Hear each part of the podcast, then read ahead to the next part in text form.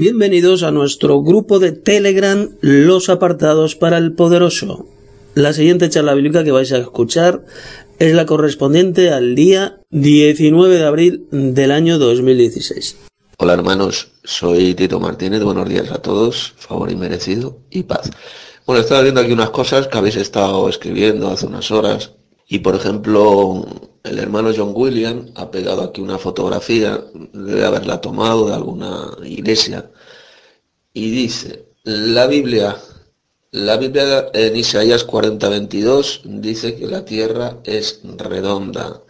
Luego pone al lado, antiguamente se creía que la tierra era plana y ahora, y luego pone al lado que la ciencia ha descubierto que la tierra es redonda. Vamos a ver, esto ya lo hemos hablado muchas veces y ha quedado claro. Isaías 40:22 no dice por ninguna parte que la Tierra sea un globo, que la Tierra sea una esfera. Dice que es un círculo. Él habla del círculo de la Tierra.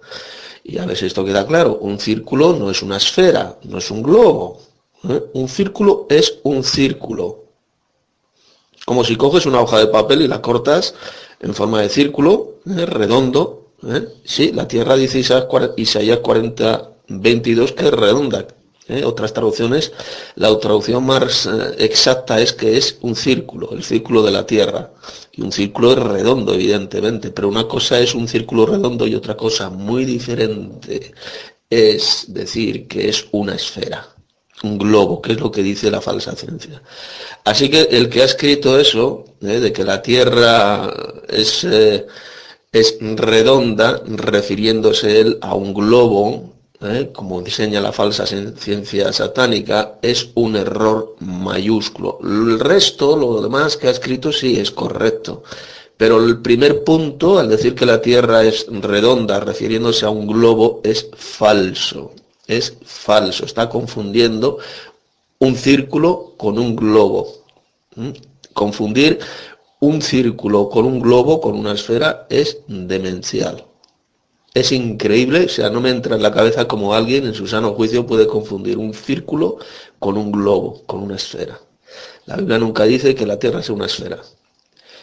El texto ese de Isaías 40:22 habla del círculo de la Tierra, es decir, que la Tierra es plana, es circular, porque un círculo es siempre plano.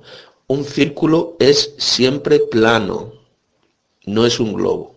Así que ese punto del que ha escrito eso, eh, tomado de algún lado, es falso. Tito, en España no sé si hay, conoce estas iglesias universales eh, que mm, es como que mezclan este, la brujería con el cristianismo, va, con su supuesto cristianismo.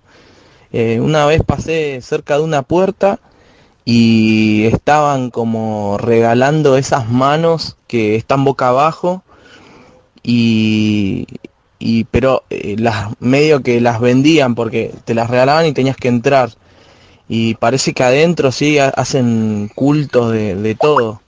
Sí, Pochi, aquí por desgracia existe. Es la famosa iglesia de este hijo de puta, este hijo de Satanás llamado Edith Macedo del Brasil. Su secta se llama ah, la Iglesia Universal del Reino de Dios, luego tienen otro nombre, la Familia Unida, se cambian muchas veces de nombre ¿eh? para disimular. Es una secta del diablo, se hacen pasar por cristianos y son hechiceros. Aquí en Madrid yo he entrado varias veces a, algunos de sus cultos que hacen y es de lo más repugnante y anticristiano que os podéis imaginar. Es eh, puro satanismo. Y generalmente los que van, porque aquí en Madrid, en España, no suelen ir españoles, lo único que van son eh, gente de Sudamérica, negras, negros, eh, es lo que más abunda en este tipo de secta, la de Edith Macedo, y le roban de una forma que no os podéis ni imaginar. Es de lo más satánico y repugnante que podáis ver. Y también se suele llamar esta secta pare de sufrir, se les conoce como el pare de sufrir, ¿eh? que dicen, enseñan ellos que los cristianos pues no tenemos el por qué sufrir. Una doctrina absolutamente repugnante y satánica más no poder. Yo siempre he visto que bajan en camionetas negras, este, muy caras, siempre hay un muchacho de seguridad en la puerta. No es terrible lo que hacen con, con la plata que le dan. He visto gente que le da escrituras de terreno. Es un desastre. Gracias, Padre hermano, de nuestro Padre y Señor Jesucristo. Eh, hermano Tito, ¿cómo es eso que en Sky? O sea, eh, vamos a hablar aquí, pero usted va a, meter esto en Sky o yo tengo que tener Sky, porque no sé, porque mmm, acuérdese que, yo lo conozco a usted aquí de, de, Telegram. explíqueme cómo así en Sky. Hermano Pochi, el sábado estaba el sol y la luna eh, uno al lado del otro, o sea, no tan cerca, no, pero si levanto las manos como en una Y, con mi mano en una Y, el sol en un lado y la luna en el otro lado. Y la luna estaba también oscurecida a la mitad. La verdad que, es extraño esto. ¿Qué me puede decir eso? No, a ver, Tomás, escucha. Eh, el debate va a ser por eh, no por el teléfono, va a ser por tu portátil, tendrás un portátil o un PC, entonces te tienes que bajar el programa Skype o Skype, que es gratuito. Y mi nick es las 21 tesis. Me añades y es mejor que tengamos el debate eh, por Skype. Mm. A ver, lo podríamos tener también aquí por Telegram. Pero ¿qué es lo que ocurre? Eh, a ver, em, a ver, si te parece, mira, vamos a hacerlo de una forma más sencilla. Si te parece a ti complicado el hacerlo por Skype porque no tienes el programa y tal, pues lo hacemos aquí por teléfono Hoy a las 11 de la noche, aquí hora de España. Lo hacemos por Telegram y Santa Porco, así, asunto solucionado. Como decía, este hijo de puta llamado Eddie Maceda, este hijo de Satanás, que es el líder fundador de la secta Pare de Sufrir, es uno de los sujetos más ladrones y multimillonarios que existen en América. Eh, tiene unas mansiones, tiene mansiones de lujo que no os podéis ni imaginar. De todo, de todo lo que roba él y, y todos sus falsos pastores a miles y miles de descerebrados y de descerebradas, eh, donde están ahí expandidos en diferentes países, pues gente ignorante, gente estúpida, gente subnormal que le da todo lo que puede a esa secta, eh, les engañan diciéndoles que Dios les va a bendecir, que Dios les va a sanar si dan dinero, todo el dinero que puedan. Eh, y así es como roban a toda esa pobre gente descerebrada. Hermano Tomás, pues eso significa sencillamente que la Tierra es plana. Si vistes el Sol a un lado y la Luna al otro, significa, repito, que la Tierra es plana. Por eso es que viste los dos. Hola, queridos hermanos, ¿cómo está? Eh, hermano Tito, eh, quisiera darte, eh, si usted me permite, un, consejo sobre respecto al programa Skype y al programa este de Telegram. En, Telegram la ventaja está que tú puedes eh, escuchar nuevamente los mensajes. Entonces que si, por ejemplo, entendió mal por ahí alguien, uno puede fácilmente eh, ir al, archivo y escucharlo. Tiene unas ventajas. En Skype es mucho mejor cuando es dos personas.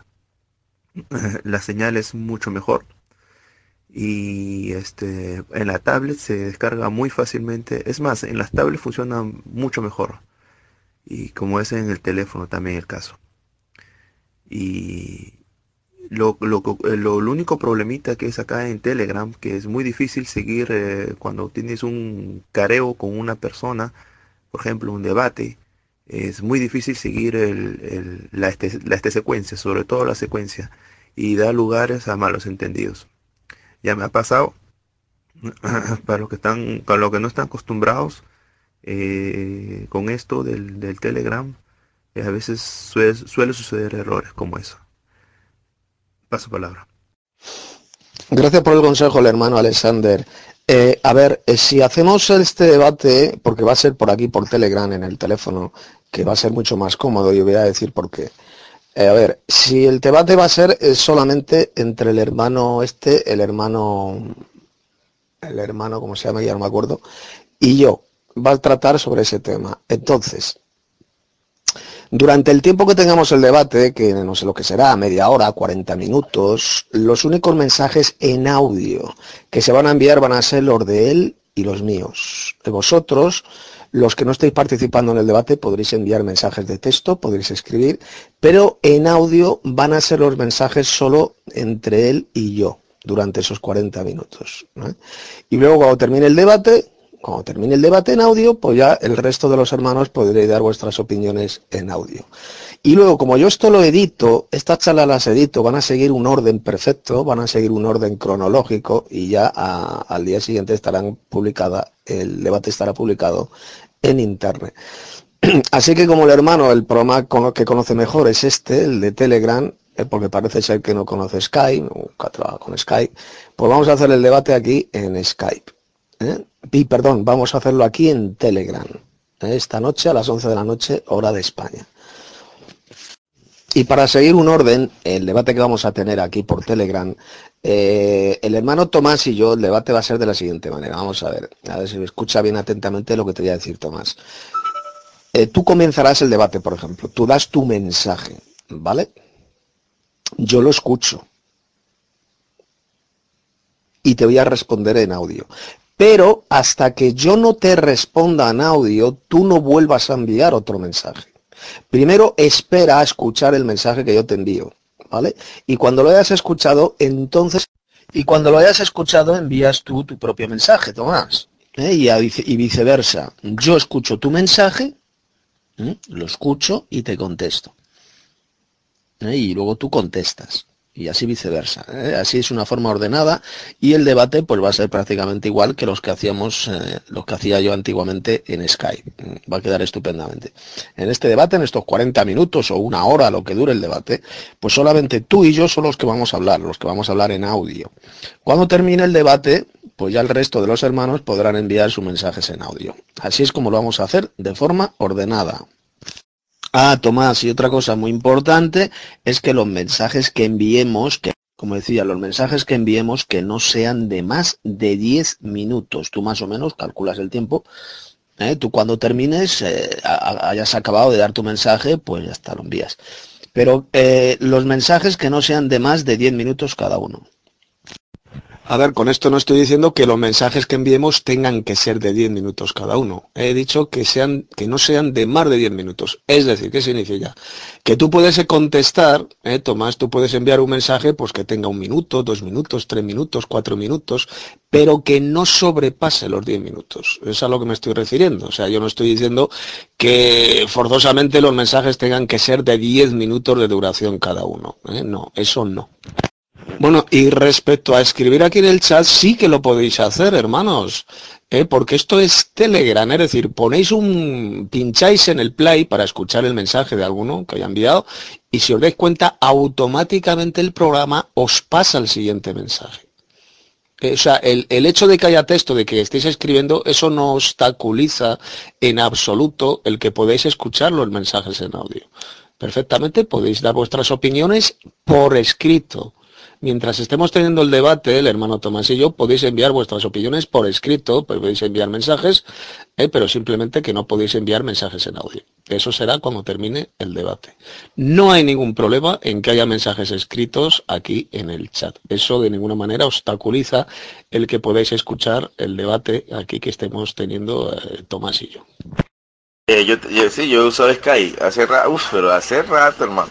La cosa es que Ahí mandé, ya lo descargué en la, tablet, tomo lo descargar para, para, para tenerlo, cualquier cosa, pero eh, ahí lo mandé a Hotmail y digo, yo lo tenía con, con, con una cuenta de Hotmail, ahora yo no sé, ellos me mandaron un código y ahora yo no sé cómo activarlo porque es Hotmail.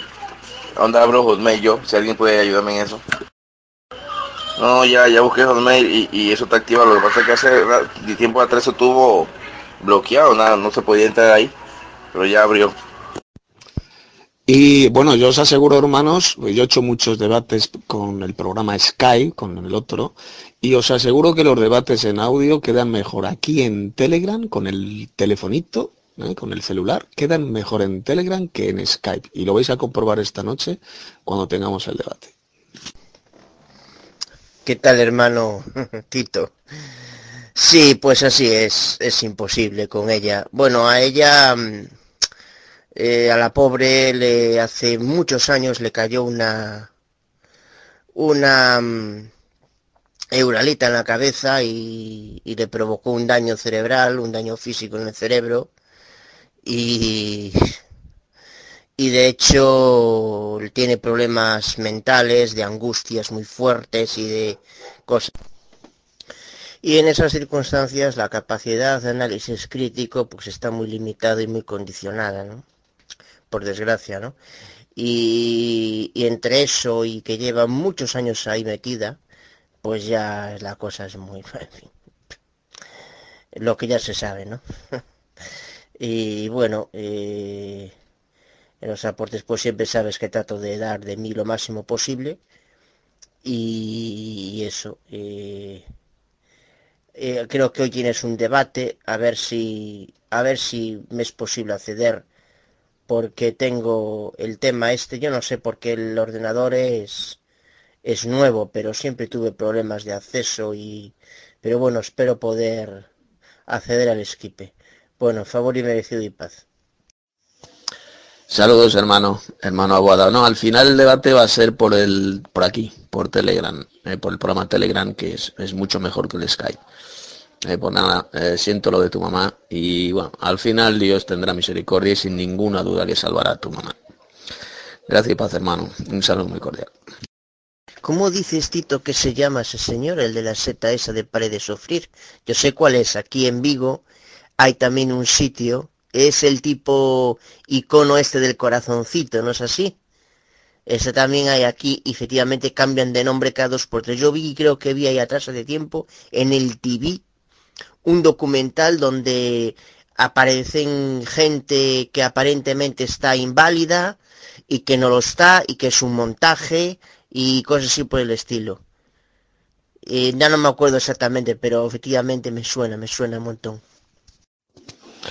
Eh, hermano Abola, el pollo este de la secta se llama Edi Macedo. Edi, E, D de dedo, I de Italia, Edi Macedo. Es brasileño, es uno de los mayores ladrones que existen en el, planeta plano llamado Tierra. Eh, pues eh, este hijo de Satanás es increíble. Yo he ido a varios, aquí en Madrid tienen varios locales eh, y los cultos que hacen es de lo más nauseabundo. Vamos, dan ganas de vomitar. ¿no? Hermano Abada, me he equivocado el nombre, es Edir. Ahí tienes, ahí he puesto un vídeo para que lo veáis. Eh, de una, de una de las tantas mansiones que tiene este hijo de Satanás con todo el dinero que ha robado a miles y miles de descerebradas ovejas. Se llama Edir, Edir Macedo. Eh, mirad ese vídeo que he pegado. No cabe duda de que el sistema eclesiero apóstata, esta clase de sectas asquerosas, donde a costa de de la ignorancia de millones de personas, unos cuantos viven a todo lucro, es la mejor astucia de Satanás para llevar a millones de personas al anticristianismo y ya como colofón a la incredulidad total. Soy Tito Martínez y bueno, saludamos a, a Carlos que acaba de entrar aquí en el grupo de Telegram. Bueno, él me ha hecho una serie de preguntas acerca del infierno. Dice, por ejemplo, sobre si el infierno, si es un lugar de fuego y castigo eterno, o si es un eterno morir en el Seol para los malvados, no resurrección, y un morir temporal para los buenos, resucitarán. Bueno, el infierno, eh, Carlos, lo que habla la Biblia es del lago de fuego. Eh, el infierno es sencillamente eh, lo que la Biblia llama el Seol, el lugar de los muertos, es decir, el sepulcro. Pero en el libro del Apocalipsis se habla, por ejemplo, del lago de fuego, que es un lugar donde todos los malvados serán arrojados, serán atormentados con fuego y azufre, y después serán totalmente destruidos por Dios, destruidos en cuerpo y alma. Como dijo el propio Jesús en Mateo 10, 28, temed aquel que puede destruir el cuerpo y el alma en la guena. La Guena es lo mismo que el lago de fuego. ¿eh? La Guena era el basurero, de Jerusalén, donde todos los desperdicios eran destruidos por el fuego, pues eso es lo que va a hacer Dios con todos los malvados. Los va a arrojar al lago de fuego, ahí van a sufrir, van a ser atormentados y después van a ser totalmente destruidos en cuerpo y alma. Esa es la verdadera enseñanza bíblica y no lo que enseñan en las iglesias falsas, como por ejemplo las iglesias evangélicas, la iglesia católica romana, etcétera. Eh, Carlos, te pedimos que los mensajes que envíes a este grupo sean, eh, procura que sean siempre en audio. Hola hermano Alex, eso más falso que Judas, por la sencilla razón de que esta gentuza dice que hay miles y miles de satélites rodeando la Tierra, orbitando la Tierra. Si eso fuera cierto, se verían miles y miles de lucecitas eh, volando por el espacio, por la noche. Pero ahí simplemente aparece una lucecita en el cielo, a saber si eso es un satélite o no es un satélite. Puede ser cualquier cosa, hasta un ovni. Pero si fuera cierto, sencillamente no se vería uno, sino que se verían cientos o miles de satélites volando por el espacio y lo podríamos ver perfectamente desde la Tierra. Por lo tanto, eso es absolutamente una patraña, eso es más falso que Judas, el vídeo es. Y respecto ahí la foto esa que has pegado, donde aparece la Tierra globo y un satélite en el espacio, esa foto también es más falso de Judas, más falsa que Judas, por la sencilla razón de que es un dibujo, es una ilustración creada por ordenador. Eso no es una fotografía real.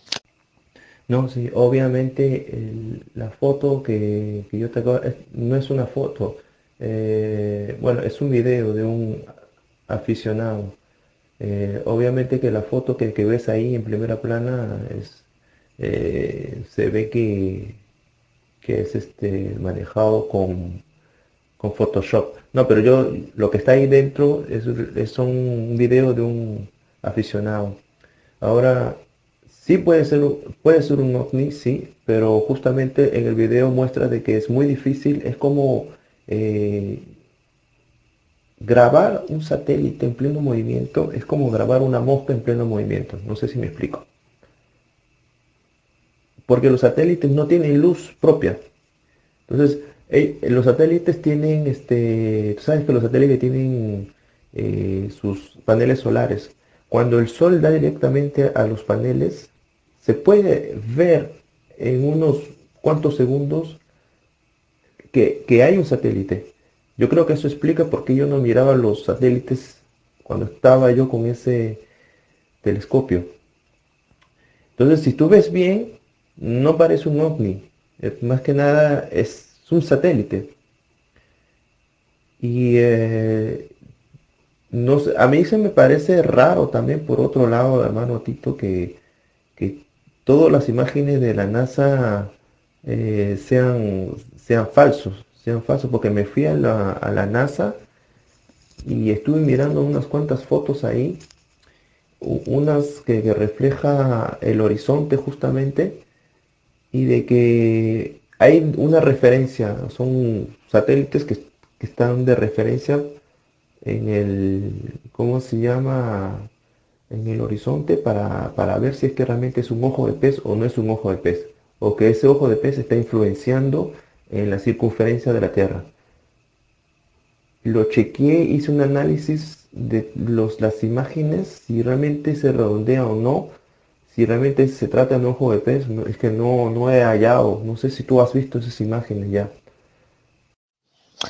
Me da igual que brillen unos segundos solamente, manuales. Sencillamente, si eso fuera cierto, pues se verían cientos de lucecitas de satélites que aparecerían eh, y dejarían de brillar. Eh, no solamente se vería una, sino cientos o miles, que son, según ellos, como dicen que hay miles de satélites artificiales rodeando la Tierra, pues se verían miles de lucecitas eh, que se encenderían y se apagarían.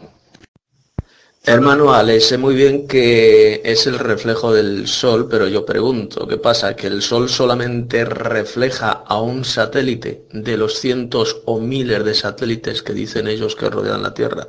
¿Solamente se refleja el Sol en uno? ¿No te das cuenta del engaño, de la mentira? Si fuera cierto que hay satélites artificiales, pues el reflejo del Sol no solamente ocurriría en un solo satélite, sino en, todos. ¿Eh? Veríamos cientos de lucecitas en el cielo por la noche de los satélites, reflejando la luz del sol. Ahí está el engaño. Recuerda que jamás no vas a encontrar ni una fotografía real eh, de un satélite fotografiado desde la Tierra.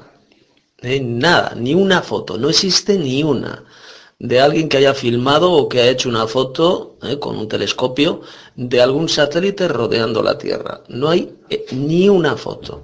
Esa foto, ese vídeo que, has pegado, aparece ahí un puntito blanco que se enciende y se apaga.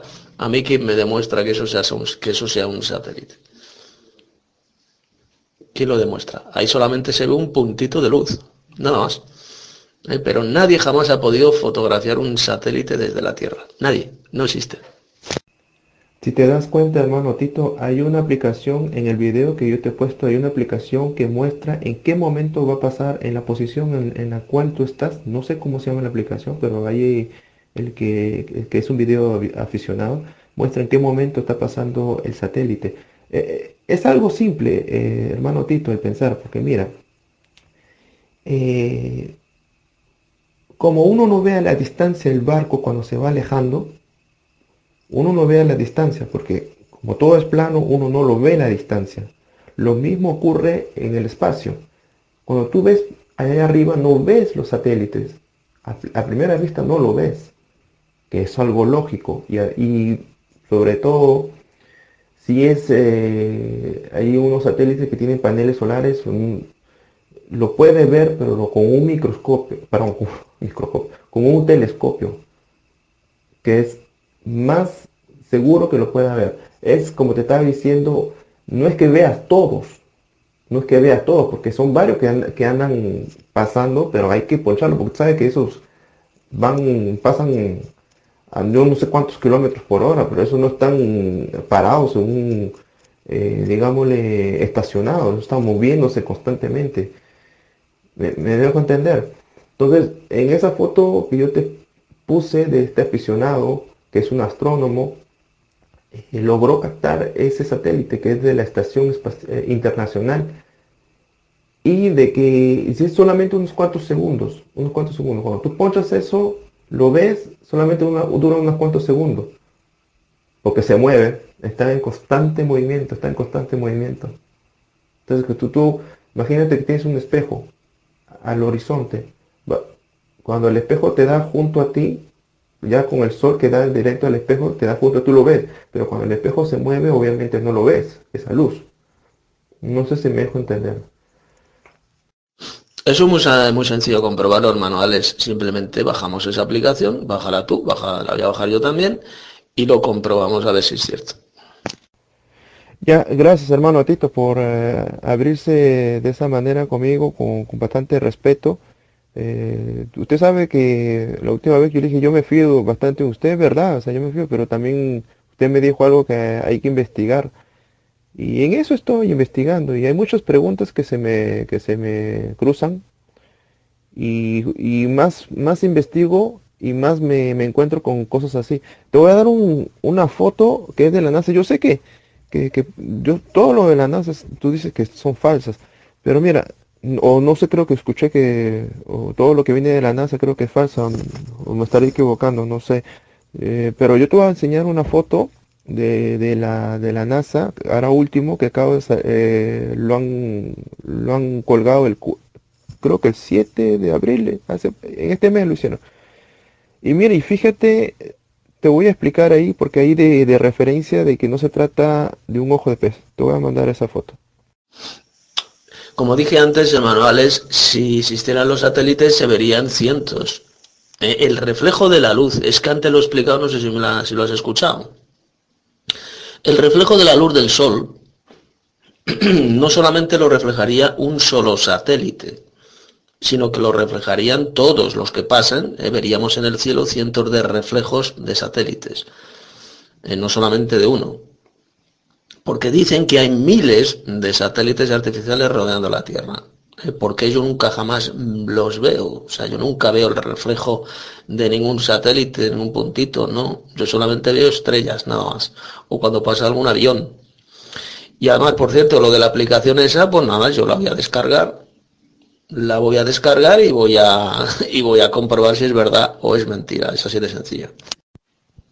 Y respecto a, esas dos fotos que has pecado de la Estación Internacional Espacial, esas son las dos más falsas que Judas, porque se ve la curvatura de la Tierra, están hechas sin ninguna duda con ordenador. Son fotografías hechas con ordenador, no son fotografías reales, como hace prácticamente la NASA. La NASA, todas las fotografías de planetas, fotografías de la Tierra, prácticamente todas están falsificadas, todas están trucadas para engañar al mundo entero. Recuerda que la NASA es una organización satánica, masónica, creada para engañar al mundo entero y para sacar dinero, nada más. Sí, yo entiendo tu punto de vista, eh, querido hermano Tito, sobre eso. Y ambos compartimos eso, de que la gran mayoría de las fotos están trucadas. Pero fíjate de que, ¿y por qué no pensar que en, el lado de los terraplanistas eh, ponen fotos de que no se, que no estén trucadas también? O es que todas las fotos que ellos muestran son originales, son, son veraces y que nos podemos confiar en esas fotos. Eh, yo creo que existe el análisis, el análisis. Yo trabajo bastante también con el Photoshop también. Y hay una, eh, digámosle, un punto donde nosotros podemos ver si es original o es falso, o si es hecho en 3D. Te explico. Esa última foto yo lo tomé, es una foto que yo lo tomé directamente del ecrán de mi, de mi, de mi, de mi, eh, de mi computadora, lo, lo tomé, es la última foto. ¿Ves tú el lado derecho, el, perdón, el lado eh, de arriba derecho que te sirve como referencia. Ves que eso es va en forma recta, que es el, o el supuesto satélite, va en forma recta. No vemos ahí ruido. Si tú te das cuenta, no hay ruido a los costados, a los costados para hacer suponer de que sea una foto trucada. Si tú ves si tú ves bien las fotos donde salen todas las, toda, mejor dicho, la tierra recta no, es, no está en suficiente altura. Cuando tú subes más, más, pues obviamente lo lógico, te digo lógico, lo más lógico es alcanzar a ver, tener más visión de, la interferencia eh, de tal objeto. Mismo ejemplo me pusiste tú hace tiempo sobre referente eh, para poder ver este Madrid, que Madrid de, donde yo estoy, para poder ver Madrid tengo que yo estar en un globo aerostático y irme hasta arriba para poderlo verlo. Lo mismo sucede en este caso. Cuando las fotos salen ahí en línea recta, no da toda la circunferencia, o si es que es una circunferencia, no sabemos. No doy por sentado ni uno ni el otro. Si tú estás, mientras más altura te encuentres, mucho más eh, tu visión hacia ese objeto. No sé si me dejo entender. Entonces, en este caso tú ves, si te das cuenta, el supuesto satélite, no hay un, truqueo ahí. No hay un truqueo. Y tampoco vemos que no es, para, darte la, referencia, que no es un ojo de pez, porque ves todo recto. Sobre todo los, eh, los satélites, ves todo recto, todo muy bien como se debe. No, no sé si, si, si eso puede ayudar en eso. No, hermano, a ver, nosotros los terraplanistas nunca publicamos fotos eh, de la Tierra tomadas desde el espacio por la sencilla razón de que no se puede ir al espacio. Lo que solemos poner en Internet son vídeos, vídeos, eh, de, por ejemplo, los vídeos de esos globos estratosféricos que llegan a 40 kilómetros de altura, donde la Tierra se ve completamente recta. La curvatura de la Tierra no existe. En la Tierra la línea del horizonte se ve recta, lo cual demuestra que la Tierra es plana. Eh, son globos de aficionados, de astrónomos aficionados, no tienen que ver nada con la NASA, eh, por lo tanto son vídeos. Nunca, nunca, nunca los terraplanistas publicamos fotos de la Tierra, eh, porque sencillamente no se puede ir al espacio para hacer fotos de la Tierra. Entonces lo que, se publicamos, lo que publicamos generalmente son vídeos. Luego lo que sí publicamos, lo que sí suelen publicar los terraplanistas son ilustraciones esquemáticas, que se ve que son dibujos. Son dibujos, ilustraciones. Pero lo que es en sí fotos, eh, fotografías de la Tierra diciendo que no, esta la hemos tomado desde arriba, no. Publicamos vídeos, vídeos que pertenecen a gente independiente. ¿eh? que suben hasta la estratosfera en globo, por ejemplo, y se ve el horizonte completamente recto. Las fotos falsas que las publican son la NASA y otras organizaciones especiales como la ESA, por ejemplo, que es la agencia europea. Yo creo que, eh, hermano Tito, la clave sería es que el probar si es que hay satélites o no. Yo creo que sería eso la clave de todo. Yo por, por el momento, ¿sabes lo que yo voy a hacer? Me voy a reunir un dinerito y me voy a comprar un telescopio. Voy a hacer ese ejercicio. Con esa aplicación que no sé cómo se llama esa aplicación, me voy a conseguir. Voy a tratar de conseguirme esa, aplicación. voy a ver y si en caso yo eh, consiguiera eh, resultados cuando tenga este aparato, yo te lo voy a compartir, eh, querido hermano. No con ánimo de, discutir con, contigo, de pelear o de, ir con riñas, sino con ánimo más que nada de, de, mostrarte lo que yo he, descubierto. Mira, hermano, eh, o los mejores astrónomos dicen que a 20 kilómetros de altura, a 20.000 metros de altura, ya se ve perfectamente la curvatura de la Tierra. Los que creen que la Tierra es un globo, claro. Pero es que resulta que esos globos que han lanzado, ya hemos pegado vídeos en nuestro grupo, vídeos de eh, astrónomos aficionados, esos globos estratosféricos suben a 39 y 40 o más kilómetros de altura. Es decir, tú piensas, si ya a 20 kilómetros dicen, dicen los astrónomos que se puede ver perfectamente la curvatura del globo, de la Tierra, imagínate a 30 kilómetros, se verá más todavía. Entonces, ¿por qué esos globos que lanzan a 40 kilómetros de altura se ve el horizonte completamente recto? No se ve ninguna curvatura, no se ve. Lo cual significa que es mentira que la Tierra sea un globo, la Tierra es plana. Es plana porque a 40 kilómetros de altura esos globos estratosféricos, el horizonte se ve completamente plano, lo cual demuestra que la Tierra es plana. ¿eh? Lo dicen los astrónomos, a 20, solamente a 20, a 20 mil metros, a 20 kilómetros de altura, ya se aprecia perfectamente la curvatura de la Tierra. Pues hazlo, hermano Alex, tú cómprate ese telescopio ¿eh? y cuando veas a un montón de satélites reflejando la luz del sol, lo veas por ahí danzar por el espacio, haces una fotografía y me la envías. ¿Eh?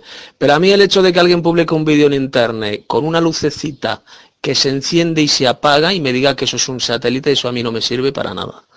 ¿Eh? yo lo que quiero ver son un montón, quiero ver cientos o miles de satélites reflejando la luz del sol y eso sí, eso me demostrará que los satélites artificiales existen. Mientras a mí eso nadie me lo demuestre, los satélites artificiales no existen. No, eso estamos de acuerdo, hermano Tito. Yo no me creo, es más falso que, una moneda de, un, euro de chocolate, eso es muy falso. Eso de que tú te vayas a 20 kilómetros según los, los astrónomos, eh, vas a poder ver la curvatura, eso, mm, mm, eso no me la trago. Eso es más falso. Eh, lo que yo sí estoy seguro de que si tú vas más arriba, mientras más arriba, estés, más el ángulo de, más el ángulo de, referencia vas a poder captar. Es decir, de que mientras más altura te encuentres, vas a poder ver la circunferencia. Ojo, ojo, Tito, quiero decirte que y hacer un punto y coma esto, yo no creo que la Tierra sea redonda, ¿eh? No creo, ni uno ni otro. No, no, todavía estoy investigando. Hay muchas preguntas todavía que tengo y, más investigo y más cosas se me vienen eh, a la mente. Y, no, sigamos en, en esta aventura.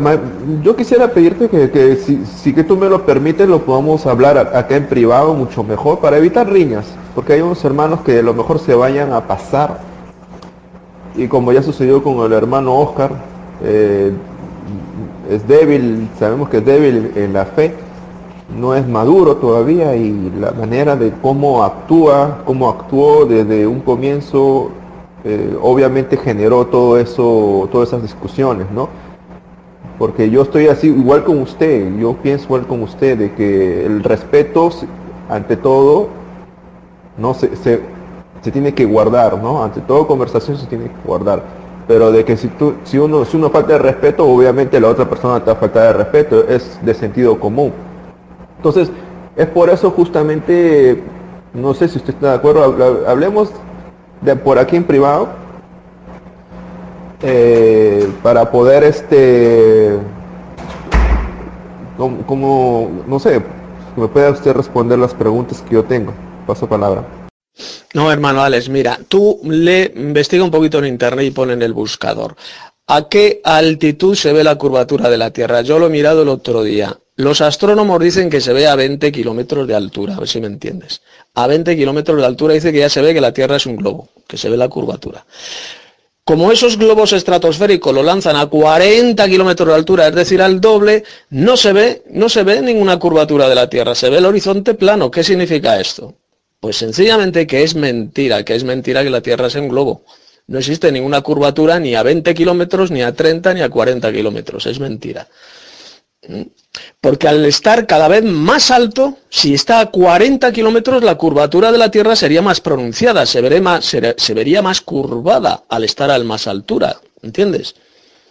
Cuanto más bajo estés de la Tierra, la curvatura es más suave. Cuanto más alto estés, la curvatura de la Tierra, la supuesta curvatura de la Tierra, será más pronunciada. Es de sentido común, ¿de acuerdo? Entonces, si dicen los astrónomos que a 20 kilómetros ya se ve la curvatura, y esos globos suben a 40 kilómetros de altura y no se ve ninguna curvatura, no se ve ninguna línea del horizonte curva, se ve completamente recta, lo cual demuestra de forma irrefutable que la Tierra es plana. Bien, hermano, tengo que salir, luego si quieres seguimos hablando. Sí, hermano, no hay ningún problema. Bondad inmerecida, querido hermano, y, que la paz de nuestro Señor Jesucristo sea siempre con nosotros. Hablamos luego. Cuídese. Hola, hermanos. No, la tierra, la tierra es redonda, ¿eh? es circular.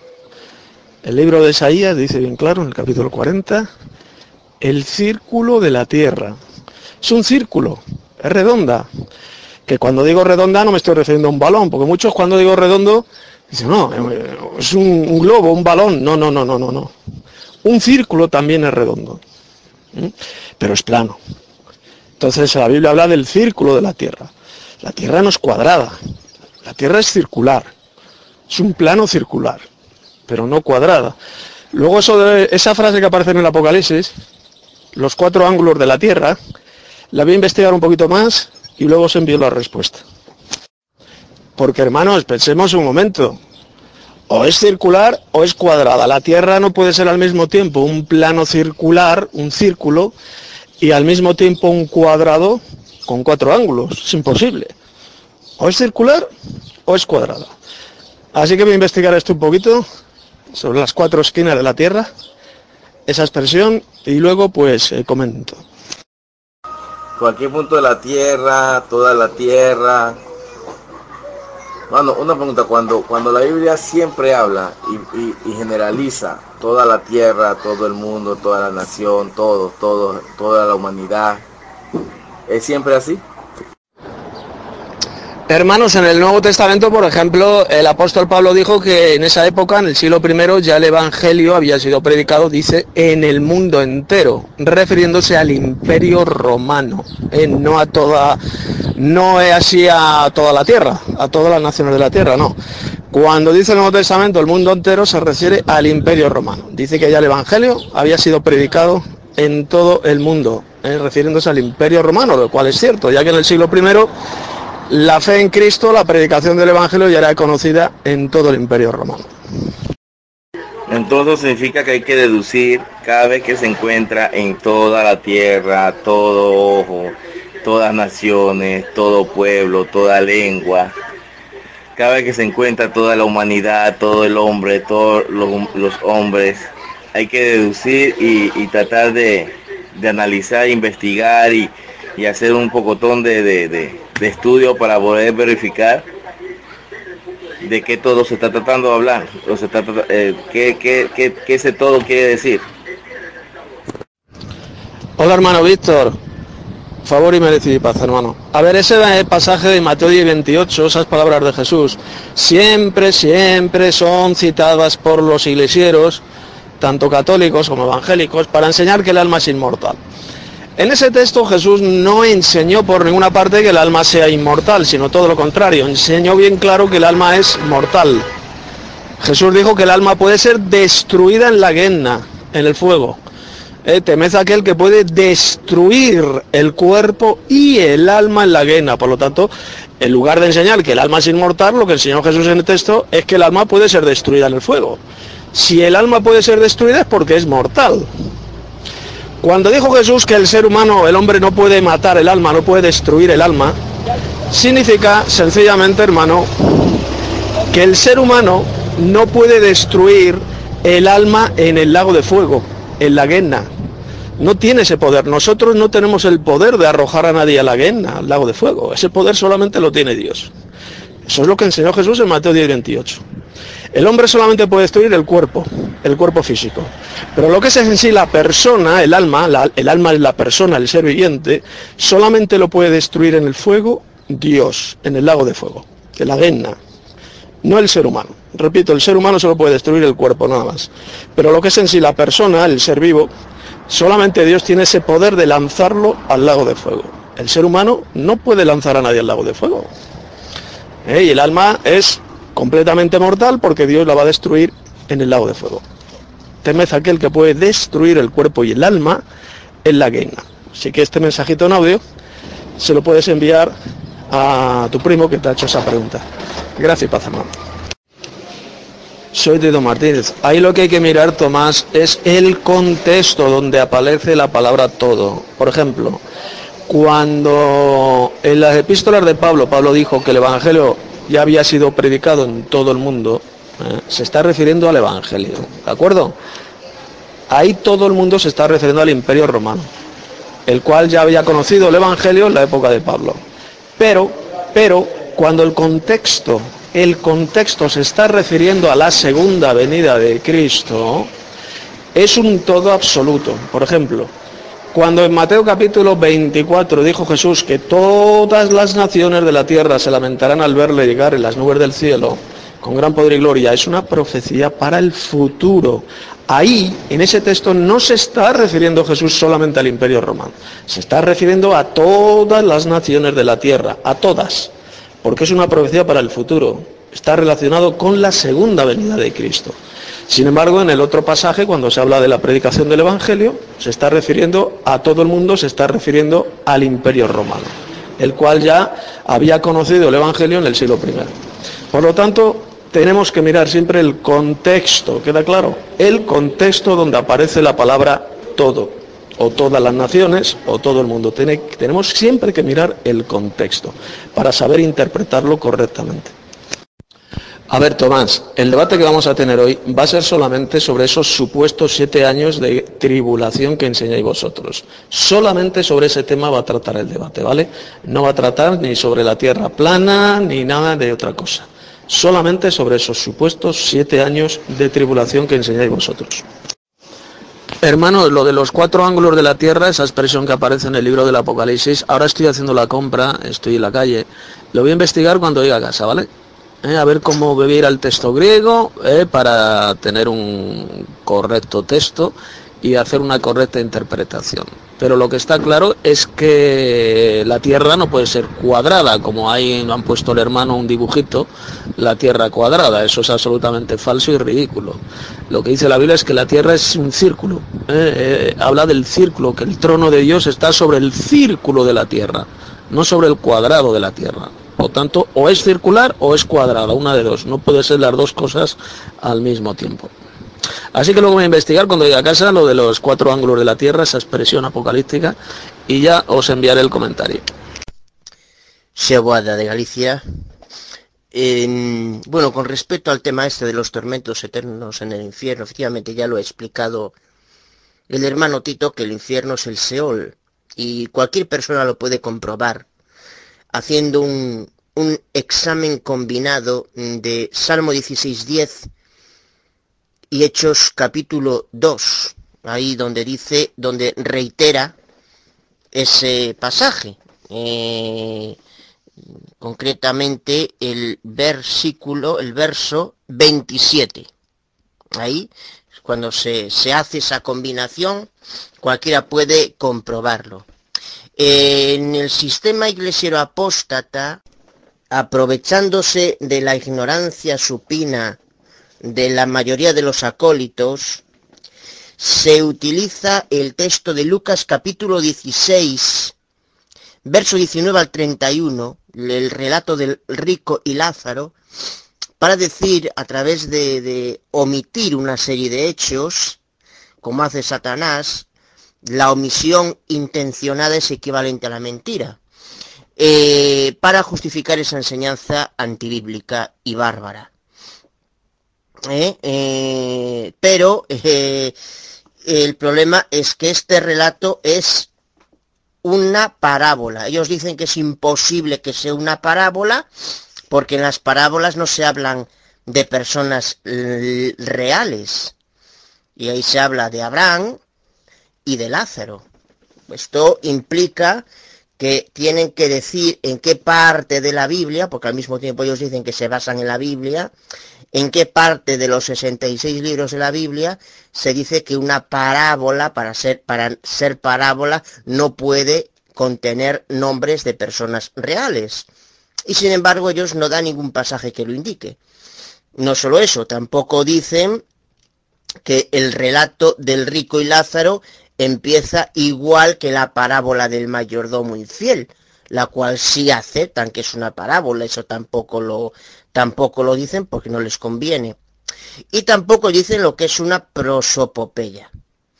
Porque si dicen en este contexto que lo que es una prosopopeya, el negocio de meter miedecito en el cuerpo de los lacayos para quitarles la décima parte de sus dineros, pues ya no va bien. Una prosopopeya, pues es una figura literaria que consiste en traer a colación personas muertas como si estuvieran vivas o cosas o cosas y hacerles hablar. Está, por ejemplo, en Génesis 4.10, se le hace hablar a la sangre de Abel. Está, por ejemplo, en Isaías 8.14 ¿eh? o 14.8, donde se le hace hablar a los cipreses, que son árboles que no hablan. Aquí igual, se hace hablar a dos personas que están muertas como si estuvieran vivas. Es una parábola y con un contenido de prosopopeya. Y fijémonos que en, en el mismo relato de Lucas, en el capítulo 24, esto tampoco lo traen estos herejes a colación, dice lo siguiente. Eh, verso 39 dice, mirad mis manos y mis pies, que yo mismo soy palpaz y vez, porque un espíritu, un espíritu no tiene carne ni huesos, como veis que yo tengo. Bueno, pues ¿qué se menciona el relato de joven rico y Lázaro? Pues se, se menciona la lengua de la lengua del rico, el dedo de Lázaro y el pecho o seno, que es lo mismo, de Abraham. Esto estos infernistas tampoco lo cuentan. Y hay un ejemplo de cómo, si cuentan todo, no pueden meter miedecito a los lacayos para quitarles la décima parte de sus ingresos. Y para, para como colofón hay que decir que ninguna parte de ese relato, parábola, del joven rico y Lázaro aparece la expresión tormento sin fin. Eso se lo han agregado estos herejes a la Biblia, atentando de paso contra lo que dice la misma Biblia, que no añadas nada para que no te reprenda y seas hallado mentiroso, que es lo que hacen estos mentores del evangeloquismo. Yo me atrevería a decir incluso que, que son más personas, muchos incrédulos, que la abrumadora mayoría de los pastorcillos evangelocos, porque no solamente distorsiona la Biblia aprovechándose de la ignorancia de sus lacayos, sino que llaman al propio poderoso supremo mentiroso. Ellos dicen que lo que dijo ahí en Génesis capítulo 2, verso 7 es una mentira. Me explico. Ahí dice que Yahvé Dios formó al hombre del polvo de la tierra luego sopló en su nariz aliento de vida, el aliento o espíritu de vida, el aliento no es un fantasmita, es una energía, ¿verdad? Y fue el hombre un ser o alma viviente. Es decir, el resultado de la fusión de esas dos cosas hicieron que, hicieron que Adán se convirtiera en un ser con vida. Luego, por tanto, Adán antes no vivía. Por tanto, no existía en ningún sitio, en ninguna parte. Él era un alma viviente, tal y como lo vierten otras traducciones. El propio Pablo citó este pasaje en Primera de Corintios 15:45, pero estos pastorcillos no niegan al propio Dios al decirle que es un mentiroso, lo que dijo aquí. Porque lo que les interesa es meter miedo en el cuerpo de sus lacayos para que les den cuanto más plata mejor. Con la historia del tormento eterno, sin fin, en el infierno. Gracias y paz, hermano de la sala de charlas. Un saludo muy especial a todos los hermanos y también un saludo a los no hermanos. Bien, muy edificante todos los temas que se han, se han hablado en, este, en estos últimos días sobre la Tierra hacia el plano redonda. Ah, ya sé que ese, ese, ese pequeño debate, esa charla ya la terminaron. Yo fielmente creo que la Tierra es plana. Y con respecto a los cuatro ángulos de la Tierra, Ah, para mí se está hablando de los cuatro puntos cardinales, norte, sur, este y oeste. Eh, eso es lo que yo creo. No, yo sé que el hermano Tito lo va, lo va a buscar y lo va a estudiar un poquito y va a traer un buen punto sobre esto. Pero bueno, eso es lo que yo creo. Creo que se, está refiriendo simplemente al norte, sur, este y oeste, cuatro puntos de la Tierra. Porque sabemos que la brisa sopla en, en todas las direcciones. Y quizás esa es la referencia a esos cuatro puntos, norte, sur, este y oeste.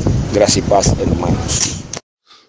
Soy Tito Martínez. Hermanos, aquí os dejo el librito que acabo de escribir hace unos minutos y que en el cual hago un estudio sobre esa expresión que aparece en el libro del Apocalipsis de los cuatro ángulos de la tierra. ¿eh? Aparece ahí en Apocalipsis capítulo 7, verso 1 y también en el, en el capítulo 20. Pues bien, bajad este librito PDF, léelo atentamente, son solamente tres páginas, es corto, es un estudio muy importante sobre esa expresión, porque por ahí hay algunos ceporros que enseñan en internet que la Tierra es cuadrada, ¿eh? que es plana y que es cuadrada, sin embargo es absolutamente falso, eso es un error de interpretación de esa expresión que aparece en el Apocalipsis de los cuatro ángulos de la Tierra, eh, de, los cuatro, de las cuatro esquinas de la Tierra. La Tierra no es cuadrada, sino que es circular y es redonda. Es plana y es redonda, es decir, circular. Leed ese librito, bajadlo y me dais vuestros comentarios, vuestras opiniones. Y también hay otra explicación, hermano. Suponiendo que Dios no quite esa cúpula que rodea la Tierra, esas piedras de granizo que dice el Apocalipsis que caerán sobre los malvados y que pesarán esas piedras unos 40 kilos aproximadamente. A ver, esas piedras de granizo podrían caer perfectamente desde la atmósfera. Eh, ha habido muchas veces, aquí mismamente en España, hace años, cayeron unas piedras de granizo que eran del tamaño de pelotas de fútbol, de balones.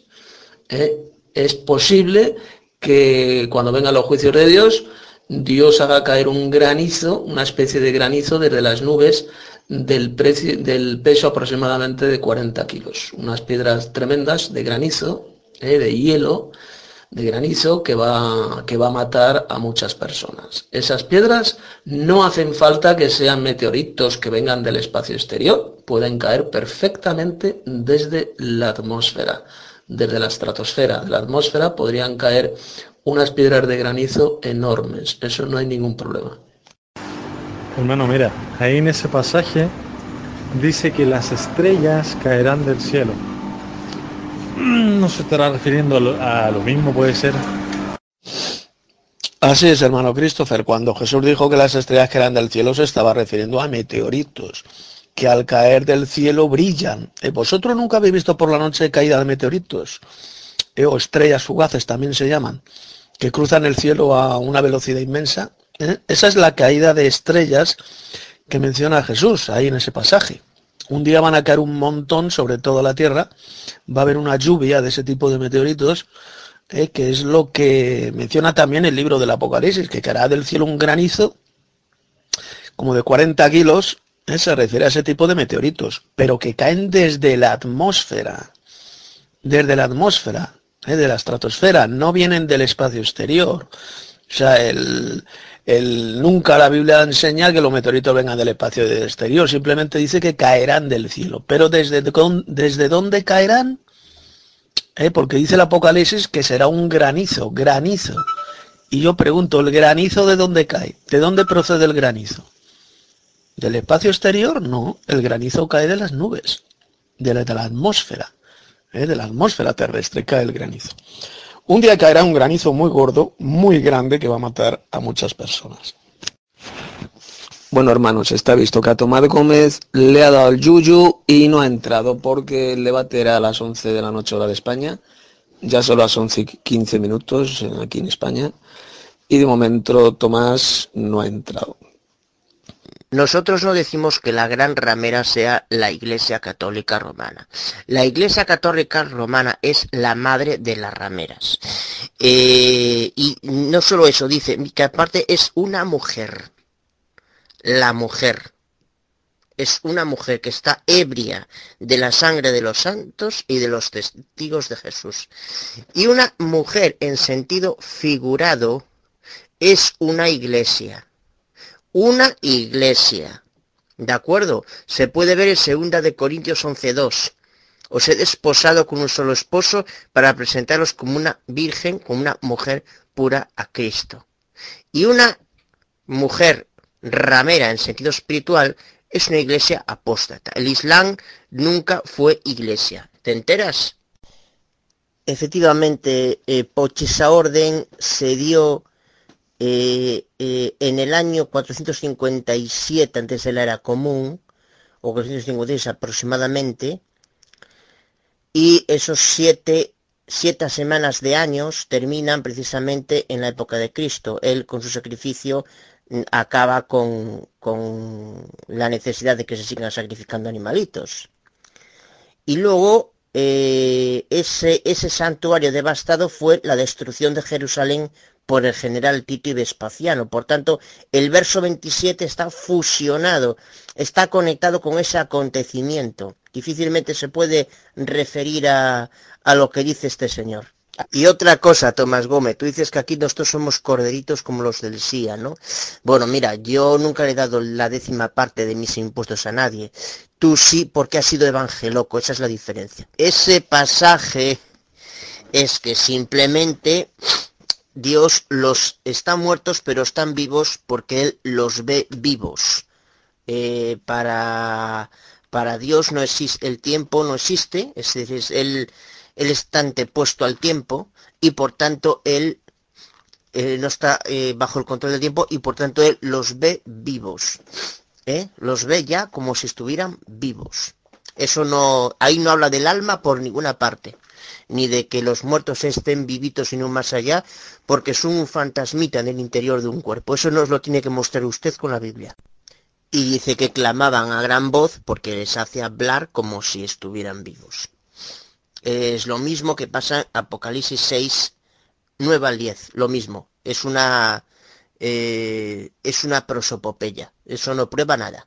Sí, hola, eh, Augusto Carlos. No, eh, yo también creía lo mismo hasta hace poco, aunque aún tengo mis dudas, pero mm, se basan en decir que también este, la ciudad de Meca está sobre siete colinas y como la religión que tiene es el Islam, es eh, anticristiana, por eso dicen que no van a ser los católicos los que estén decapitando cristianos, sino el Islam, como sucede actualmente en, los países de allá. Pero bueno, eh, también se dice que la costumbre esta de tirar tierra sobre sus cabezas eh, proviene de ahí, que es donde más adelante en un pasaje lo dice, pero es solamente eso. Habría que ver bien tampoco es, que, que, lo dice específicamente, pero, pero sí, me parece que es la Iglesia Católica realmente la gran ramera. Este sujeto no cree, no, no cree la Biblia. Es significativo, me, me, me, llama mucho la atención, porque este, este sujeto fue uno de los que me, me llamó a mí la atención por utilizar una frase equivocada, errónea por mi parte, ¿no? En lugar de, de decir utilizo aspectos de, la ciencia oficial para mm, llevarle la luz a gente incrédula, sincera, eh, me expresé de forma errónea. Entonces me llamó la atención. Y sin embargo luego este sujeto es un hereje que dice que Dios es un mentiroso. Fijaros que ahí dice en Génesis capítulo 2, verso 7, dice claramente que ya de Dios procedía a formar al hombre del polvo de la tierra. Eso es un niño, lo entiende hasta un niño de seis años. e, e insufló aliento de vida. El aliento o espíritu, que es lo mismo, y que por tanto no es un fantasmita. Dice, y entonces vino a ser alma viviente, o ser viviente. Por tanto, Adán, el resultado de la fusión de esas cosas, hizo que Adán comenzara a vivir, que fuera un ser o alma viviente. Por tanto, Adán no tenía un alma.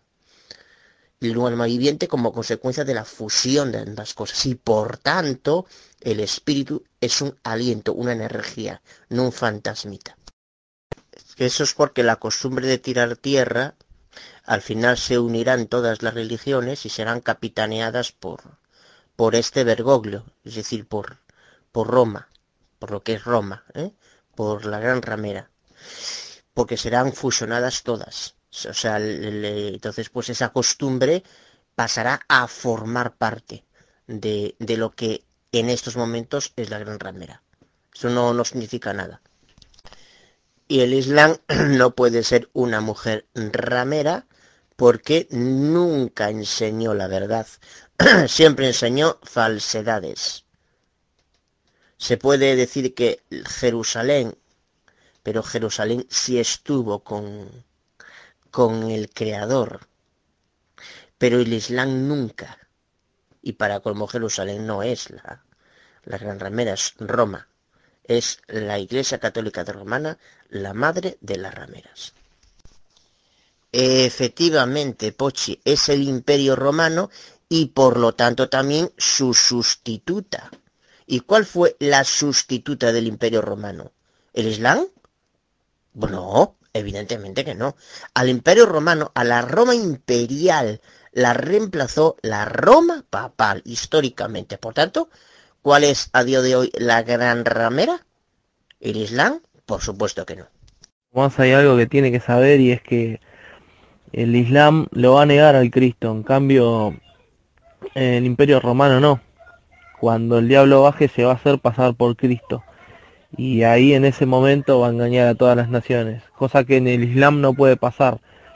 Eh, el tema de la mujer aguada es porque ellos piensan que es este la diosa de la luna, que creo que era algo relacionado con el meteorito, no me acuerdo bien, pero no está muy tirada de los pelos la, eh, la hipótesis de ellos. Em, hay algo más. Eh, cuando dice que está ebria de la sangre de los santos, es por todo lo, por todas las, las muertes a causa de la Iglesia Católica. El Islam no creo que durante tantos años haya matado tantos cristianos como la Iglesia Católica. Así que el que esté ebria de la sangre de los santos es, es la, la gran ramera de la Iglesia Católica. Es, me parece que es lo más seguro. Muy buenas noches, Tito Martínez. Le habla Alberto Santo desde República Dominicana. Quiero formar parte de su grupo de Telegram para seguir los temas y poder darle apoyo en los temas en los cuales yo pueda, aunque claro, usted tiene más conocimiento que yo. Pero algunos de mis argumentos en contra de la Trinidad y del infierno, etcétera, podrían servir de mucho, creo. Favor y merecido y paz a todos los hermanos de este grupo de Telegram. Soy Tito Martínez. Y bueno, estaba viendo aquí algunas cositas que habéis estado escribiendo. El hermano Jorge Luis hace una pregunta muy interesante que vamos a contestar seguidamente. Dice, si Satanás y sus ángeles serán expulsados del segundo cielo, bueno, decir que el segundo cielo es el espacio cósmico, es el espacio sideral donde están el Sol, la Luna, las estrellas y los planetas. Eh, si serán expulsados del segundo cielo, ¿cómo van a traspasar la cúpula o domo de la Tierra? Muy buena pregunta, hermano. A ver, en la epístola de Pablo a los Efesios, el apóstol Pablo llamó a todos estos ejércitos, ejércitos eh, de maldad, los llamó huestes o ejércitos espirituales de maldad. Son entidades espirituales malignas, extraterrestres. Ese domo o esa cúpula que rodea la Tierra impide que el ser humano pueda ir más allá, pueda ir a otros planetas físicamente. Pero, evidentemente, ese domo no impide que entidades espirituales sean malignas o sean benignas, eh, sean de Dios o sean de Satanás, no impide que puedan venir a la tierra. No impiden que puedan descender aquí a la tierra. Mismamente los ángeles de Dios pueden descender perfectamente a la tierra, aunque la tierra tenga una cúpula que la rodea. Los ángeles de Dios pueden venir a la tierra porque son entidades espirituales. Igual ocurre con las, con las huestes espirituales de maldad en los lugares celestiales. Pues son entidades espirituales y también pueden traspasar, pueden traspasar ese domo, esa cúpula, y pueden venir a la tierra. Por eso que dice que Apocalipsis 12 afirma que Satanás y sus ángeles van a ser arrojados del segundo cielo, del cielo, y van a descender a la tierra con gran ira. Satanás va a descender con gran ira. Estas huestes espirituales de maldad, extraterrestres, porque no son de la tierra, pueden perfectamente, para ello no hay ningún obstáculo, traspasar ese domo, esa cúpula y descender a la tierra. Porque son huestes espirituales de maldad. Y ayer, anteayer, estaba hablando con un testigo de Jehová aquí en Madrid, sobre el asunto de los que van a reinar con Cristo y de los 144.000 sellados que menciona el Apocalipsis. ¿Sabéis qué doctrina, una de las doctrinas eh, fundamentales de los testigos de Jehová, de los jehovados atalayados, es que solamente van a reinar con Cristo en el cielo los 144.000 mencionados en el Apocalipsis. Bueno, pues voy a hacer hoy, esta tarde o mañana, un estudio desenmascarando esa mentira geovina. Vais a ver cómo lo que enseñan los testigos de Jehová es totalmente lo contrario de lo que enseña el libro del Apocalipsis. Si conocéis a alguno que sea testigo de Jehová y pues le podréis pasar este estudio bíblico en audio que voy a compartir aquí en el grupo, ¿eh? para que se entere cómo le han engañado los falsos ungidos de esa secta. Soy Tito Martínez. Bueno, está leyendo los mensajes que hace unas horas ha enviado la hermana Geneva y estoy totalmente de acuerdo con ella.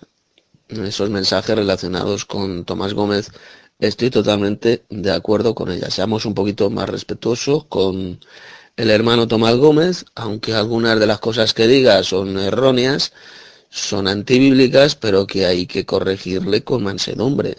¿Eh? como dice la escritura, corregirle con mansedumbre. Es un hermano que en algunas cosas está equivocado, pero tenemos que ir con paciencia y mansedumbre para llevarle la verdad a este hermano llamado Tomás Gómez. Así que estoy totalmente de acuerdo con lo que ha escrito la hermana Geneva. Pues nada, luego si se conecta Tomás Gómez, pues seguiremos eh, hablando con él, a ver si puedo tener el debatillo con él sobre este asunto de los supuestos siete años de tribulación, una de las mayores mentiras satánicas infiltradas en las mal llamadas iglesias evangélicas, y él podemos saber si podemos sacarle de ese error, de esa mentira. La Biblia nunca habla de un periodo de siete años de tribulación. ¿eh? En, la, profecía de las 70 semanas de Daniel 9 nunca se habla de una tribulación de siete años. Eso es mentira. Eso no lo dice la profecía en Daniel 9:27, no se dice por ninguna parte. Así que luego si entra, se conecta Tomás, pues seguiremos hablando a ver si puedo tener este debatillo con él. Venga, favor y merecido y paz a todos los hermanos. Y ya sabéis, tenemos que ir con paciencia y mansedumbre llevando la verdad. Eh, no podemos ir eh, pues insultando al hermano Tomás Gómez, diciendo cosas que no son así. Eh, el hermano Tomás Gómez no es ningún apóstata. Él está saliendo del error. No es un apóstata de la fe. Que él enseñe que la gran ramera es el maometismo, el islam bueno, pues ya poquito a poco le vamos a ir demostrando que no es exactamente así. El Islam, hermanos, el maometismo, es una de las hijas de la gran ramera, como iré demostrando a lo largo de estas charlas. Es una de las hijas de la gran ramera que al final se va a unir sin ninguna duda con la Iglesia Católica Romana para cortar las cabezas de los verdaderos cristianos pero en concreto no es la gran ramera la madre de las rameras, es una de las hijas, porque recordad que la gran ramera tiene hijas, tiene hijas putas, ¿eh? son hijas de puta. Babilonia la Grande, la madre de las putas y de las abominaciones de la tierra. Hay una iglesia, una organización religiosa grande que es la madre de todas y esa es la que tiene su sede en Roma, la ciudad de las siete colinas. ¿eh? Es la iglesia católica romana. Y luego hay otras que son sus hijas, ¿eh? como son las iglesias evangélicas, protestantes, el maometismo también, ¿eh? el islam o maometismo. Lo que pasa es que yo prefiero llamarlo el maometismo. También ¿eh? es una creación, es una hija de Roma, una hija de la gran ramera, y que un día volverá a Roma. Y cuando eso suceda, pues comenzarán a ser cortadas las cabezas de los santos de Dios, como dice el Apocalipsis. Muy buenos días, Tito Martínez y demás personas aquí en la sala de audio. Le hablo desde República Dominicana. Mi nombre es Alberto Santos. Acá ahora mismo son las 3 y 54 de la mañana. Estaba dormido, pero con el sonido de los mensajes me acabo de despertar. Sucede que yo soy seguidor de su doctrina en su página de la 21 tesis y lo estoy haciendo desde el año 2009. He venido muy de cerca escuchando cada uno de sus temas y he aprendido bastante. Pues bien, anoche, según iba navegando por su página, encontré ese número de teléfono donde se dice que podíamos agregarlo a Telegram. Bueno, no tenía Telegram a mi celular. Lo que hice fue que lo descargué primeramente a mi celular y luego entonces le agregué el número. Pues bien, luego entonces le pedí que me añadiera para así de este modo poder charlar con usted. Sucede que el día de ayer estuve teniendo un debate con un evangélico donde él presenta la doctrina de la Trinidad. Yo estoy en contra de la Trinidad, pero él presentó un punto el cual antes yo nunca había escuchado y lo quiero compartir con ustedes y especialmente con usted, hermano Tito Martínez, a ver qué respuesta usted daría para luego que usted me dé esta respuesta, yo entonces podérsela dar a él para atrás, ya que el debate fue por otro medio comunicativo. Bueno, el punto que él presentó en objeción es, es el siguiente. Él dice que la fe es un, una sola. Ahora bien, como la Biblia enseña que hemos de ejercer fe en, Dios, en Yahvé, no sé bien cómo que ustedes le llaman a Dios, pero también enseña la Biblia que tenemos, tenemos que ejercer fe en Jesús y él dice que la fe es una sola, que por lo tanto, si al ejercer fe en Dios, si al ejercer fe en Jesús, no hay, dos, no hay dos fe, solamente una sola fe. Por lo tanto, al ejercer fe en ambos, significa que ambos son la misma deidad. No sé, no, claro que sé, este, esto es un argumento débil, no creo en él, pero no sé cómo darle una respuesta bíblica a este punto y persuasiva de modo que pueda ayudarle a entender que él está errado en dicho punto. Hola hermano Alberto, soy Tito Martínez y te doy la bienvenida a nuestro grupo de Telegram Los Apartados para el Poderoso. Bien, he escuchado el mensaje tuyo, el argumento que esta persona trinitario pues te ha dado y la respuesta que te voy a dar es la siguiente. Mira hermano, este mensaje que te voy a enviar se lo puedes enviar a él si quieres eh, para que conozca la verdad. Jesús, por ejemplo, dijo creéis en Dios, creed también en mí. En la casa de mi padre muchas moradas hay, etcétera, etcétera, etcétera. Se encuentra en Juan capítulo 14.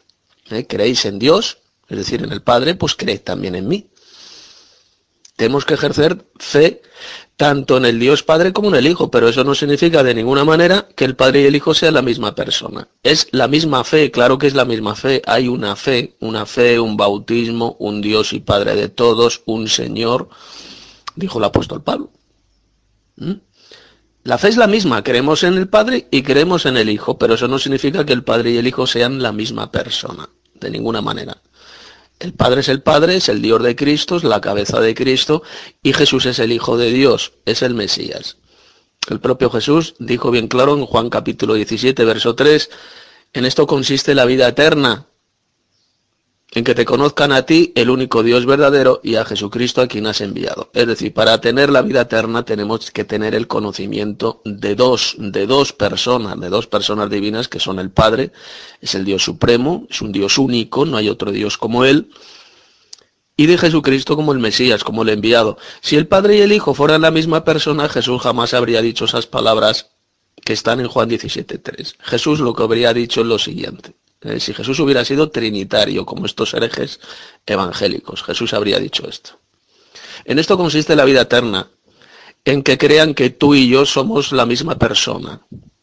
o habría dicho lo siguiente, en esto consiste la vida eterna, en que crean que tú, yo y el Espíritu Santo somos un solo Dios. Pero Jesús jamás dijo esas palabras. Jesús dijo que la vida eterna consiste, es decir, para tener la vida eterna, tenemos que creer en el Padre como el Dios único verdadero, no hay otro Dios como Él, es el Dios supremo. No hay otro Dios como el Padre Celestial, es el Dios supremo. Y Jesús es el Mesías, es el enviado, es el Hijo de Dios, al Padre, digamos, por medio de Jesús. Pero nunca dijo Jesús que Dios fuera trino o que Él y el Padre fueran un solo Dios. Eso jamás lo enseñó Jesús. Repito, tenemos que ejercer fe tanto en el Padre como en el Hijo. Es una fe. Pero eso no significa de ninguna manera que el Padre y el Hijo sean un solo Dios, sean una sola persona. Lo que enseñan los trinitarios o los unicitarios también, ellos enseñan la herejía que Jesús es el Padre Celestial, pues es sencillamente mentira y es totalmente lo contrario a la doctrina de Cristo. Eso es lo que de momento te puedo decir, hermano Alberto. Es si esto quieres que te lo aclare un poquito más, pues luego te lo aclaro porque ahora me tengo que ir al gimnasio, eh, me tengo que ir a hacer un poquito de ejercicio. Hasta luego, hermano. Gracias y paz y bienvenido una vez más a nuestro grupo. Buenos días, hermanos. ¿Cómo están todos? Quiero compartir un pequeño pensamiento que me vino a la mente hace dos días sobre, creo que Mateo capítulo 10, versículo 28, donde dice que Dios puede destruir tanto el cuerpo como el alma en el Gehenna, aunque algunas traducciones dicen infierno. Me gustaría compartir un pequeño idea, una pequeña idea que me vino a la mente respecto a dicho pasaje. Así que dentro de un minuto, dependiendo de lo que ustedes me digan, pues lo compartiré. Y si estoy equivocado, pues ustedes ya me corregirán bueno, según la doctrina del infierno, el infierno es un lugar espiritual donde van las almas de los pecadores a sufrir eternamente. Entonces los evangélicos utilizan el mismo texto también de Mateo 10:28, donde Dios dice que puede destruir tanto el cuerpo como el alma en el Gehenna. Ahora bien, una pregunta interesante que podríamos plantearle a los infernistas, como yo le he puesto a los que creen en el infierno, sería esta. Según ustedes, los infernistas, el lugar del infierno es un lugar espiritual, ¿cierto? Y ellos dirán, cierto. Ahora bien, la siguiente pregunta es esta. El cuerpo es algo físico, mientras que el lugar del infierno es algo espiritual. Entonces, Tomando en cuenta que el infierno es espiritual y que el cuerpo es físico, ¿cómo es posible que algo físico vaya a parar a algo espiritual? Ya que como dice Mateo 10:28, tanto el cuerpo, que es físico, como el alma, que es espiritual según ustedes, va a ir a parar al infierno. Entonces yo quiero que ustedes me contesten cómo es posible que algo físico vaya a parar a un lugar espiritual. Hola hermano Alberto, mira, ahí te envío el relacionado con ese pasaje de Mateo 10, 28, el mensaje que le envié ayer al hermano Víctor, que también me, comentó, me, preguntó sobre este texto de Mateo 10, 28. Y escucha ese mensaje, hermano, ¿eh? porque esa es la correcta interpretación de Mateo 10, 28. Bueno, disculpad por el sonido de fondo, pero el que estoy en el gimnasio y ya que la música que ponen, pues ya sabéis. Perdón, he dicho hermano Víctor, eh, hermano Alberto, Alberto. Eh, ayer hablé con el hermano Víctor y me preguntó sobre Mateo 28 y le di ese mensaje. Eh, escucha ese mensaje que le di, hermano Alberto, es sobre ese texto tan importante de Mateo 28, un pasaje que ha sido falsificado, malinterpretado completamente en el sistema iglesiero apóstata, el SIA. He escuchado tu mensaje, hermano Alberto, excelente mensaje y excelente pregunta. Es un razonamiento absolutamente correcto, bíblico, eh, de pura lógica, como algo que es espiritual, como dicen ellos, estos evangelocos, el infierno dicen que es un lugar espiritual, como ahí puede ser destruido el cuerpo, porque Jesús en Mateo 10, 28 dijo bien clarito que serán destruidos en cuerpo y alma. Como un cuerpo puede ser destruido en un lugar que según ellos es completamente espiritual. Pues la verdad yo no sé qué respuesta darán los evangélicos. Sí, está muy bueno dicho punto, aunque ya antes lo he escuchado en los debates que ha tenido con los infernistas.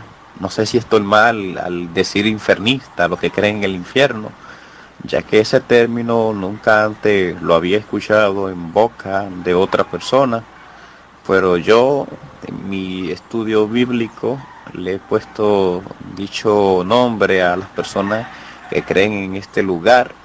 Es como una forma de, caprichosa, cariñosa de llamarlos a ellos, la cual yo le he puesto infernistas. Así como le decimos a los que creen que Dios es tres divinidades, que son tres personas en una divinidad, que le dicen, le hicimos trinitario. Entonces, del mismo modo, a los que creen en el tormento del infierno eterno y así por el estilo, yo le he puesto infernista. No sé si está bien puesto dicho nombre, si crees que sí, hermano Tito, pues ya usted me corregirá dicho punto. Hermano Poche, la Biblia nunca dice que el alma es la sangre, no. Lo que dice la Biblia, hermano, es que el alma está en la sangre, que es diferente. El alma, la vida, la vida, la nefes, está en la sangre, porque la sangre es la portadora del oxígeno que nos da la vida, pero no que la, no que la sangre sea el alma. ¿eh? El alma no es la sangre, hermano. El alma está en la sangre, que es diferente. Está, está. ¿eh? La sangre es la portadora de la vida, es la que porta el oxígeno, la que lleva el oxígeno a las células y hace que podamos vivir. Pero la sangre no es el alma, es sencillamente algo ¿eh? que es el portador de la vida, el portador del alma. Gracias Tito por, correr, por aceptar dicho punto. Realmente no sé, yo me quedé pensando en dicho pasaje y de repente me vino a la mente esa idea, nunca la había escuchado en boca de otra persona. Simplemente yo me pongo a veces a pensar sobre ciertos pasajes bíblicos y Dios pues ilumina mi mente, dándome ideas ya que las interpretaciones de la Biblia se basan en argumentos e ideas. Yo también me he puesto a buscar mis propias ideas que sean lógicas y contextuales en la Biblia. Pues bueno, esa fue una de las que pude encontrar en dicho pasaje. Así que a mí me ha encantado esta pregunta para planteársela a ellos. Fíjate hermano Poche que si el alma fuera la sangre, como tú dices, entonces Jesús cuando dijo, mi alma está triste hasta la muerte, ¿Eh? Jesús, ¿qué estaba diciendo, hermano? ¿Qué estaba diciendo? Mi sangre está triste hasta la muerte. ¿Eh? Eso es absurdo, es ridículo. ¿Eh? El alma no es la sangre. El alma está en la sangre, que es diferente.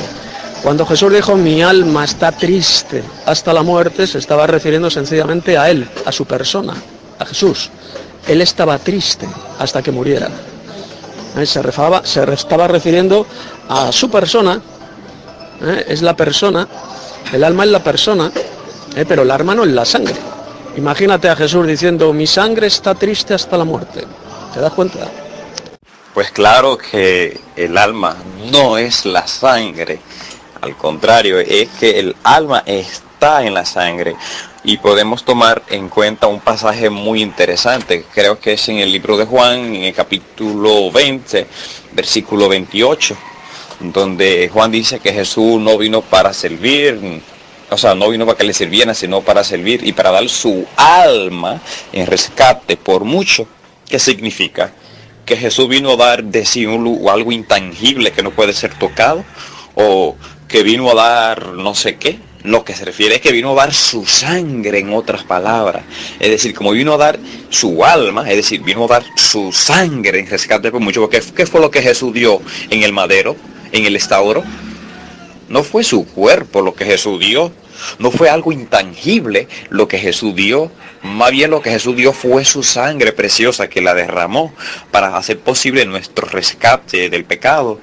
De modo que cuando la Biblia habla de alma puede referirse la vida de la persona que está en la sangre, ¿verdad? O, sea, puede referirse a, la persona, a sus emociones, a sus sentimientos. Es la persona en su totalidad.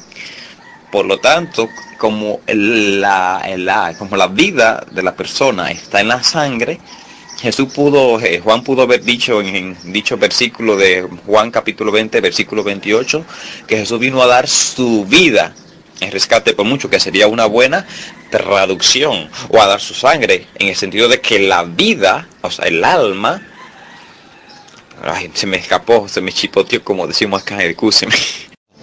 Y no solo eso, hermano Pochi, te voy a citar otro texto. Por ejemplo, cuando en Hechos capítulo 2 el apóstol Pedro predicó el Evangelio ahí en Jerusalén, el día de Pentecostés, dice la escritura que 3.000 almas se añadieron a la iglesia, a la congregación. 3.000 almas. Pues si según tú el alma es la sangre, ese texto entonces diría, y fueron añadidos 3.000 sangres a la iglesia. ¿A qué es absurdo? Es ridículo. El alma es la persona, hermano. ¿Eh? Y se añadieron 3.000 almas, es decir, 3.000 personas a la iglesia en ese día. Pero no sangres. El alma no es la sangre. ¿Eh? La sangre es la portadora de la vida, del alma. Como dice la Biblia, como dice Dios en el Antiguo Testamento. El alma está en la sangre. Está en la sangre. Pero no que el alma sea la sangre. Entonces tenemos que tener cuidado, tenemos que saber interpretar esos pasajes cuando hablan del alma, cuando hablan de la sangre. ¿eh? No se podemos decir que no podemos decir que el alma es la sangre, porque llegaríamos a conclusiones absolutamente ridículas y estúpidas, como decir que 3.000 sangres fueron añadidos a la iglesia. Es absurdo, ridículo completamente, hermano. Sí, sí, ahora que lo dice Tito, la es verdad, la vida está en la sangre, ahora que busqué bien la Biblia. Me parece que esa doctrina la heredé de los testigos de Jehová. Creo que cuando estudié con ellos me, me habían enseñado eso y, y me quedó. Sí, rectifico. Hermano Tito, quiero compartir con usted un pasaje que hace tiempo a mí me presentó un evangélico para probar la doctrina del infierno. Respecto a este pasaje aún no he sabido qué respuesta dar. Ahora yo se lo voy a leer para que usted vea cuál fue la interpretación que el evangélico le dio a dicho pasaje para querer probar los tormentos del infierno que los muertos siguen viviendo eternamente para sufrir por la eternidad. Es el pasaje que se encuentra en el libro de Daniel capítulo 12, especialmente el versículo 2. Nota que dice, yo tengo en mi mano la Biblia, la palabra de Dios para todo. Voy a leer dicha traducción. Note cómo esta traducción dice o vierte dicho pasaje. Note que dice, la gran cantidad de muertos que descansan bajo la tierra se levantará. Algunos irán a disfrutar de la vida eterna, y note el chin que el evangélico recalca, y otros pasarán vergüenza y serán despreciados para siempre, para siempre, para siempre, despreciados para siempre tras la resurrección. Entonces la pregunta es, hermano, ¿prueba este texto que tanto los buenos como los malos obtienen la vida eterna según los evangélicos? Solo con la diferencia de que los buenos gozan de una vida eterna de paz y tranquilidad, mientras que los malos, según ellos, basado en este pasaje, su, de, disfrutan de una vida eterna, pero de, de, de, desprecio y de vergüenza para siempre, como vierte dicho pasaje? ¿O cuál es la correcta interpretación de dicho pasaje? Me alegro que lo entiendas, hermano Pochi.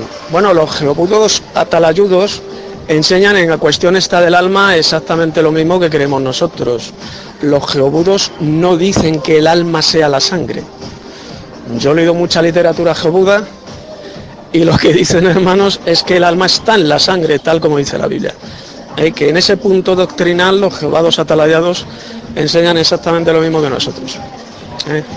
Ahí están correctos. El alma está en la sangre, la vida está en la sangre, porque la sangre es la portadora de la vida, es la portadora del oxígeno que nos da la vida. Yo jamás he escuchado a un geobudo atalayudo decir que el alma es la sangre, ¿Eh? nunca.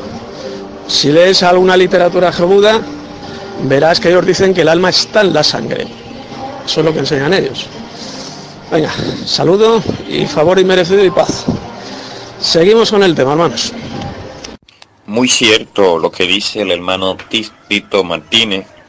Los testigos de Jehová nunca han enseñado que el alma sea la sangre. Más bien ellos enseñan en sus publicaciones, ya que yo le he leído también, que el alma, eh, perdón, que el alma está en la sangre, no que sea la sangre. Dicho de paso, es lo mismo que dice el hermano Tito Martínez. Tienen en común esta doctrina tanto los testigos de Jehová como Tito Martínez y también la iglesia adventista del séptimo día que también concuerda en este punto. Bueno, soy de nuevo Tito Martínez. Gracias por el comentario, hermano Alberto, eh, y por la pregunta que has hecho referente a ese pasaje del libro de Daniel. La interpretación es muy sencilla. Yo no entiendo cómo estos apóstatas evangelicoides, evangelocos, pueden dar una interpretación tan diabólica y falsa. Vamos a ver. El texto que ha leído hermano Alberto lo dice bien clarito. E irán estos a la vida eterna y los otros a vergüenza y confusión perpetua. Yo pregunto, esta pregunta se la puedes hacer a cualquiera de estos evangelocos, a estos imbéciles, y la pregunta es la siguiente. Ese texto de Daniel dice bien clarito que unos irán a vivir para siempre, irán a la vida eterna. ¿Quiénes son los que vivirán para siempre? El texto lo dice. Habrá un grupo que vivirán para siempre. Y el otro grupo, ¿dice el texto de Daniel que el otro grupo también vivirán para siempre? No. Dicen que irán a vergüenza y confusión perpetua. Es decir, que tendrán sus nombres vergüenza, sus nombres serán recordados como algo vergonzoso por toda la eternidad. Pero el texto no dice por ninguna parte que ellos vivirán también para siempre.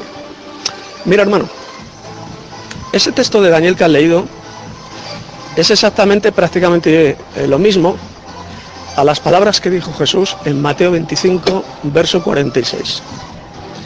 E irán estos, dijo Jesús, e irán estos, refiriéndose a, las, a los justos. E irán estos a la vida eterna y los otros al castigo eterno. Las cabras irán al castigo eterno. ¿Quiénes son los que vivirán para siempre? Los justos. Son los únicos que recibirán la vida eterna, que vivirán para siempre. ¿Y las cabras vivirán para siempre? No. Jesús dijo que irán al castigo eterno. ¿Y en qué consistirá el castigo eterno? Pues en ser destruidos en cuerpo y alma en el lago de fuego. Como dijo Jesús en Mateo 10, 28. Eso será el castigo eterno. Porque la destrucción en cuerpo y alma será eterna. Exactamente lo mismo ocurre con ese pasaje de Daniel que has leído. Los únicos que vivirán para siempre serán ese grupo que van a resucitar y van a vivir eternamente, van a vivir para siempre en el reino de Dios. Y los otros, los malvados, pues no vivirán para siempre. Su nombre será una vergüenza su recuerdo será una vergüenza, una ignominia por toda la eternidad. La interpretación que dan los evangelocos de ese texto de Daniel es de lo más pervertida, estúpida y diabólica. Paso palabra. No, no, no, no, no. Los testigos de Jehová no han enseñado que el alma sea la sangre. No, no, no, Puchi has leído más, quizá no recuerda bien el punto que yo quisieron recalcarte. Pues yo tengo muchísimas publicaciones de los testigos de Jehová están justamente frente a mi cara en este preciso momento. Si tú me dijeras cuál fue la publicación, pues mira, la buscaría en este preciso momento y lo rectificaría, pero basado en mis estudios también que he tenido con los testigos, ellos nunca han enseñado que el alma sea la sangre. No, no, no, no, Puchi, jamás, jamás. Recuerda que todos los, testigos de Jehová, al igual que los adventistas y Tito Martínez, tienen en común esta doctrina. Lo mismo que enseñan las tres confesiones, es decir, la iglesia de Tito Martínez, la iglesia adventista del séptimo día y la iglesia de los testigos de Jehová están totalmente de acuerdo en que el alma está, está en la sangre, no que sea la sangre, no, no puchi, te equivocaste, quizás es que no recuerda bien y no te culpo, pues a veces nosotros se nos escapan las ideas con el tiempo. Y bueno, tenemos de rectificar las cosas para recordar cómo fue que sucedió, pero no, no, no, nunca, jamás han enseñado que el alma sea la sangre, sino que está en la sangre, eso sí, Tito Martínez ya te lo acaba de explicar. Así es, hermano Tito, pero me gustaría que un poco más hacia adelante usted haga un estudio basado en dicho texto de Daniel capítulo 12 versículo 2, que ese es el texto clave del discurso o el estudio en cuestión, y que lo haga de una manera bien profunda, que lo haga también, ¿sabe qué, hermano Tito?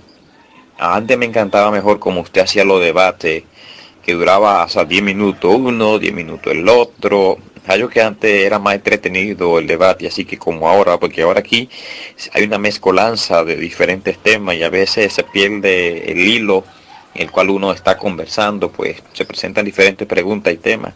Y sería bueno que los temas se plantaran uno por uno, así en diferentes días, diferentes estudios, ya que así uno se concentraría en un estudio específico y aprendería más pues antes cuando lo hacía de ese modo yo aprendía más de usted escuchándolo cuando tenía debate con los adventistas, evangélicos, la católica de Wendy, de la Trinidad y así por el estilo. Me encantaba más ese método que ahora.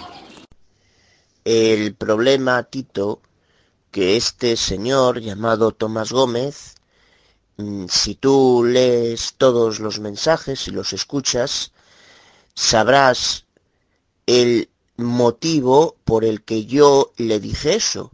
Este señor me acusó de ser un borrego que lo único que hacía era eh, dar credibilidad a lo que decía un líder, diciendo que tú eras el líder y un pin pin que iba detrás de ti. Entonces, ese es el modus operandi y la razón por la cual yo le dije, pues lo que le dije, sin ni más ni menos. Y en mi opinión, esta señora llamada Geneva Belfi es la menos indicada porque esta señora me acusó a mí en falso de decir cosas que yo no he dicho. Concretamente me acusó de decirle a eh, este, ¿cómo se llama? Alexander Rossi, cosas que a la postre el mismo Alexander Rossi reconoció que yo no le había dicho, calumniándome, y ahora se la da de santa.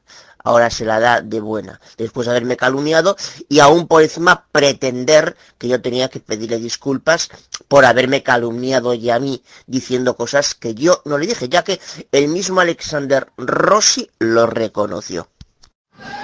Eh, hola hermano Alberto, a ver, en respecto al tema de los debates, Claro, los debates son estupendos, hermano. Ya me encantaría a mí hacer más debates. ¿Cuál es el problema? El problema, hermano, es que nadie quiere debatir conmigo. si alguien quisiera debatir conmigo, se seguirían haciendo los debates. Pero ningún evangélico, ningún paposo, ningún geovino, ningún pentecostaloide quiere tener un debate doctrinal conmigo. Nadie. Por lo tanto, ¿cómo voy a tener debates de esos que hacíamos antes si nadie quiere debatir conmigo. ¿Qué culpa tengo yo, hermano? Venga, gracias, Paz. Y respecto a un estudio un poquito bastante profundo sobre el texto de Daniel capítulo 12, sí hermano, lo voy a hacer, lo voy a hacer. ¿eh? Es un pasaje que utilizan mucho los evangelocos para basar la doctrina diabólica de los sufrimientos eternos en el infierno y de la inmortalidad del alma. Lo voy a hacer, hermano. Ahora estoy liado en muchas cosas porque estoy escribiendo el Nuevo Testamento de los Santos de Dios. Estoy en esto de las charlas bíblicas por Telegram. Eh, las tengo luego que editar, que eso me lleva mucho tiempo.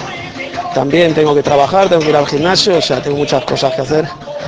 Pero lo voy a hacer, un estudio sobre Daniel capítulo 12, sin ninguna duda.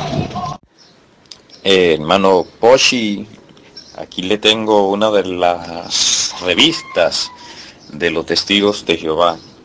Es la revista que dice ¿Qué nos sucede cuando morimos? editada por la Wax Tower.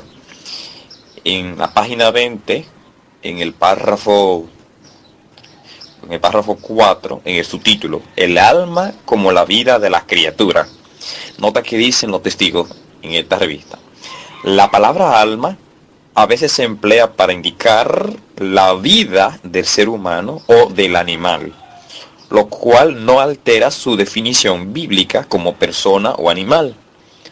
A modo de ilustración, tal como decimos que el hombre es un ser vivo, también podemos decir que tiene vida. De igual modo, el hombre es un alma, pero mientras está vivo, puede decirse que tiene alma. Por ejemplo, Dios le dijo a Moisés, han muerto todos los hombres que buscaban tu alma. Éxodo 4:19. Está claro que los enemigos de Moisés estaban tratando de quitarle la vida. En los siguientes pasajes se advierte un uso similar del vocablo alma. Llegamos a tener muchos mucho miedo por nuestras almas. Siguieron huyendo por sus almas, segunda de Reyes 7.7. El justo está cuidando del alma de su animal doméstico. Proverbio 12.10. El Hijo del Hombre vino para dar su alma en rescate en cambio por mucho. Mateo 20.28. Y llegó a estar muy próximo a la muerte, al exponer su alma al peligro. Filipenses 2.30.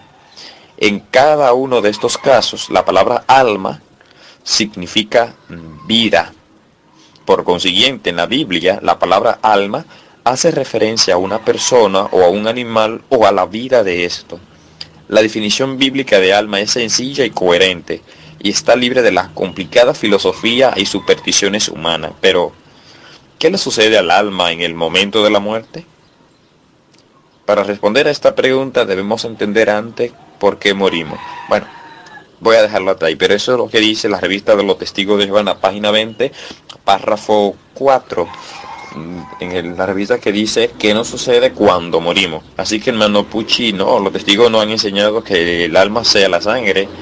No, no, no, al contrario, sino que el alma está en la sangre y que esta puede referirse tanto a la persona como al animal o a la vida de la persona, en lo que ellos enseñan. Así que acabo de demostrarlo leyendo la misma revista de ellos, mm, en la página 20 de qué nos sucede cuando morimos, en el subtítulo El alma como la vida de la criatura. Ok, hermano Tito, ya me extrañaba que los debates no fueran como hace años atrás, pero bueno, ya entiendo por qué es que ya no lo hace como antes. Pero bien, de caso es que aún seguimos aprendiendo de los temas que usted comparte de la Trinidad, el infierno, el cuerpo de Jesucristo, etcétera. Muy buenos temas, por cierto. Bueno, hermano Tito, yo me dedico a ser profesor de matemática, maestro privado de matemática. Trabajo así, de ese modo. Tengo un hermoso niño de 7 años. Soy soltero, viudo, entre otras. Así, Así que será bueno que compartamos mucho sobre diferentes temas, que ya vaya yo aprendiendo de usted algunos puntos más profundos que antes, ya que antes no tenía contacto con usted, pero a partir de ahora ya estamos en contacto para aprender más. Hermano Tito, hay un tema también que quiero compartir con usted, o un punto, no un tema, porque un tema ya sería algo bien extenso. Es un punto común, cuestión muy pequeño, por cierto. Es sobre la iglesia adventista del séptimo día. Como usted sabrá, la iglesia adventista del séptimo día, en su doctrina, ellos enseñan que de los mandamientos de la ley que Dios le entregó a Moisés en la montaña Sinaí, todos los mandamientos, según la iglesia adventista, a excepción de los diez mandamientos, fueron eliminados. Es decir, los únicos mandamientos que no fueron eliminados con la muerte de Jesús en el madero fueron los diez pero todo otro mandamiento fueron eliminados según ellos. Ahora bien, para que la doctrina sea cierta debe de haber coherencia en todos sus puntos. Y yo reflexionando poco a poco he encontrado que hay incoherencia en su doctrina. Le voy a demostrar por qué lo digo, hermano Tito, a continuación. Bueno, note por qué es que lo digo. Si todos los mandamientos, a excepción de los diez mandamientos, pasaron, entonces la pregunta mía es, ¿por qué los adventistas aún siguen cobrando el diezmo que forma parte de los mandamientos, pero no de los diez? Lo que significaría que este mandamiento pasó, pero aún, aún lo siguen cobrando ellos. ¿Por qué razón? Si ellos enseñan en su doctrina que todo mandamiento que no pertenezca a los diez fue eliminado, lo que significaría que el diezmo también fue eliminado. Sin embargo, ellos aún lo siguen cobrando este diezmo. Y está, ahí le subí este, el pasaje de Levíticos que ellos tradujeron o mal o no sé, pero ahí está, ahí lo saqué de la jw.org y lo pueden leer. Ahí saqué el print de pantalla y lo subí al grupo. hermano Pochi, si lee con cuidado el estudio que acaba de enviar de los testigos de Jehová, de la página oficial de Levítico 17:14, ellos no están diciendo que el alma sea la sangre. Note que hay una parte en ese párrafo que dice, para Dios la sangre representa, no que es, note, no que es, representa el alma o la vida, algo que le pertenece a Él. Es decir, hermano Pochi, hay que leer con cuidado. Yo no están enseñando algo de que el alma sea la sangre, sino más bien que esté en la sangre. Note que dice representa.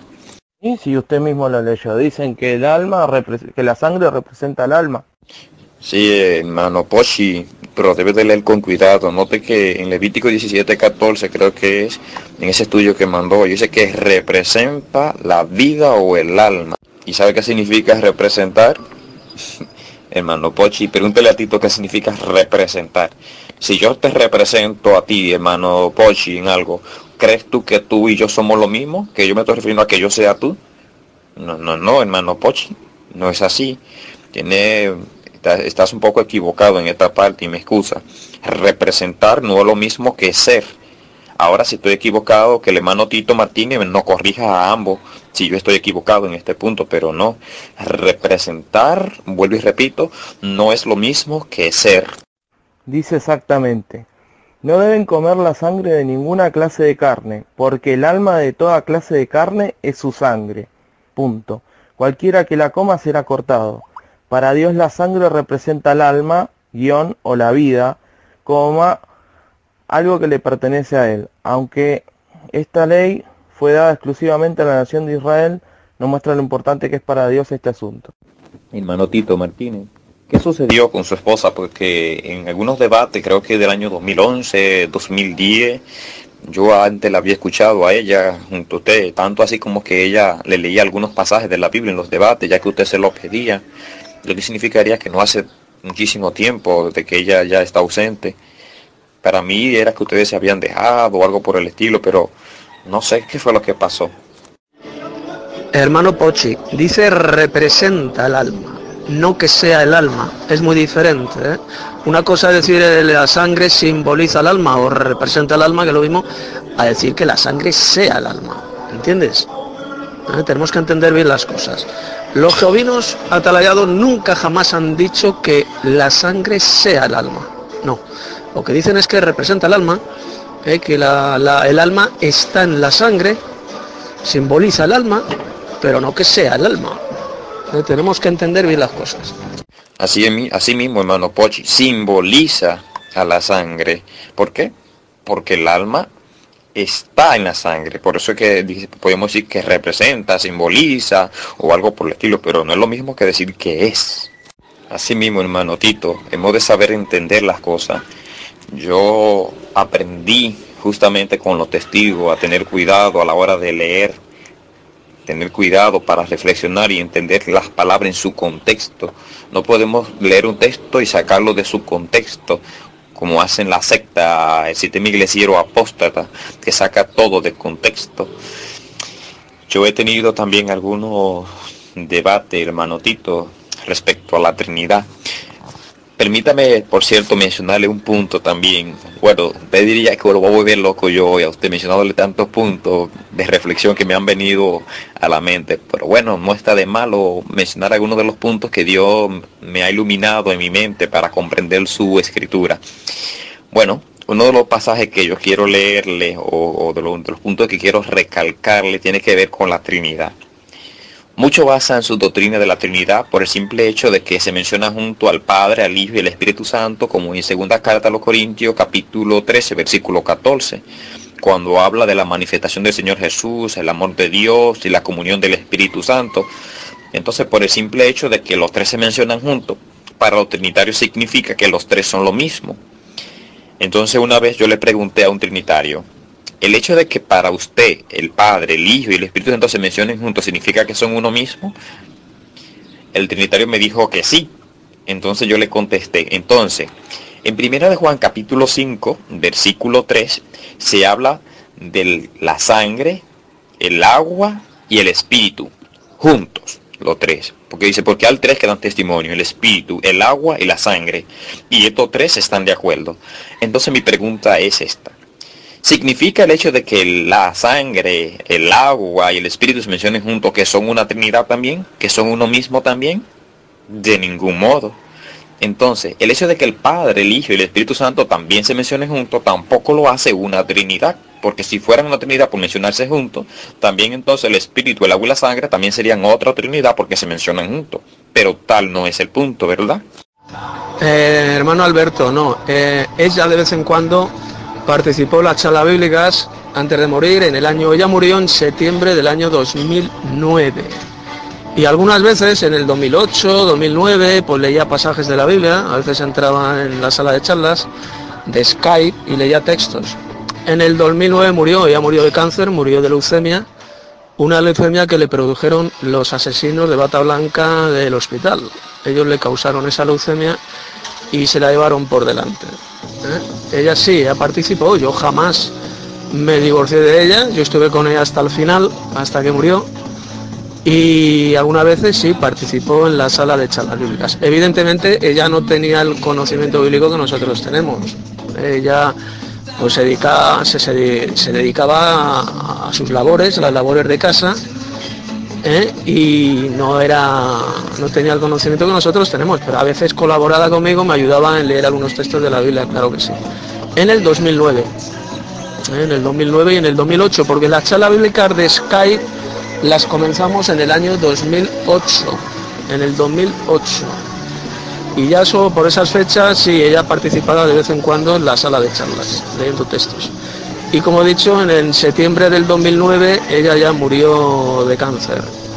Y yo desde el 2009 hasta ahora pues sigo soltero, no he encontrado a la compañera, a la hembra que valga la pena, ¿eh? pues prefiero estar solo que mal acompañado, hermano. El día que encuentre una buena hembra como Dios manda, pues, pues eh, encantado de vivir con, con, una compañera, pero de momento vivo solo desde el 2009.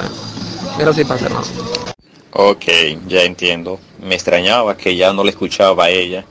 Porque sí, yo le escuchaba a ella leer los pasajes, ya que usted se lo pedía en la sala de Sky. Pero eso fue lo que sucedió, ok. Está bien, hermano Tito. Gracias por la corrección. Gracias, hermano Tito. Me pareció que le gustaría, sí, ese punto como le he dicho, a veces yo me pongo a reflexionar sobre ciertos pasajes y busco la lógica, pero que al mismo tiempo de ser lógico sean bíblicos. Así que, bueno, qué decir, que Dios nos siga iluminando cada vez más para poder comprender su Biblia y demostrarles al sistema iglesiero apóstata que están desviados en el tema de la deidad y en el tema de la de la, de, o sea, como digo, de donde van a parar los muertos al final de la destrucción de este mundo, si a un infierno serán desaparecidos para siempre. Sería bueno, hermano Tito, que cuando tenga un debate de, la Trinidad con una persona, un evangélico, un pentecostal, no sé cuál sea de ellos, un adventista, le mencione ese punto, ese argumento, ya que yo también lo utilizo bastante aquí en mi labor cuando hablo de la Trinidad con ellos. Y bueno, qué decir, ellos no han sabido qué responderme a ese punto, pues es algo bíblico y razonable hablarle de este punto de vista. Buenos días, soy abogada de Galicia, estimado, estimado hermano Santos. Mm, muy correcto lo que has dicho, pero me si me permites corregir una cosa que igual entendí mal, a lo mejor te lo entendí mal, ¿eh? eh efectivamente, eh, la no creas que que la Watchtower, porque haya miembros la Watchtower, mm, adeptos que vayan diciendo por ahí que, que es muy peligroso quitar un texto fuera de su contexto, que eso signifique que la Watchtower enseñe todo lo que diga son verdades bíblicas, porque muchas de las cosas que enseña la Watchtower son falsas, son espurias a la luz de la Biblia, aunque ellos lo nieguen y digan lo contrario. Lo digo porque me pareció entender eso. Mm, disculpa de antemano si igual me si igual te entendí mal, ¿eh? Hola hermano abogada, ¿qué tal? Ya te echaba de menos. A ver hermano, eh, el hermano Alberto no ha dicho por ninguna parte que todo lo que enseñen los geovinos atalayados sea verdadero. No Estábamos hablando en concreto de la doctrina de la inmortalidad del alma. Y lo que el hermano ha dicho, y yo también, es que en este punto eh, los argumentos que esa secta da sobre la inmortalidad del alma son algo absolutamente correctos, son bíblicos, en este punto doctrinal. en ninguna parte el hermano ha dicho, ni yo tampoco, que, las doctrinas jehovinas sean verdaderas, que todo lo que ellos enseñen, ellos enseñen sea verdadero. No. Estamos hablando solamente de la doctrina de la inmortalidad del alma. ¿eh? Esa doctrina, los jehovinos, eh, los argumentos que dan, los estudios bíblicos que dan son absolutamente correctos y muy buenos. Muy buenos. Pero el hermano Alberto nunca ha dicho que todas las doctrinas jehovinas sean verdaderas, hermano. Escucha bien los mensajes que ha, que ha enviado el hermano Alberto para que veas que no ha dicho eso por ninguna parte. Venga, gracias y paz, hermano. Y adelante y firmes en la fe, soldado. Pero hermano, estar siempre junto a ustedes, apoyándolo lo poco que sean, que yo no tengo un conocimiento tan, tan, tan profundo como usted, hermano Tito. Pero sí Dios me da la capacidad de razonar, saber formular preguntas, buenos argumentos que induzcan a razonar a los trinitarios.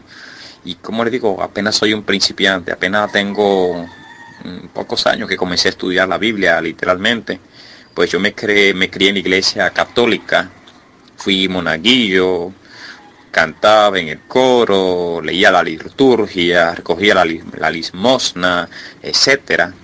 Me quería mandar al seminario, estudiar para ser sacerdote. Recuerdo que un señor que se llamaba Chito, Chinto, de, mi, de la iglesia católica a la cual yo me congregaba, que me dijo una vez cuando yo era monaguillo, mira, tú sirves para ser padre, ¿te gustaría ser padre? Y yo le dije, jugando y relajando a él, ay sí, claro, me gustaría ser padre, pero de familia. bueno, ¿qué digo? Con el tiempo renuncié a la iglesia católica, me congregué entonces en la iglesia evangélica, Asamblea de Dios, pero no me gustaba la loquera que había ahí, que se daban por el pecho, hablaban babosidad y que de lengua, se llaman la butaca, la forma de que supuestamente adoran no me gusta a mí porque creía y en mi mente que esta no era una forma correcta de representar a Dios y de adorarlo. Luego también estuve en la iglesia adventista del séptimo día. Me bauticé el 3 de diciembre del año 2003 en dicha iglesia. También por su falsa doctrina del Dios trino, este de tres cabezas, me salí. Estuve también con los mormones, durante un año prácticamente visitándolo, pero su doctrina nunca me llamó la atención, pues casi nunca, nunca eran bíblicas, sino basadas en su libro. Entonces con lo que más yo pude aprender de la Biblia fue con los testigos de Jehová, pues ellos fueron los que me inducieron al mundo teológico de la Biblia, a comprender el papel que desempeña Jesús en los propósitos de Dios, así como la creencia del infierno, del alma, el espíritu, etcétera. Muy buenos temas que tienen los testigos al respecto en estos temas, en los cuales estoy totalmente de acuerdo en cuanto a la Trinidad, eh, las cosas de, en cuanto al infierno, etcétera. Ellos me abrieron la mente para ir comprendiendo poco a poco lo que realmente enseña la Biblia respecto a estos temas. ¿Y qué dijo? Pues cuando comencé un día a navegar por el internet buscando información para incrementar mi conocimiento, eso fue como alrededor del año 2009, 2010 más o menos por ahí. Entonces me encontré con la 21 tesis de usted, hermano Tito.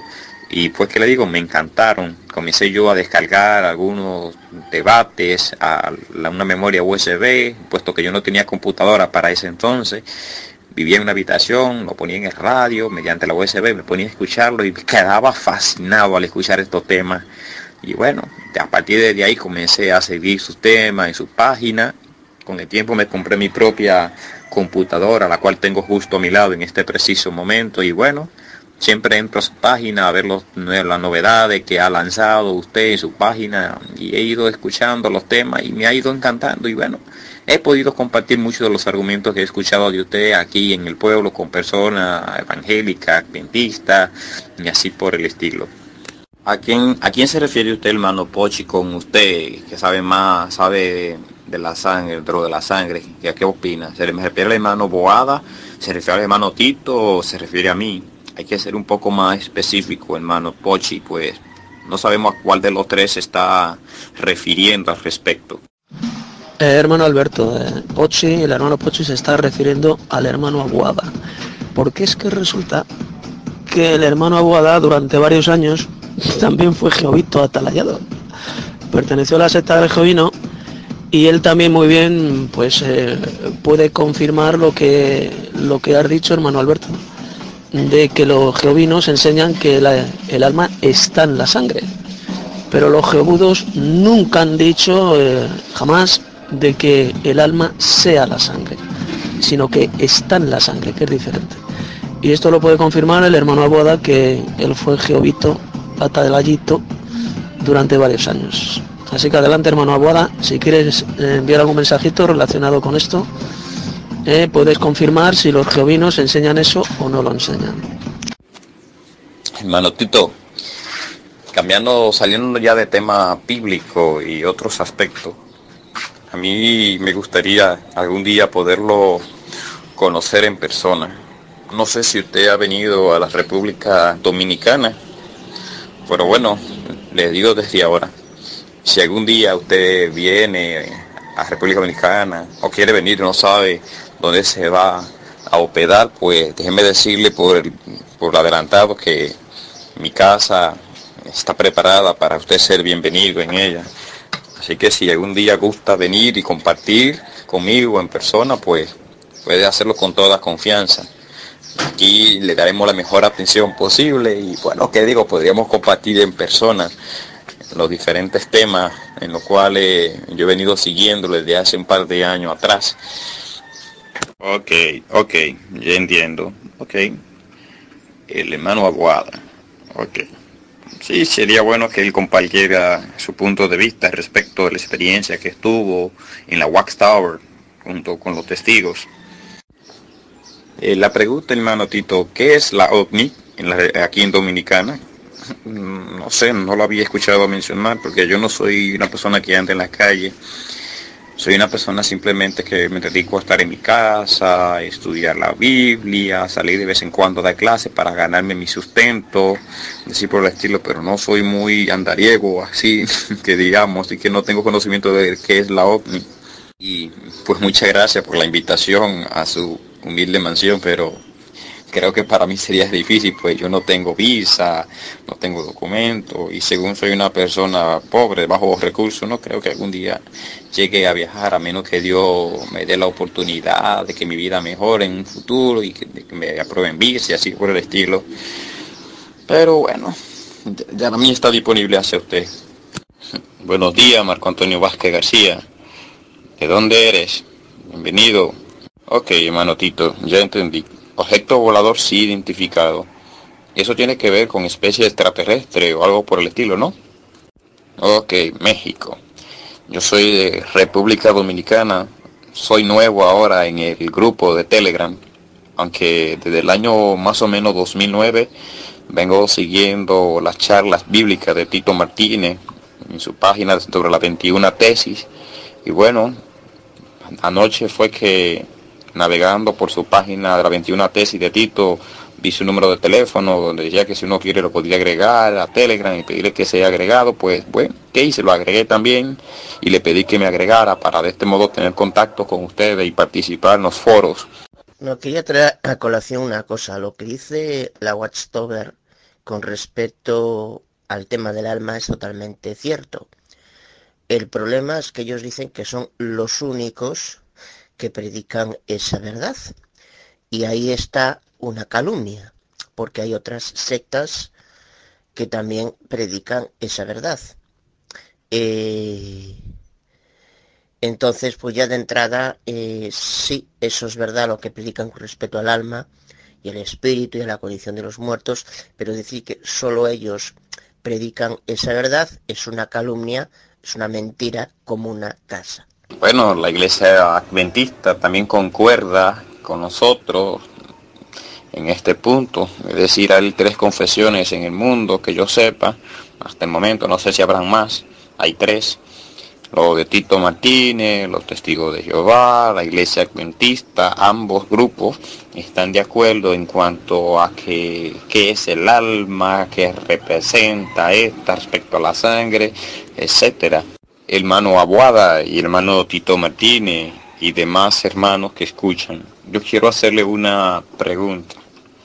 No sé si allá en España aparece el diccionario bíblico de Strong y el de Bain, no sé bien cómo es. Sucede que esos diccionarios bíblicos me gustaría yo poderlo tener para mi estudio personal de la Biblia. Hace años que vengo detrás de ello y no he podido dar con ello y me gustaría que ustedes me informaran si allá en España aparece en dichos diccionarios, el diccionario bíblico de Strong. Bueno, hermanos, que acabo de pelearme con una santa pesa y uno está agotado. A ver, hermano Alberto, luego voy a pegar aquí el enlace, es un regalo que voy a hacer, para que bajéis de internet las Word. Y tiene también el comentario bíblico y tiene el Strong, tiene varios comentarios bíblicos, tiene muchas versiones de la Biblia. Y tiene también el diccionario Strong, de palabras hebreas y griegas. Es la herramienta, hermanos, que yo estoy utilizando personalmente para hacer este Nuevo Testamento de los Santos de Dios. Así que luego voy a poner el enlace cuando llegue a casa, porque ahora estoy aquí con las santas pesas. Luego voy a poner el enlace para que lo descarguéis. ¿Eh? Lo instaláis en vuestro en vuestra PC, en vuestro en vuestro ordenador. No lo podéis instalar en el teléfono. ¿eh? Tiene que ser en vuestra tablet o en vuestra bueno, tablet no, porque tiene que ser Windows. Windows. Tenéis que tener Windows. O bien en vuestro PC con un portátil o lo podéis instalar. ¿eh? En el teléfono no lo podéis instalar. La que os voy a enviar tiene montones de versiones de la Biblia. Tiene la Strong, tiene la Biblia interlineal, griega española. Es una herramienta buenísima. ¿eh? Y dentro de unas semanas o meses también va a tener el Nuevo Testamento de los Santos de Dios. La versión de la Biblia que estoy haciendo. Así que luego os pondré aquí el enlace, hermanos. Recordadlo, bajároslo en vuestro PC, en vuestro portátil. Solamente vale para Windows. Venga, hasta luego. Ok, muy bien. Yo tengo una PC de escritorio, también tengo el Windows 7, al igual que el Marco, el igual que el hermano Marco Antonio Vázquez García. Y bueno, pues sí, véngale, me interesa tenerlo. Así quizás nuestro conocimiento bíblico aumente cada vez más al tener conocimiento de las raíces hebreas y griegas de la Biblia para de este modo entonces poder pulverizar cada vez más a las a ese tema iglesiero apóstata, adventista, eh, pentecostales, evangélicos, mormones, católicos, unicitario, etcétera. Soy muy amante y fascinado al estudio bíblico, aunque para serle sincero, hermano Tito, yo venía desde hace años debatiendo el tema de la Trinidad con los trinitercos y el tema del infierno y ellos siempre se hacen lo de la vista gorda, los que nunca entienden el estudio de uno, que el estudio de uno no es válido, el argumento de uno no es válido, que el ellos sí. ¿Y qué le digo? Mi autoestima de estar batiendo bajó, dejé de estudiar la Biblia, tengo ya años que no estudio la Biblia personalmente y que no debato, ya pues ya me siento cansado, ya que ellos siempre se hacen lo de la vista gorda, los que nunca quieren entender, ellos creen que están en lo correcto con su Dios triféfalo. Bueno, parece que Satanás lo tiene bien ciego, como dice segunda carta a los Corintios, capítulo 4, versículo 4, que el Dios de este sistema ha cegado la mente de los incrédulos. Bien lo dice el texto, están bastante ciegos. Pues, ¿quién los saca ellos de ese Dios triféfalo monstruoso de tres cabezas y así por el estilo? Nadie. Ellos están muy sumergidos creyendo que están creyendo y adorando al Dios verdadero mencionado en la Biblia. Sin embargo, están totalmente errados e equivocados, pues yo conozco ya bastante bien a mi Dios. ¿Se puede bajar el celular el testamento de los santos de Dios? ¿O también tengo que descargarlo a la PC? Eh, hermano Alberto, el Nuevo Testamento de los Santos de Dios sí que es para el teléfono. Eh, lo puedes bajar al teléfono, también se puede bajar al PC pero escucha, antes de bajarlo al teléfono tienes que bajar el Adobe Reader, el lector de PDF. Ahora te voy a poner el enlace del Adobe Reader para que te lo descargues primero. Igual ya lo tienes instalado en tu teléfono, no lo sé. Pero si no lo tienes, te lo tienes que bajar en primer lugar para poder leer el Nuevo Testamento de los Santos de Dios. Ya lo estoy descargando, el Adobe Acrobat Reader. Así entonces instalo el Nuevo Testamento para poderlo usar en mi vida cotidiana. Hermano Tito, como yo conozco evangélicos, adventistas y así por el estilo, personas que le gustan debatir, no sé si estaría bien que yo lo invite a la sala aquí de apartado en Telegram para que nosotros tengamos un debate con los trinitarios invitarlo a ellos a que vengan a participar, que te, lo agreguen a usted al grupo y me agreguen a mí. Y así entonces nosotros ambos lo pulverizamos en la luz de la Biblia, con su dioptri. Muy bien, me parece una idea excelente la que has dicho, hermano Alberto, pero te pido el favor que hagas una cosa. Invítales a que entren aquí en el grupo, pero haz el favor de no decirles que es para debatir conmigo, con Tito Martínez. Porque me conoce mucha gente y conocen ahí en América, conocen mucho mi sitio web y ninguno de ellos quiere debatir conmigo porque sabe que lo, saben que los haría picadillo. Entonces nunca les diga que es para debatir con Tito Martínez. Tú simplemente invítales, les dices que es para que den una charla, para tener unos debates sobre cuestiones doctrinales. Pero no mencionen mi nombre, haz el favor. Venga, ya me marcho a casa, luego os envío el enlace de Last Word. Ok, hermano Tito, así lo haré. No mencionaré su nombre, solo lo invitaré a la sala, que compartamos diferentes temas y bueno, usted después saldrá al aire, se revelará para entonces demostrar sus puntos en contra de los argumentos falsos que ellos presenten. Es bueno ser bíblico siempre, utilizar argumentos que sean bíblicos y basados en la Biblia. Es la mejor forma de razonar con los trinitercos e infernistas. Hermanos, no sé si este punto está correcto, pero creo que de forma cariñosa a los que creen en el infierno podemos llamarlos infernistas. ¿Qué ustedes opinan al respecto? ¿Está bien que lo llamemos infernista al creer en el infierno a ellos? ¿O no es correcto? Bueno, espero su respuesta.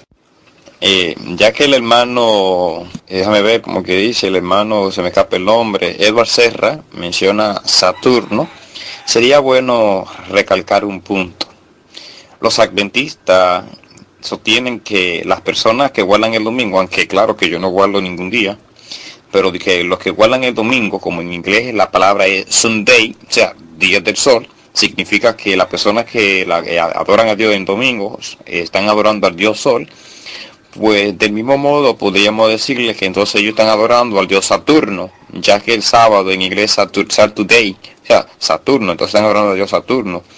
Es un argumento débil y estúpido. El simple hecho de decir que que una persona adore en el domingo a Dios significa que está adorando al Dios Sol pues entonces de mismo modo, al ellos adorar a Dios en el sábado, estarían adorando al Dios Saturno. Wow, qué decir. Siento una emoción al poder por primera vez en mi vida, después de tantos años, escuchando a Tito y siguiendo su página, que ahora yo pueda hablar directamente con él. Para mí es algo fascinante poder ahora ver, escuchar su voz, dirigiéndose a mí específicamente, yo dirigiéndome a él en específico y a los demás hermanos aquí. Hace años, antes me había pasado por la mente formar parte del grupo y todavía no había sacado el momento, pero ya Dios como que me dijo que sí, que me uniera y pues aquí estoy junto a usted y ahora para compartir y darle apoyo en lo poco que pueda. Hola hermano Jorge, bueno voy a contestar a la pregunta, pregunta él ¿Qué son exactamente los hijos de Dios que viven al lado inverso de la tierra circular. ¿Acaso son humanos o son ángeles de Dios los que viven allí? Bueno, hermano, pues realmente el Nuevo Testamento no lo especifica por ninguna parte eh, si son humanos o no son humanos. Lo que sí es cierto es que habla de hijos de Dios, de seres que viven debajo de la tierra y que dan gloria, que dan alabanza al Padre y al Hijo. Evidentemente eso significa que no son demonios, porque hay algunos que dicen que se refiere a, demonios, a los demonios que viven debajo de la tierra, no. ¿Desde cuándo los demonios dan alabanza y gloria al Padre y al Hijo? Eh, imposible. Son hijos de Dios, son seres hijos de Dios y por cierto también hay un pasaje hay pasajes en el Nuevo Testamento dice los que viven en el mar debajo del mar hay seres hay hijos de Dios que viven en el fondo del mar también y también los que viven debajo de la tierra. Cuando habla de los que viven debajo de la tierra se refiere evidentemente que viven al otro lado de la tierra, debajo de la tierra. Ya sabéis que la Biblia enseña que la tierra es plana, la tierra es circular y es plana y en la otra cara pues hay hijos de Dios. Lo que nunca especifica es si son humanos o son seres celestiales, no lo especifica la Biblia, así que yo no te puedo decir hermano. Lo único cierto es que son hijos de Dios, ¿eh? son seres que alaban que dan gloria al Dios Padre y a Jesús, tal como dice eh, claramente el libro del Apocalipsis. Muy buena pregunta la que has hecho, hermano Jorge Luis. Bueno, esos que cuando dice, habla del árbol de la vida y que le dará acceso al árbol de la vida, se está refiriendo a seres humanos que vivan en la tierra. Vamos a ver, durante el milenio la tierra va a ser repoblada ¿eh? por millones de personas y muchos de ellos al final van a recibir la inmortalidad. Y van a recibir la inmortalidad sencillamente comiendo del árbol de la vida. Eh, son esas personas que vivirán aquí en la tierra. Eso no tienen que ver nada, esas personas no tienen que ver nada con la iglesia de Cristo, que tendrán cuerpos celestiales y estarán viviendo en la nueva Jerusalén celestial. Ahí está hablando de seres humanos que vivirán en la tierra durante el milenio y al final del milenio, aquellos que han sido salvos, pues sencillamente Dios les dará el acceso al árbol de la vida para que coman de su fruto y vivan para siempre eh, recibirán la inmortalidad. Gracias paz, hermano. Bien, muy buena pregunta, hermano. Eh, te voy a contestar. Yo creo que nuestra Tierra tiene un sistema binario, es un sistema binario con dos soles. ¿Por qué lo digo, hermano? Pues lo digo porque el contraalmirante Richard Beer, cuando ingresó al otro lado de la Tierra, por la abertura polar norte y por la Antártida también, y llegó a ese mundo inferior que menciona la Biblia, lo encontró siempre iluminado por un sol que estaba fijo, eh, fijo allá arriba. Un sol que no se mueve y que hace que ese lado de la Tierra esté siempre iluminado por un sol. Lo cual significa que es un sol diferente al que tenemos nosotros. Es un sistema binario, compuesto por dos soles. El que está debajo de la Tierra, que ilumina la Tierra inferior, y el nuestro, que es el que da, el que se mueve alrededor de esta cara de la Tierra, que es nuestro Sol y nuestra Luna. Si hay otra luna en, el, en el, debajo de la Tierra, eso ya no lo creo, eh, no lo creo, pero lo que sí creo es que existe otro Sol que está al otro lado de la Tierra, debajo de la Tierra, y la ilumina, ya que me estoy basando en la expedición, en las expediciones que hizo el contraalmirante Richard Beer al otro lado de la Tierra, eh, ahí debajo de la Tierra. Me estoy basando en eso. Bueno, el contraalmirante Richard Beer cuando ingresó al otro lado de la Tierra, debajo de la Tierra, en las expediciones que hizo, él afirmó que nunca se hacía de noche, nunca se hacía de noche, es decir, que ese sol está fijo, está fijo arriba y hace que ilumine toda la cara inferior de la Tierra. Es un sistema, la Tierra, repito, tiene un sistema binario. Evidentemente, al no existir la noche en la cara de abajo, significa que el sol no se mueve. Eh, no se mueve, está fijo. Siempre es de día en la cara inferior de la Tierra. Aquí no, aquí tenemos un sol que se mueve, una luna que se mueve, eh, y por eso tenemos el ciclo del día y de la noche. Bueno, muy buena pregunta también la que acaba de hacer el hermano Jorge, la voy a leer. Dice, la incógnita sería que, ¿qué pasará al final del milenio, cuando la Tierra sea destruida con los impíos para la creación de una nueva Tierra? Los del lado inverso de la Tierra morirían y serían destruidos también en ese lado? Muy buena pregunta. No, yo lo que creo, hermano, es que es la cara superior donde vivimos nosotros, esta cara de la Tierra, la que va a ser quemada, la que va a ser destruida y va a ser recreada. Va a ser completamente eh, reestructurada para que aquí, en esta cara, pueda descender al final del milenio la nueva Jerusalén celestial la cara de abajo, el otro lado de la tierra, no va a ser destruido por la sencilla razón de que allí no viven malvados. Allí solamente viven hijos de Dios y por lo tanto la cara que va a ser quemada eh, y convertida en un nuevo cielo y una nueva tierra va a ser la cara donde vivimos nosotros. Esta superficie de la tierra donde estamos es la que será completamente quemada y transformada después del milenio. Bien, pregunta, bueno, dice el hermano Jorge Luis lo siguiente. Aún me parece curioso que no se haya detallado mucho en el libro del Génesis sobre la creación esta de la tierra inversa, la tierra de abajo. Bueno, a ver, como ya, ya he dicho, el, Nuevo Testamento habla de los que viven debajo de la tierra, lo cual demuestra que debajo de la tierra, al otro lado de la tierra, hay hijos de Dios viviendo. Eso en primer lugar. Y segundo, hay muchas cosas que no menciona la Biblia y existen. Hay cosas, muchas, que la Biblia no menciona, no, no dice nada. Y sin embargo, son cosas que existen. Así que el hecho de decir, no, yo no creo en esto porque no lo dice la Biblia, eso no significa que no exista. Y voy a poner un sencillo ejemplo para que todo lo entendáis. La Biblia no menciona jamás la existencia de otros planetas en el universo, como por ejemplo eh, Marte, Júpiter, Venus, eh, Saturno, etc. No lo vais a encontrar en la Biblia. A ver, si alguien, que alguien me diga dónde menciona la Biblia la existencia de esos planetas, de que Dios creara esos planetas. ¿No lo menciona? Sin embargo, cualquiera que tenga un buen telescopio puede observar la existencia de esos planetas, como Marte, Venus, Júpiter, Saturno, etc. Los puede observar con un buen telescopio. Así que ese no es ningún argumento válido el decir, bueno, yo esto no existe, yo en esto no lo creo, porque la Biblia no lo menciona por ninguna parte. Ese es un argumento absolutamente ridículo y falso, el rechazar algo porque la Biblia no lo menciona. Hermano Tito, pero no serán salvos los que resuciten para escuchar sentencia, de los cuales muchos van a ser arrojados al lago de fuego. O sea, serán salvos los que los que sean, pero habrá muchos que resuciten y esa sentencia sea negativa y sean arrojados al lago de fuego. Bueno, a ver, quiero aclararme. Cuando he dicho que al final del milenio todos serán salvos, me estoy refiriendo a las naciones que sean salvas. El Apocalipsis dice que después del milenio habrá naciones salvas. Esos son los que serán salvos. Y luego habrá otros muchos que se habrán unido a Satanás y que serán destruidos en el fuego, tal como dice el Apocalipsis.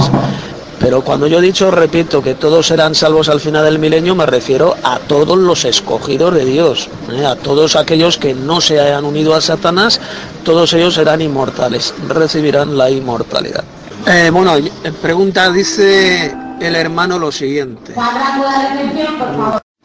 Para que un día, cuando llegue el momento, la especie humana, cuando ya sean salvos, sean inmortales, la especie humana se podrá expandir por todo el universo se podrán multiplicar, tendrán hijos y se van a ir multiplicando por todo el universo, que es prácticamente infinito, donde hay millones y millones de planetas.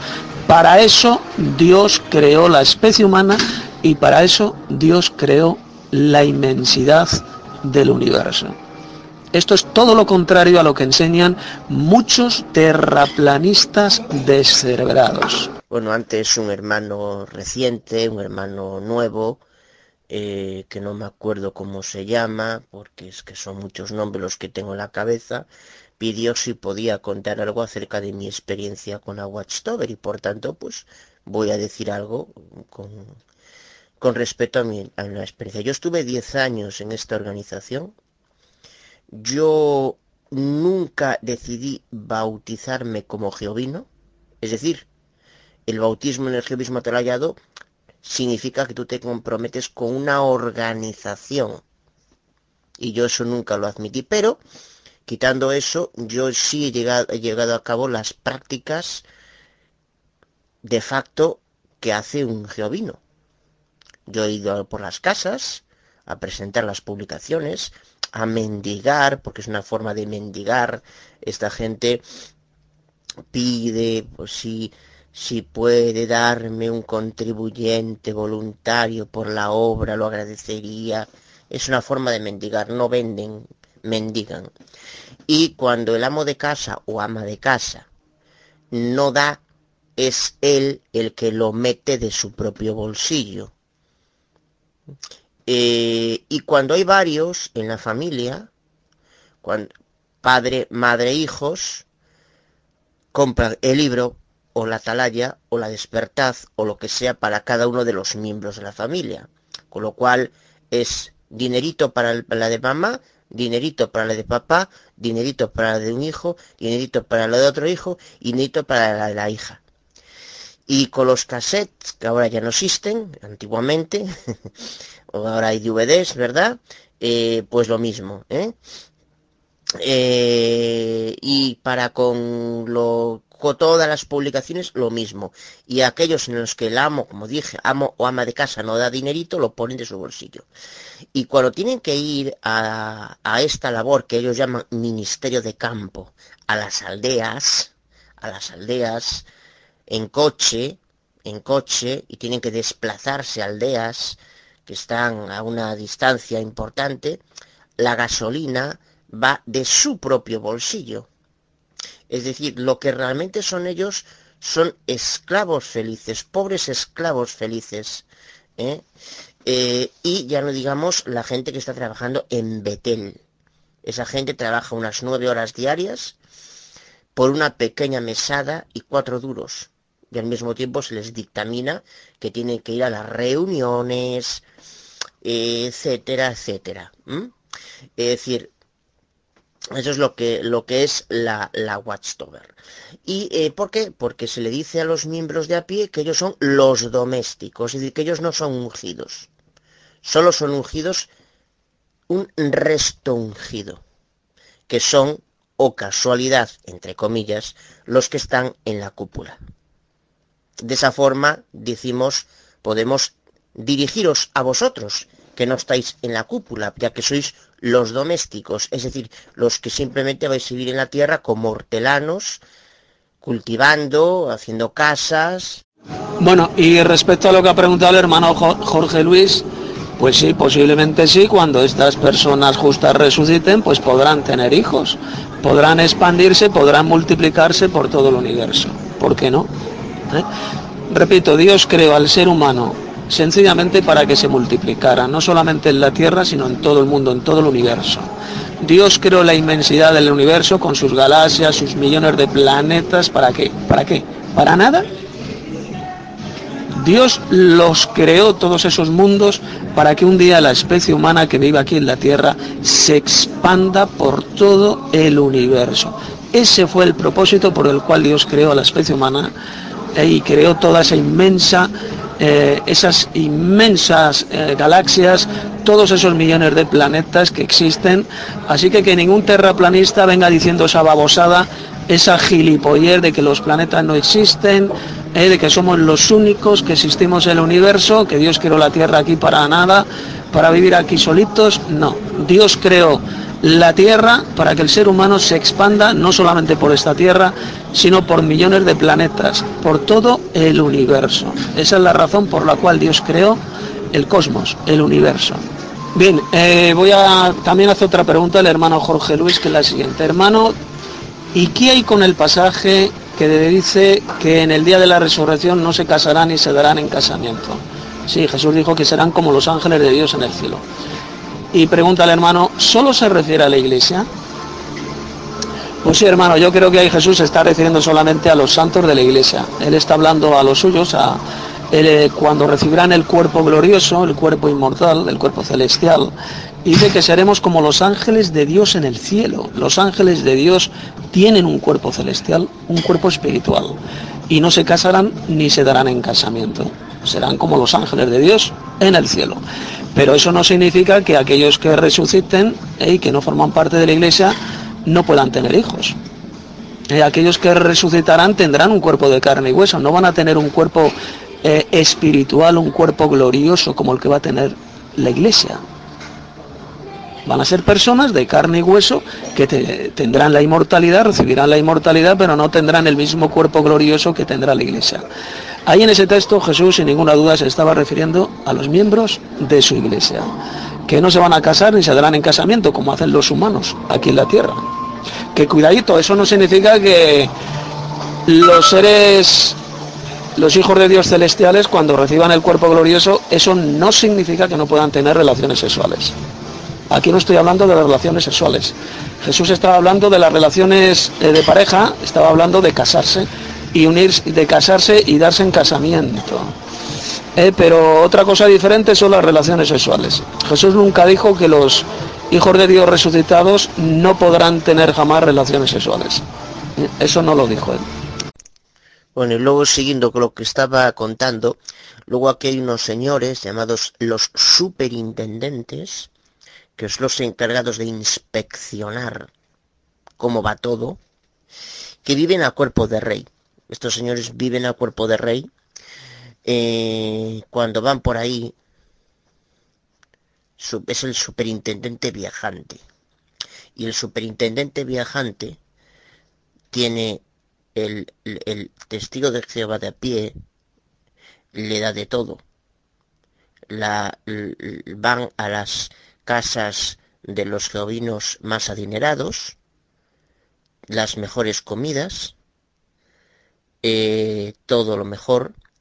Algunos que no son tan bien adinerados ahorran todo el año para que cuando venga él pueda dar lo mejor, las mejores habitaciones y un por encima ahorran dinero toda la congregación para darle pasta para cuando venga, para que él y su mujer pues no les falte nada. Tengan buenos vestidos, buenos tal, buenos cual. Esos son los superintendentes. Generalmente aparte del superintendente, no siempre, pero es arrogante. Eh, a ver, hermanos, no hay ni un solo pasaje de la Biblia que apoye lo que estoy diciendo, pero repito, el hecho de que algo no, no lo diga la Biblia, eso no significa que no exista, ¿vale? Antes lo envié un mensaje y lo he explicado esto. Yo sí creo que habrá sexo celestial, hermanos. Igual que hay sexo terrenal entre humanos, yo creo que los cuerpos glorificados, los cuerpos celestiales, podrán tener relaciones sexuales entre ellos. Es mi opinión personal. En este punto que cada uno crea lo que quiera, ¿vale? Pero yo sí creo que habrá polvos celestiales.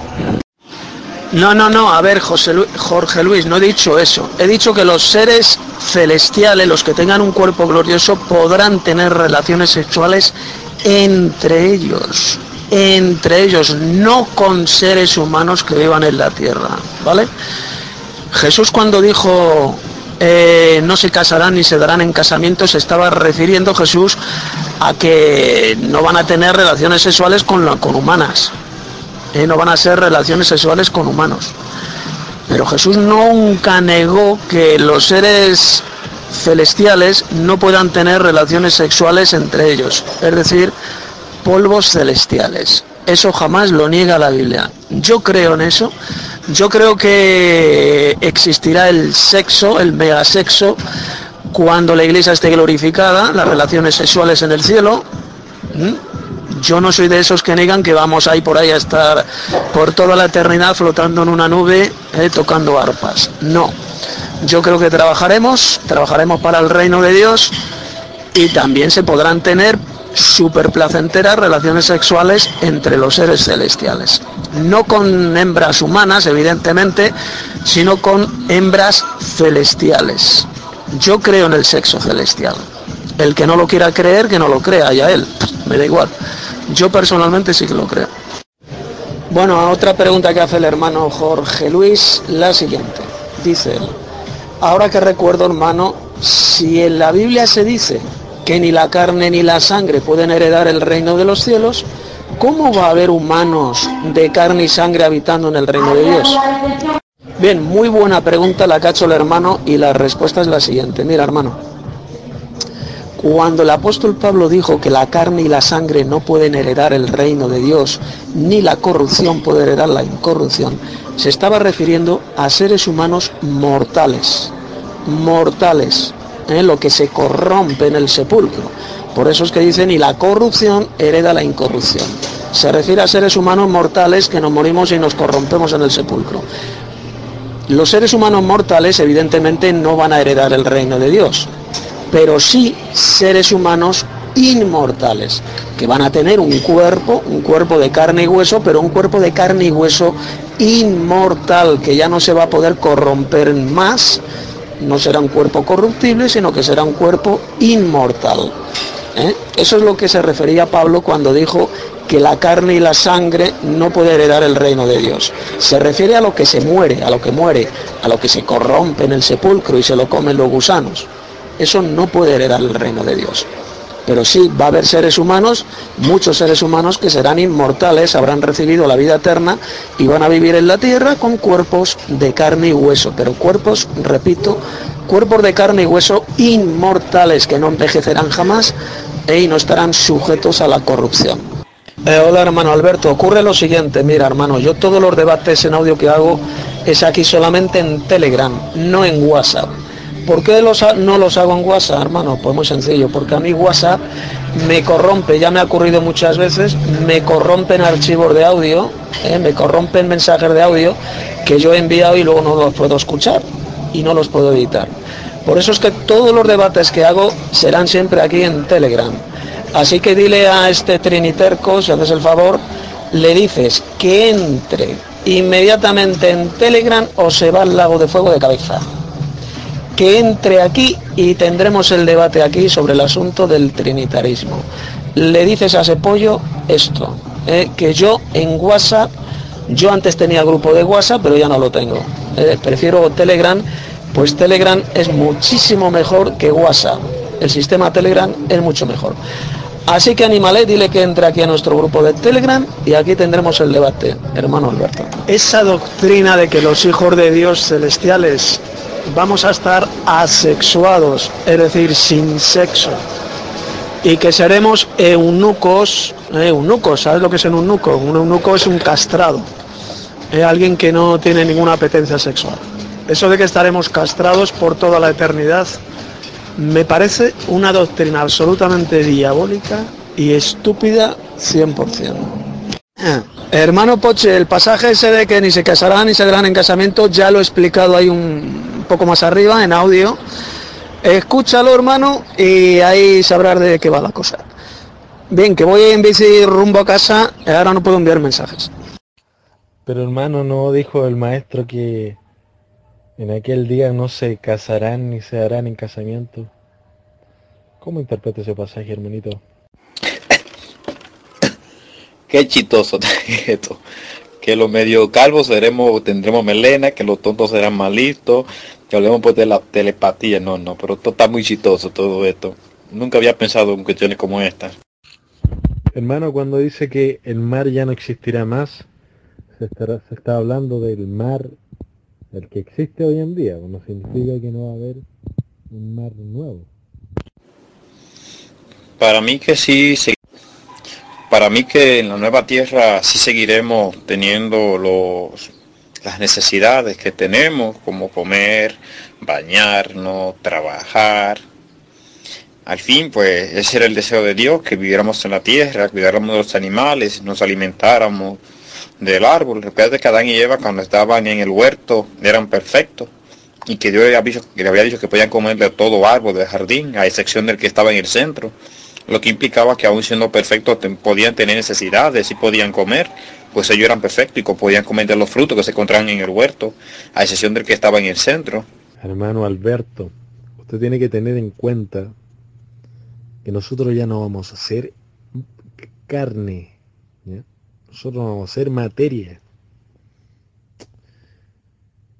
Ya del hecho de que nosotros vayamos a ser inmortales, eso significa que nosotros vamos a ser totalmente distintos. Así que es imposible que algo que es inmaterial tenga necesidades o tenga cansancio, tenga enfermedad, tenga todo ese, todo ese tipo de cosas. Nosotros, ¿cómo vamos a, se- a seguir siendo iguales? Eso no tiene sentido. Para mí que la expresión mar, que dice que ya no existirá, se refiere a los sufrimientos según el contexto, con todas las cosas malas que suceden en este planeta, en este sistema que estamos viviendo, en este mundo corrupto. Se puede referirse a esas cosas malas, pero no al mar en específico. Pues creo que el mar sí, sí seguiría existiendo en el nuevo mundo, o el mar literal. Hermano eh, Christopher, que el apóstol Pablo dijo que hay cuerpos, cuerpos celestiales y cuerpos terrenales. Un cuerpo siempre es material. Lo que ocurre es que el cuerpo celestial es un tipo de materia diferente a la materia terrenal. No es un cuerpo creado del polvo de la tierra, ¿eh? sino que es un cuerpo celestial. Lo dijo Pablo, porque hay cuerpos terrenales y cuerpos terrenales y cuerpos celestiales. A ver, es que ha salido escrito, hermanos. No, estaba enviando un mensaje al hermano Christopher y decirle que el apóstol Pablo, mira, el apóstol Pablo dijo que hay cuerpos celestiales y cuerpos terrenales. ¿Eh? Son cuerpos, un cuerpo, todo cuerpo es materia, todo cuerpo, sea cuerpo celestial o cuerpo espiritual, o perdón, o cuerpo terrenal. ¿Cuál es la diferencia? Que el cuerpo celestial está hecha de una materia diferente al cuerpo celestial. ¿Mm? El cuerpo celestial no está hecho de, barro, como estamos hechos nosotros, del polvo de la tierra, sino que es un cuerpo celestial, un cuerpo espiritual, pero tiene materia, es material, se puede ver, se puede tocar, pero es una materia totalmente diferente a la terrenal. Ella lo dijo bien clarito, porque hay cuerpos celestiales y cuerpos terrenales. Pues por lo tanto, el cuerpo glorioso es un cuerpo completamente material pero es una materia diferente a la materia humana, a la materia creada del polvo de la tierra. Sin ninguna duda, hermano Jorge Luis, los ángeles claro que se pueden hacer invisibles. ¿eh? No están sujetos a las leyes físicas de esta tierra, de este mundo. Son seres celestiales, por lo tanto tienen la capacidad de hacerse invisibles, de trasladarse de un lugar a otro, de traspasar puertas, traspasar muros. ¿eh? Pues, para ellos eso no es ningún problema, hermano porque son seres celestiales ¿eh? y se pueden materializar como si fueran varones, como si fueran hombres de carne y hueso, ¿eh? son seres celestiales. Igual pasa con el cuerpo espiritual, el cuerpo celestial. Es un cuerpo celestial, pero que se puede también materializar en un cuerpo de carne y hueso para relacionarse con los seres humanos. Pero el cuerpo celestial es un cuerpo, lo dijo el apóstol Pablo, porque hay cuerpos celestiales y hay cuerpos terrenales. ¿Eh? Está hablando del cuerpo y el cuerpo, ¿el cuerpo es algo visible, es algo que se puede tocar, sí o no? Claro que sí, es un cuerpo que se puede tocar. Lo que pasa es que el cuerpo glorioso, resucitado, está hecho de una materia muy diferente al cuerpo terrenal, al cuerpo que nosotros tenemos. Está hecho de una materia diferente. Es una materia gloriosa, una materia celestial, y ese es el cuerpo que van a tener todos los hijos de Dios cuando tengan, cuando reciban ese cuerpo glorioso a la venida del Señor yo tenía entendido que la materia es una cosa y lo espiritual es otra cosa. Es lo que yo tenía entendido. Materia yo lo tenía entendido como este mundo físico, todo lo que puede ser percibido por sentidos humanos. Ahora, cuando utiliza el, el término materializar, ahí mismo estás diciendo que si te están materializando porque antes no eras materia. Es lo que yo tengo entendido. Ahora, ahora que sea que sea un cuerpo, a ver, se supone que nosotros vamos a tener el, la naturaleza divina, la naturaleza de Dios. Dios es espíritu, como dice por ahí un pasaje, Juan 4, 23 al 24. Un espíritu no, tiene carne ni huesos, ¿cierto? Nosotros vamos a tener esa, esa naturaleza que es espiritual, que no significa que no sea visible ni tangible, pero está sobre, sobre la materia. Eso es lo que yo tengo entendido. Pero la clave está en la palabra materializar. Cuando hablamos que Jesucristo se desmaterializó, se materializó, ¿qué estamos diciendo ahí? ¿Qué estamos diciendo? Que antes no era materia. Eso es lo que tengo entendido. 10 minutos, 15 minutos después estaba yo en la línea. Usted me llamó y 15 minutos, 10 minutos después estaba yo en la línea. Amén. Así que no fue una hora después ni nada de eso. Usted se durmió demasiado rápido. Eh, no, hermano Christopher. Eh, lo espiritual, bueno, hay un pasaje de Pablo que dice vosotros que sois espirituales refiriéndose a los cristianos. El ser espiritual, eso no significa que no tenga un cuerpo. Por ejemplo, a los cristianos se nos llama espirituales. Es una frase de Pablo. Dice, vosotros que sois espirituales, y sin embargo los cristianos tenemos materia, tenemos un cuerpo. El ser espiritual no significa ser incorpóreo. Eh, no significa el no tener un cuerpo. Una persona espiritual un ser celestial, un cuerpo espiritual, tiene un cuerpo, pero es una materia completamente diferente al cuerpo terrenal. Es una materia celestial, es una materia espiritual, una materia gloriosa, pero es un cuerpo.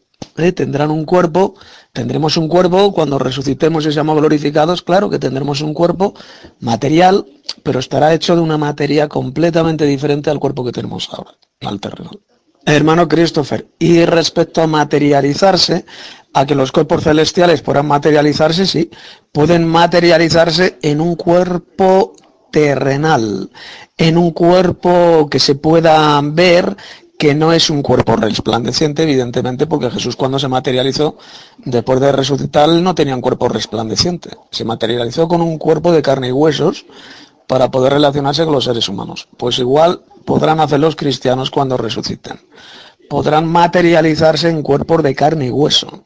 ¿eh? Pero el cuerpo celestial, el cuerpo espiritual está hecho de una materia, es un cuerpo, ¿eh? una materia, pero muy diferente a la materia terrenal a la materia del polvo de la tierra. Nosotros estamos hechos del polvo de la tierra, pues el cuerpo glorioso es una materia completamente diferente. Hermano, yo cuando se habla de, cuerpos, yo lo veo así, yo lo veo como una forma, una forma, una condición. Cuando dice que en Filipenses 2.6 Jesucristo se despojó estando en forma de Dios. Y cuando hablamos de materia, cuando hablamos de materia yo lo veo, yo lo, por lo que he leído, se está refiriendo a algo opuesto a lo espiritual. Este mundo se supone que materia, materia, espacio, tiempo, energía, se supone que nosotros no vamos a hacer eso por lo que se entiende del concepto de materia. ¿No es cierto? Cuando se utiliza ese concepto se, entiende así. Es que, por lo que yo he leído, es que es algo incompatible con lo, con espiritual. No sé, decir, materia espiritual es como decir, no sé, luz oscura. No sé, es como algo que no opuesto, lo que yo he entendido. Así que cuando se habla de cuerpo celestial yo lo veo como una forma, una condición, una condición inmaterial. Inmaterial que es algo que está por encima, algo superior a esto, que es algo incorruptible, eh, distinto, no, no es lo mismo, yo lo veo así. Y por eso, que cuando se utiliza el término materializar o desmaterializar. ¿Qué, te está diciendo el término? El hermano pegó ahí el significado. Cuando algo se desmaterializa es porque se está volviendo inmaterial, es decir, no es materia. Y viceversa. Pero con esto no estoy diciendo, yo no estoy diciendo que, que el ser inmaterial significa ser algo que no se ve, algo que no sea tangible, algo que no sea corpóreo. Simplemente estoy diciendo que no es lo mismo. Nada más que eso. No, mira, hermano Christopher, verás. Aquellos que enseñan que la materia es lo opuesto a un cuerpo espiritual están equivocados. Eso no lo enseña la Biblia por ninguna parte. Hay cuerpos terrenales y cuerpos celestiales. Hay cuerpos celestiales. Están hechos de una materia es materia porque se puede, se le llama cuerpo, si no tuviera el cuerpo espiritual, el cuerpo celestial, si no fuera material, entonces jamás se le llamaría cuerpo.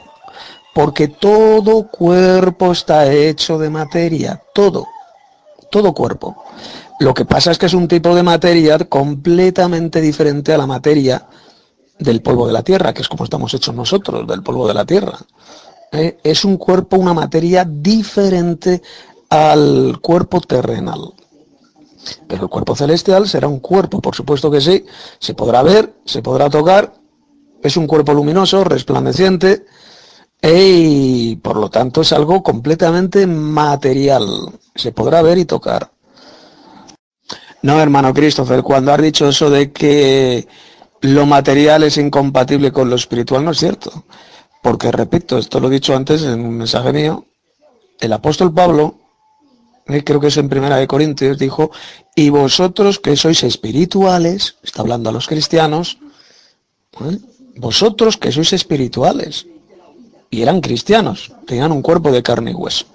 Por lo tanto, el ser espiritual, eso no significa que no puedan tener, que no tengan un cuerpo de carne y hueso, un cuerpo material, o mejor dicho, un cuerpo material.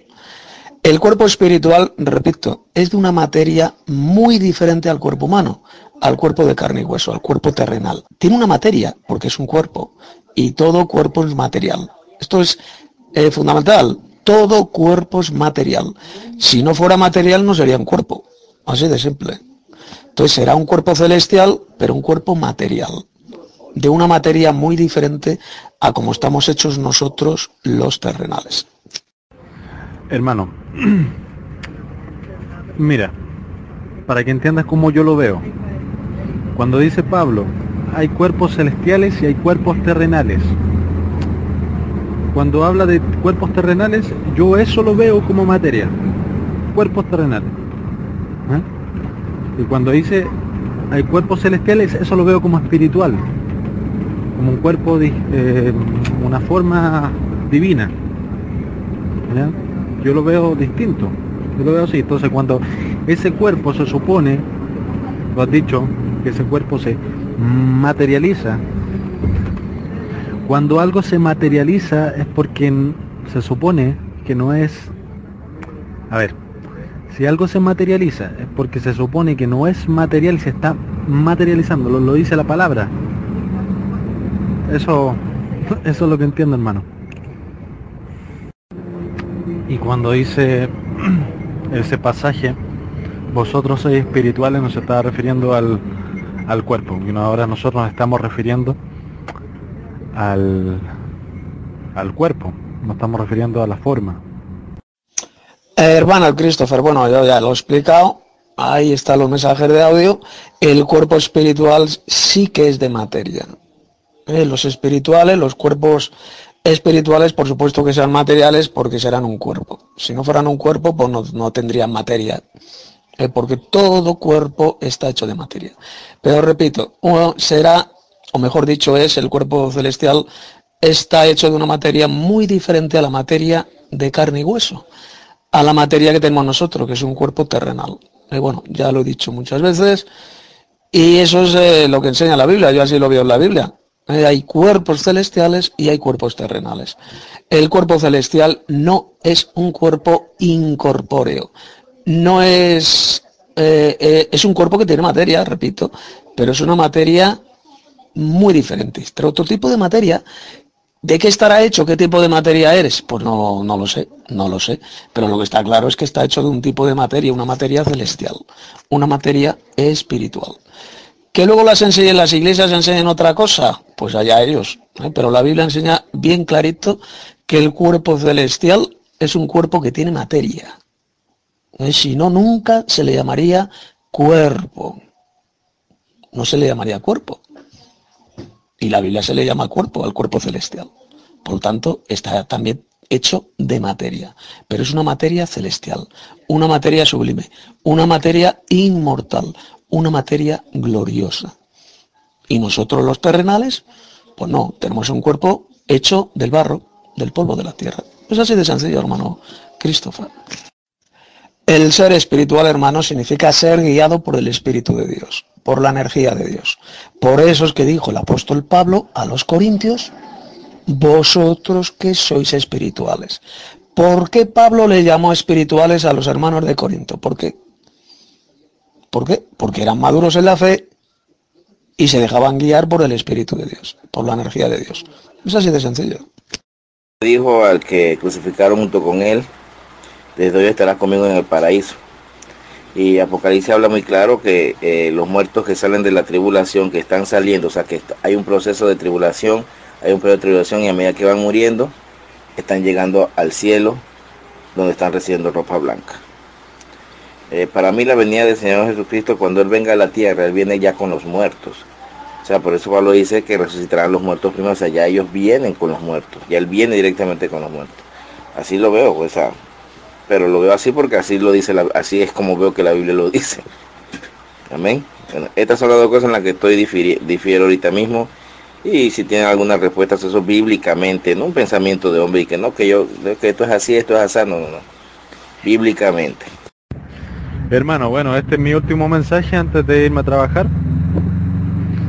Eh, cuando nosotros hablamos de materia, de partida, primero, no es un término bíblico. Que yo sepa, ese, ese término no se utiliza en la Biblia. Ese término, eh, el significado de ese término es todo lo que se conoce como el mundo físico y a la vez es diferente a lo espiritual. Que yo sepa, ningún ningún científico, nadie ha podido detectar algo espiritual con ningún método. No sé, un demonio dando vueltas por acá, un ángel, o, eh, eh, nadie lo va a detectar. ¿Por qué? ¿Por qué? Porque está por encima. Entonces lo espiritual está por encima de lo material. Ya, se supone que Dios, Dios ese espíritu, Dios creó todo este mundo, este mundo físico, y Él, Él no es materia, pero no significa, no significa, para que nos entendamos, cuando yo digo no es materia, no, me estoy refiriendo a que sea una, que no tenga forma, su forma es espiritual y es algo que está por encima de la materia, es espiritual, es una forma celestial, una condición, una naturaleza divina, distinta. Por ello que es incorruptible, por ello que es inmortal. ¿Ya? Porque la energía, se supone que la energía es, no se crea ni, pero se transforma, se transforma, cambia, nosotros cambiamos, todo esto cambia, hasta la energía, pero lo espiritual no, pues lo espiritual es algo distinto. Por eso que Pablo hizo la diferencia. Él dijo cuerpos terrenales y cuerpos celestiales. Cuando habla, utiliza la palabra cuerpo se está refiriendo a su forma. Forma, condición, cuerpo, forma, condición, lo mismo. Una es terrenal, es decir, material, físico, corruptible, y otra es celestial, espiritual, inmaterial, no es corruptible, etcétera. Bueno, eso yo lo veo así. Si lo quieren ver así como ustedes, está, todo bien. Sí, por acá eh, su hermano Alexander Rossi quisiera dar un breve aporte sobre referente a nuestro hermano Christopher. Eh, eh, comentó hace, hace poco, a mi manera de verlo es que nosotros vamos a desmaterializarnos. Es decir, que vamos a dejar este cuerpo, este cuerpo ya no va a existir este cuerpo ya no va a existir. Vamos a obtener un nuevo cuerpo. Vamos a tener un nuevo cuerpo.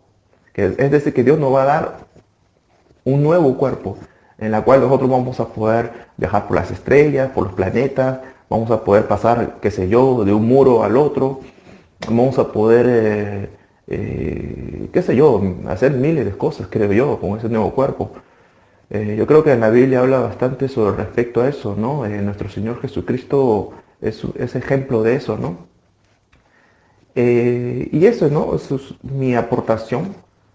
yo no creo de que, que, vaya a agarrar un poco de nosotros para poder hacer, de, a partir de ahí, poder hacer un, un nuevo cuerpo. Yo entiendo de que al recibir este nuevo cuerpo, el antiguo va a dejar de ser. Así es como yo lo veo. No sé si, ustedes lo, ven de otra manera. Yo creo que en eso, yo creo que esa es la clave, ¿no? Eh, eh, Dios hace de la nada todo. Eh, el Padre Supremo lo puede hacer, es todopoderoso, lo puede hacer. Y, y, es necesario de que este cuerpo muera, este cuerpo sea transformado para poder vivir eternamente. Eh, bueno, eso es lo que, lo que yo entiendo al respecto. Paso palabra. Eh, buena tarde tengan todos los hermanos del Santo Grupo de Poderosos, de Apartados para el Poderoso. favor inmerecido y la paz de nuestro Padre Celestial y el Señor Jesucristo sea con ustedes. Les habla la hermana Geneva Belfield de Ciudad de Panamá. Eh, primeramente, eh, quiero decirles que los quiero mucho a todos los hermanos. Les mando un abrazo eh, muy apretado y este mis cariños para los santos del Señor que participan en este grupo. hermanitos, estaba tratando de de mirar pues los, los chats, eh, leerlos. No los he podido leer todos, pero he tratado de, hacer de leer la mayoría y de eh, leer la mayoría de los de escuchar la mayoría de los audios. Y veo que eh, están tratando ahora últimamente sobre el, tema de el cuerpo celestial versus el, cuerpo el cuerpo material. Eh, yo estoy eh, convencida por lo que dicen las escrituras que eh, nosotros, luego que resucitemos, el Señor va a transformar, como dice la palabra, va a transformar este cuerpo que ahorita lo hemos, tenemos un cuerpo eh, tenemos un cuerpo, como explicó el hermano Tito, eh, y está en la palabra, ¿no? Que es hecho del polvo de la tierra. Este es un cuerpo que tiene limitaciones. Hasta donde yo sé, Adán y Eva eh, no podían volar. En la Biblia no dice eso. Ni podían aparecerse en un lugar y en otro. Y así. ellos tenían sus limitaciones. Entonces, ellos estaban hechos para vivir aquí en la tierra. Y nosotros hemos heredado eso mismo. Así que eh, de nuestros padres eh, eh, Adán y Eva, hemos heredado eso. Así que nosotros no podemos trasladarnos para ningún lugar y, volar por ahí, ni materializarnos, ni desmaterializarnos, ni nada de eso. Pero tenemos que observar lo que los evangelios nos presentan. Ahí se nos explica que el Señor Jesús, luego que fue resucitado, ya él no tenía un cuerpo con limitaciones. Él tenía un cuerpo eh, que no andaba brillando por allí. Él tenía un cuerpo que tenía la capacidad de presentarse físicamente, tal y como nos vemos, podía ser un cuerpo que podía ser tocado, de hecho fue tocado por los apóstoles, ¿verdad? Pero también tenía un cuerpo con la capacidad de desaparecer. Tenía la capacidad... Hola hermano, soy Tito Martínez. A ver, eh, estoy aquí enfrente de la SWORD. Eh, la palabra materia materia, que yo sepa, no estoy aquí mirando, en la concordancia no aparece en la Biblia. A ver, estoy mirando el Nuevo Testamento, la palabra materia no se encuentra en el Nuevo Testamento. Pero sí aparece por dos veces la palabra material. Material, que es prácticamente lo mismo que materia. Mira, vamos a leerlo. Primer texto, 1 Corintios 9:11.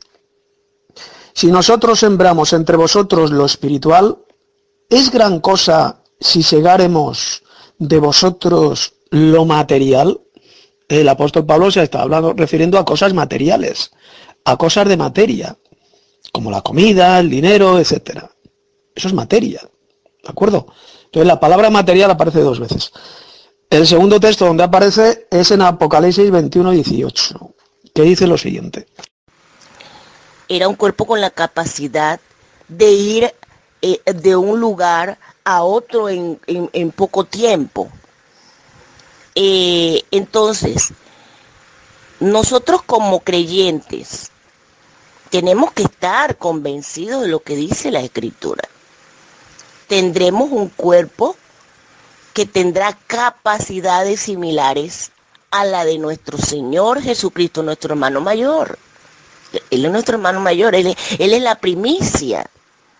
Él es el primero que, que, que, que Dios pues le dio esa capacidad. Pero nosotros también tenemos que hacer algo retrospectivo. Tenemos que ir al Antiguo Testamento.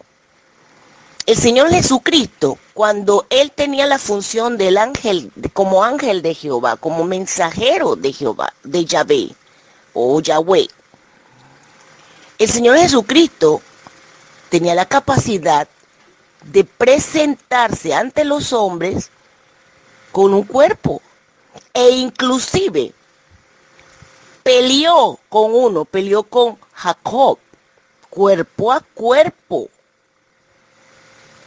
Luchó con Jacob, él venció a Jacob. Pero Jacob no peleó con un espíritu, Jacob peleó con un cuerpo. Entonces, tenemos que entender que el Señor, cuando Él está en la presencia, allá en los cielos, en el reino de los cielos, allá se necesita el cuerpo que ellos necesitan tener, que es espiritual. Pero cuando se... Está hablando de la nueva Jerusalén celestial y dice, el material de su muro es de jaspe, pero la ciudad era de oro puro, semejante al vidrio limpio. El material, la materia, que es lo mismo. ¿eh? como está construida la Nueva Jerusalén. Por lo tanto, por lo tanto, eh, sí que aparece la palabra materia o material en la Biblia y se refiere a algo físico, algo que se puede palpar, a algo material. La Nueva Jerusalén celestial será material, porque estará construida por materiales gloriosos, materiales eh, con piedras preciosas, el muro será de jaspe, la ciudad de oro puro, son materiales que se, que se ven y que se tocan. Igual ocurre, hermanos, con el cuerpo espiritual. Es un cuerpo material, pero es una materia celestial, es una materia espiritual, es una materia gloriosa, es otro tipo de materia diferente a como somos nosotros. Nosotros somos corruptibles. Nosotros somos de un cuerpo mortal. El cuerpo celestial es un cuerpo inmortal. Es una materia completamente diferente a la que tenemos nosotros con este cuerpo terrenal. ¿Queda claro? Así que la palabra materia o material, que es lo mismo, sí que aparece en el Nuevo Testamento dos veces. Ya en el Antiguo Testamento tengo que mirar a ver cuántas veces aparece pero cuando se está acá en el plano terrestre, en el plano de la tierra, se necesita un cuerpo tangible. Y eso es una capacidad, un poder que solo proviene de nuestro Padre Celestial. El Padre Celestial es el que provee eso. Entonces yo creo que no tenemos que complicarnos eh, tratando de, de buscarle como la quinta pata al gato. Nosotros hay cosas que como creyentes no las vamos a terminar de entender. Las vamos a comprender cuando ya estemos con Cristo. Las vamos a comprender 100%. Pero en este momento nosotros estamos especulando, estamos eh, pensando, eh, filosofando, como se le quiera llamar. Pero tenemos que irnos a la escritura y sentirnos, eh, lo, sentir que, que las escrituras nos dan la suficiente información como para que no, nuestra, para, como para que nuestra mente no esté divagando. A eso me refiero. Eh, paso palabra. Eh, mira la palabra a ver, la palabra material o materia, que es lo mismo, aparece, por ejemplo, estoy leyendo aquí en Éxodo 36.7. Pues tenía, dice Éxodo 36.7, pues tenían material abundante para hacer toda la obra y sobraba. Cuando aquí habla de material abundante, ¿a qué se está refiriendo, hermanos? Pues a ladrillos, a madera, a cosas que son de materia, ¿entendéis? Sí que aparece la palabra materia en la Biblia o material, que es lo mismo. Amén, hermano Tito, amén. Eh, yo estoy eh, completamente eh, de acuerdo con, con, con, su exposición, porque su exposición es totalmente basada en las escrituras. Usted está, hermano Tito, exponiendo algo totalmente creíble, eh, algo totalmente eh, que las escrituras respaldan. Así que eh, digo un gran amén a lo que usted está exponiendo, mi hermano Tito. Y un fuerte abrazo acá desde Panamá. Buenas, buenas noches, soy Aguada, hermano Tito. Pero ese cuerpo material puede materializarse y puede desmaterializarse, ¿no es así? Al igual que el cuerpo de Jesús resucitado. Paso palabra. Gracias paz, hermanos de la sala de charla bíblica. Quiero saludar a todos los hermanos y también a todos los hermanos nuevos que están entrando. Ah, quiero saludar especialmente a Alberto Santos, compaisano de República Dominicana. Le habla José Yuno desde la Florida. Y bueno, eh, solamente le exhorto que siga entrando aquí en la sala, que siga dando sus ah, buenos aportes. Eh, yo también, al igual que usted, encontré por mi camino en el internet, la web del hermano Tito Martínez y vine al verdadero conocimiento también. Eh, aquí se va a aprender de todo, aquí se debaten temas, se aprenden eh, con respecto a toda la mentira que se enseña en el sistema iglesiero apóstata. Nosotros salimos de ahí gracias al poderoso. El día de hoy oí que estabas comentando algo del infierno que si existe, si existe, es, existe o no. Bueno, la palabra infierno primeramente es una palabra del latín que significa lugar bajo, lugar más bajo o lugar inferior, infernus. Esa es la palabra que usaron los uh, desde Roma hasta hasta el latín, la Iglesia Católica, para referirse al lugar de, lugar de tormento, en donde eh, en el año 1500 se enseñó esa doctrina del purgatorio y por eso se habla del lugar bajo, en donde las almas sufren y toman también como ejemplo la parábola de Rico y Lázaro, pero sabemos que todo eso es mentira. No hay ningún sitio de tormento activo en este momento, simplemente está el Hades o el Seol, que es el reino de la muerte, donde están los cuerpos retenidos hasta que Jesucristo los levante, uno para ser glorificado y los otros serán para confusión y ser lanzados al, lago de fuego, que eso sí enseña la vida, que va a haber un lago de fuego que va a destruir a los hombres en cuerpo y alma.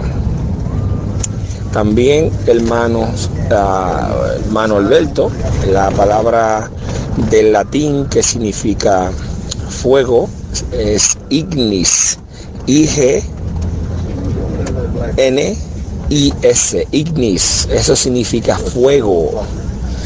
Eso sí tiene que ver con algo caliente, con fuego, pero la palabra infierno no. La palabra infierno no tiene nada que ver con fuego, sino que significa un lugar bajo. En griego, la palabra para fuego es pors, P-O-R-S o pairi, también se pronuncia. Eso significa fuego pero la palabra en el latín infernus no tiene nada que ver con fuego. Por ende, lo único que significa es que es un lugar debajo de. Eso es lo que nosotros aprendemos aquí en esta sala de charlas. Y bueno, esperamos que siga entrando hermano usted y todos los otros para que llegue al verdadero conocimiento. Gracias y paz, hermano. Gracias y paz a todos mis hermanos. Les habla su amigo Alexander Hell. Ah, estaba revisando aquí en los comentarios de este grupo y creo que fue el hermano Velázquez, si no me, si no me equivoco, Jorge Velázquez creo que se llama, que hizo una pregunta muy interesante. Él pregunta si Satanás va a ser expulsado de las regiones celestes, ¿cómo va a traspasar la cúpula? Bueno, hermano, yo le voy a decir la verdad lo que yo pienso, mi postura personal, no sé la de otros, pero es mi postura personal. La Biblia afirma que Dios ha rodeado la tierra, la tierra plana, con una cúpula que parece vidrio fundido, transparente, y que evidentemente el trono de Dios está encima de esa cúpula. Ahora yo lo que pienso es que la luna, el sol y las estrellas están también dentro de esta cúpula, la cual es impenetrable. Esa no se puede romper, nadie la puede traspasar. Aunque lo hayan intentado desde la Torre de Babel hasta hoy, porque tengo unos videos aquí donde se muestran que han lanzado hasta misiles, a veces la destruyen y no pueden hacer nada en contra de esa cúpula. No la pueden romper. Yo no creo que ni Satanás ni, ni nadie puede romper esa cúpula. Entonces yo pienso, hermano, según las investigaciones que hemos venido buscando acá, que la luna, el sol, los astros están dentro de este plano, dentro de esa cúpula que rodea la Tierra. Pero recuerden que es mi posición personal. Cada quien puede pensar en esto lo que quiera. Gracias y paz, hermanos. Fijaos lo que dice esa profecía de Isaías 30, 26. Es impresionante. Dice, y la luz de la luna será como la luz del sol, y la luz del sol siete veces mayor, como la luz de siete días, el día que soldará y ve la quebradura de su pueblo, y curará la llaga de su herida. Como podéis ver, la luz de la luna será como la luz del sol durante la época del milenio, durante esos mil años, la luna va a resplandecer muchísimo más, será como la luz del sol. Y la luz del sol será siete veces más clara. El día será muchísimo más claro, siete veces más, durante ese periodo del milenio. Así lo dice ese texto del profeta Isaías. Cuando el cuerpo muere, el espíritu va directamente al Señor. Escucha lo que tú mismo hablas y todos ustedes están hablando y yo así lo creo. El espíritu va directamente al Señor porque es de Él. Y el cuerpo va directamente a convertirse en polvo. Pero el alma, qué errado hermano. Porque espíritu más, más cuerpo igual alma viviente. O sea, que el espíritu que va al Señor, después del Señor lo va a mandar al lago de fuego para que también sea destruido. Porque si, si el cuerpo es el que desaparece para siempre, el espíritu alma viviente, dice espíritu más cuerpo, alma viviente, entonces se separa, el espíritu va al Señor y el cuerpo es destruido, ya, no, no se ve más nada, ¿no? Ya, ya no, ya queda en el aire, ¿verdad? Pero entonces, cuando vamos al lago de fuego, cuando van al lago de fuego los pecadores, van con el cuerpo y el espíritu de Dios.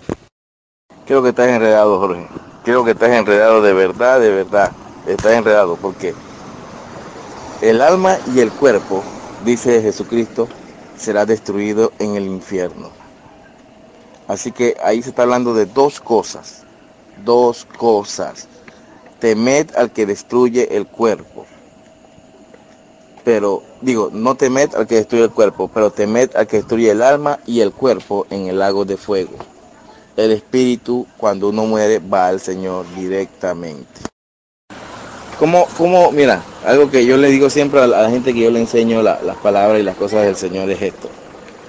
¿Cómo tú, cómo tú aprendiste, cómo aprendiste eso? O sea, estudiaste la parte que dicen, o sea, buscaste una buena explicación sobre el infierno, el lago de fuego, el paraíso, los que van al paraíso, al, cielo y al, infierno y, y, después los que van al lago de fuego y los que vivirían eternamente, ¿no? En buena forma y buscaste una buena explicación sobre sobre desaparece, sobre, sobre que no hay nada de eso y el alma desaparece. Yo no creo que te hayas hecho ese, ese exégesis, ese estudio. Entonces hay que tener cuidado, porque todavía no me has podido responder. O sea, estás eh, tratando de, de, de, de, hacer algo y decir algo que, que no está en la Biblia. Buenas noches, hermanos del grupo Apartado para el Poderoso. Eh, la gracia y la paz de nuestro Padre Celestial, Yahweh, y de nuestro amado Señor Jesucristo sea con todos ustedes. Un abrazo fraternal desde Ciudad de Panamá. Les habla la, la hermana Geneva.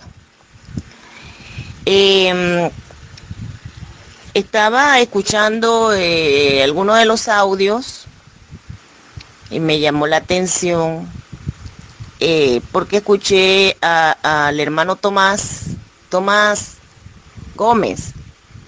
Eh, he estado escuchando tu- tus audios acerca de, de- de tus de tus dudas, de tus dudas y tus convicciones ah, acerca del tema de lo que es el cuerpo,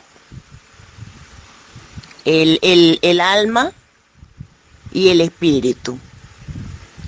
Eh, me parece que estás eh, claro en que por lo que nos enseña la escritura, y aquí lo voy a leer, dice en Génesis capítulo, capítulo 2, verso 7 dice, entonces Jehová Dios formó al hombre del polvo de la tierra y sopló en su nariz aliento de vida. Y es y fue el hombre un ser y fue y fue el hombre un ser viviente. Muy bien, vamos a partir de aquí. La Biblia dice que en el momento en que Yahweh Dios insufló su aliento de vida en la nariz del hombre, este fue un ser viviente, o sea, un alma, un alma viviente. La palabra ser y alma significan lo mismo, Tomás. Si te vas a las escrituras eh, iniciales de aquí, a los textos de Génesis, te darás cuenta que nuestro Dios habla acerca de los animales. Y los animales también tienen alma. Los animales son almas vivientes también. Son almas vivientes. Si Dios no pusiera de su de ese espíritu de vida y ya creo que lo aclararon en, en unos en unas exposiciones anteriores el hermano Tito lo lo expuso excelentemente acerca de que en la sangre de nosotros en nuestra sangre está la vida en nuestra sangre está la vida. Ahí está la vida, esa que proviene de Dios. Es la vida que Dios provee a sus criaturas para que existan, para que vivan, para que caminen, para que anden, para que piensen. En el caso del hombre, entonces, el hombre y el animal han sido creados en esa misma, en ese, de esa misma manera, con alma. Pero el hombre ha sido formado de un material, el polvo. Muy bien. A ese material Dios le añadió un soplo de vida, o sea, le añadió de su espíritu de vida. Y la combinación de esos dos elementos, polvo de la tierra y espíritu de Dios, espíritu de vida, en este caso, no estoy hablando del Espíritu Santo, estoy hablando del Espíritu de vida que proviene de Dios.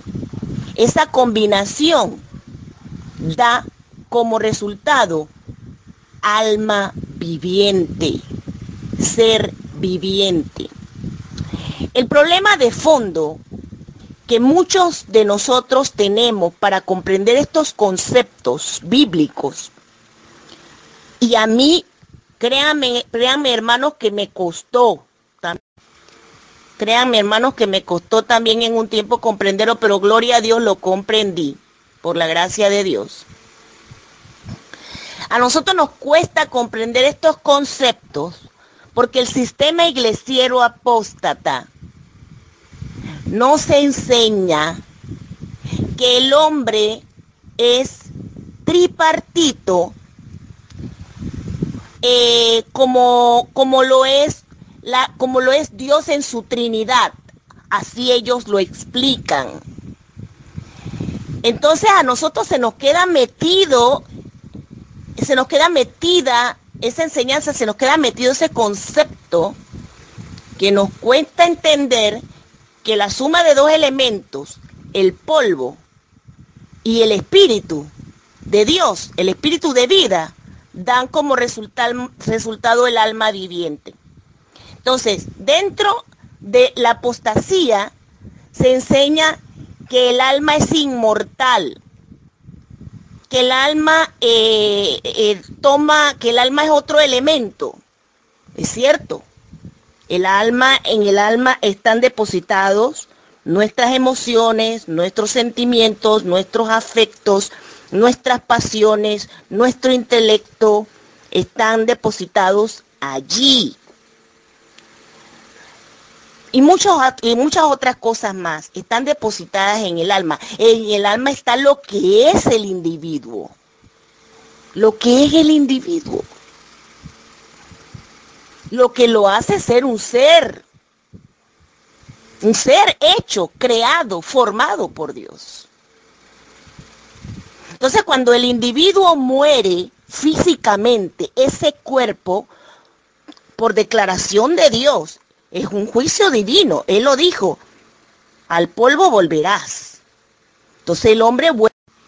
Entonces el hombre vuelve al polvo de donde fue tomado. Y el espíritu de vida que Dios le proveyó regresa a quien lo dio, al Padre. Ahora tu pregunta, Tomás, eh, mi hermano, mi, mi amado hermano Tomás, es, ¿y qué pasó con el alma? Con el alma no pasó nada. El alma se quedó ahí en el cuerpo. El alma, el, alma es, forma parte del cuerpo, Tomás. Forma parte del cuerpo. El alma quedó dormida quedó como en un estado de inexistencia. O sea, cuando una persona está allí muerta, la persona no sabe que existe, no sabe nada. La, la, palabra de Dios lo dice claro. En el libro de Job está en los proverbios. Hay muchos pasajes, ahorita eh, no, no los recuerdo para darle las citas, pero yo estoy convencida de lo que dice la escritura. El alma se queda allí dormida. Por eso es que cuando nosotros resucitemos, habrán dos tipos de resucitados.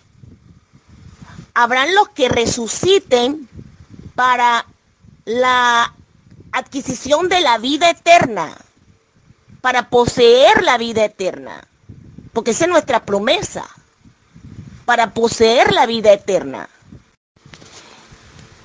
Y habrán los que resuciten para condenación y vergüenza perpetua. Entonces esos que resuciten que murieron en sus delitos, murieron en sus pecados, murieron sin arrepentimiento, murieron sin haber sido eh, considerados por Dios justos, justos por fe a Dios, esos van a ser juzgados primeramente en el juicio del gran trono blanco.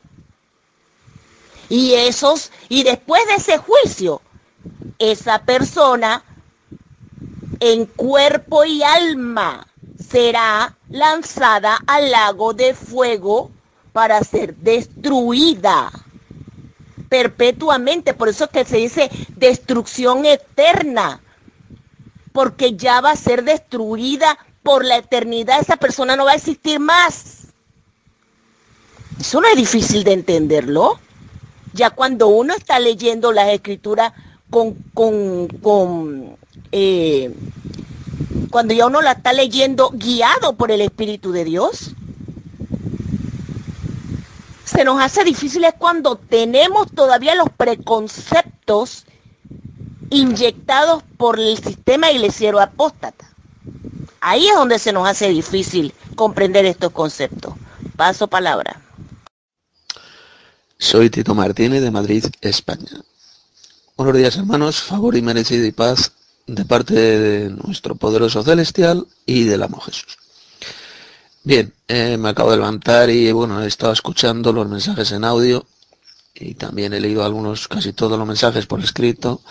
en primer lugar quiero felicitar a la hermana Gineva por sus excelentes aportes, eh, totalmente correctos y bíblicos y muy edificantes. Con Tomás Gómez sencillamente tenemos que tener paciencia, hermanos. Él durante cuatro años, porque parece ser que estuvo estudiando en un seminario evangélico, y ahí lo que enseñan el 99% es, es, falso, es diabólico, son doctrinas falsas y todavía tiene esas reminiscencias, todavía pues sigue engañado con algunas doctrinas enseñadas en las mal llamadas iglesias evangélicas, así que, pero él por lo menos tiene interés en buscar la verdad. Él quiere seguir aprendiendo. Así que vamos a seguir enseñándole con paciencia, con respeto, eh, para llevarle a la verdad. Nosotros también un día creímos en las mentiras, creímos en las doctrinas falsas y diabólicas que enseñan las sectas evangélicas. Nosotros también creímos en esas patrañas. bueno, al grano. Eh, Tomás Gómez eh, varias veces ha preguntado ¿Qué, ocurre con el alma? ¿Que dónde va el alma cuando morimos? Pues Tomás, mm, se supone que has estudiado la Biblia, que has leído la Biblia. Dios dice en Génesis capítulo 3, versos 18 y 19, que el alma va al polvo de la tierra. ¿Qué es lo que le dijo Dios a Adán en ese texto? Porque polvo eres y al polvo volverás. Eh, fíjate que eh, Dios no le dijo que solamente su cuerpo iría al polvo de la tierra. Está hablando a Adán, a la persona de Adán. Y le dijo que Adán, que era un alma, Adán era un alma viviente, como dice Génesis 2.7, que Adán, ese alma, el alma de Adán, o sea, Adán mismo, volvería al polvo de la tierra. ¿Qué significa eso de volver al polvo de la tierra, Tomás? Volver al polvo de la tierra significa seguir existiendo por ahí en un más allá.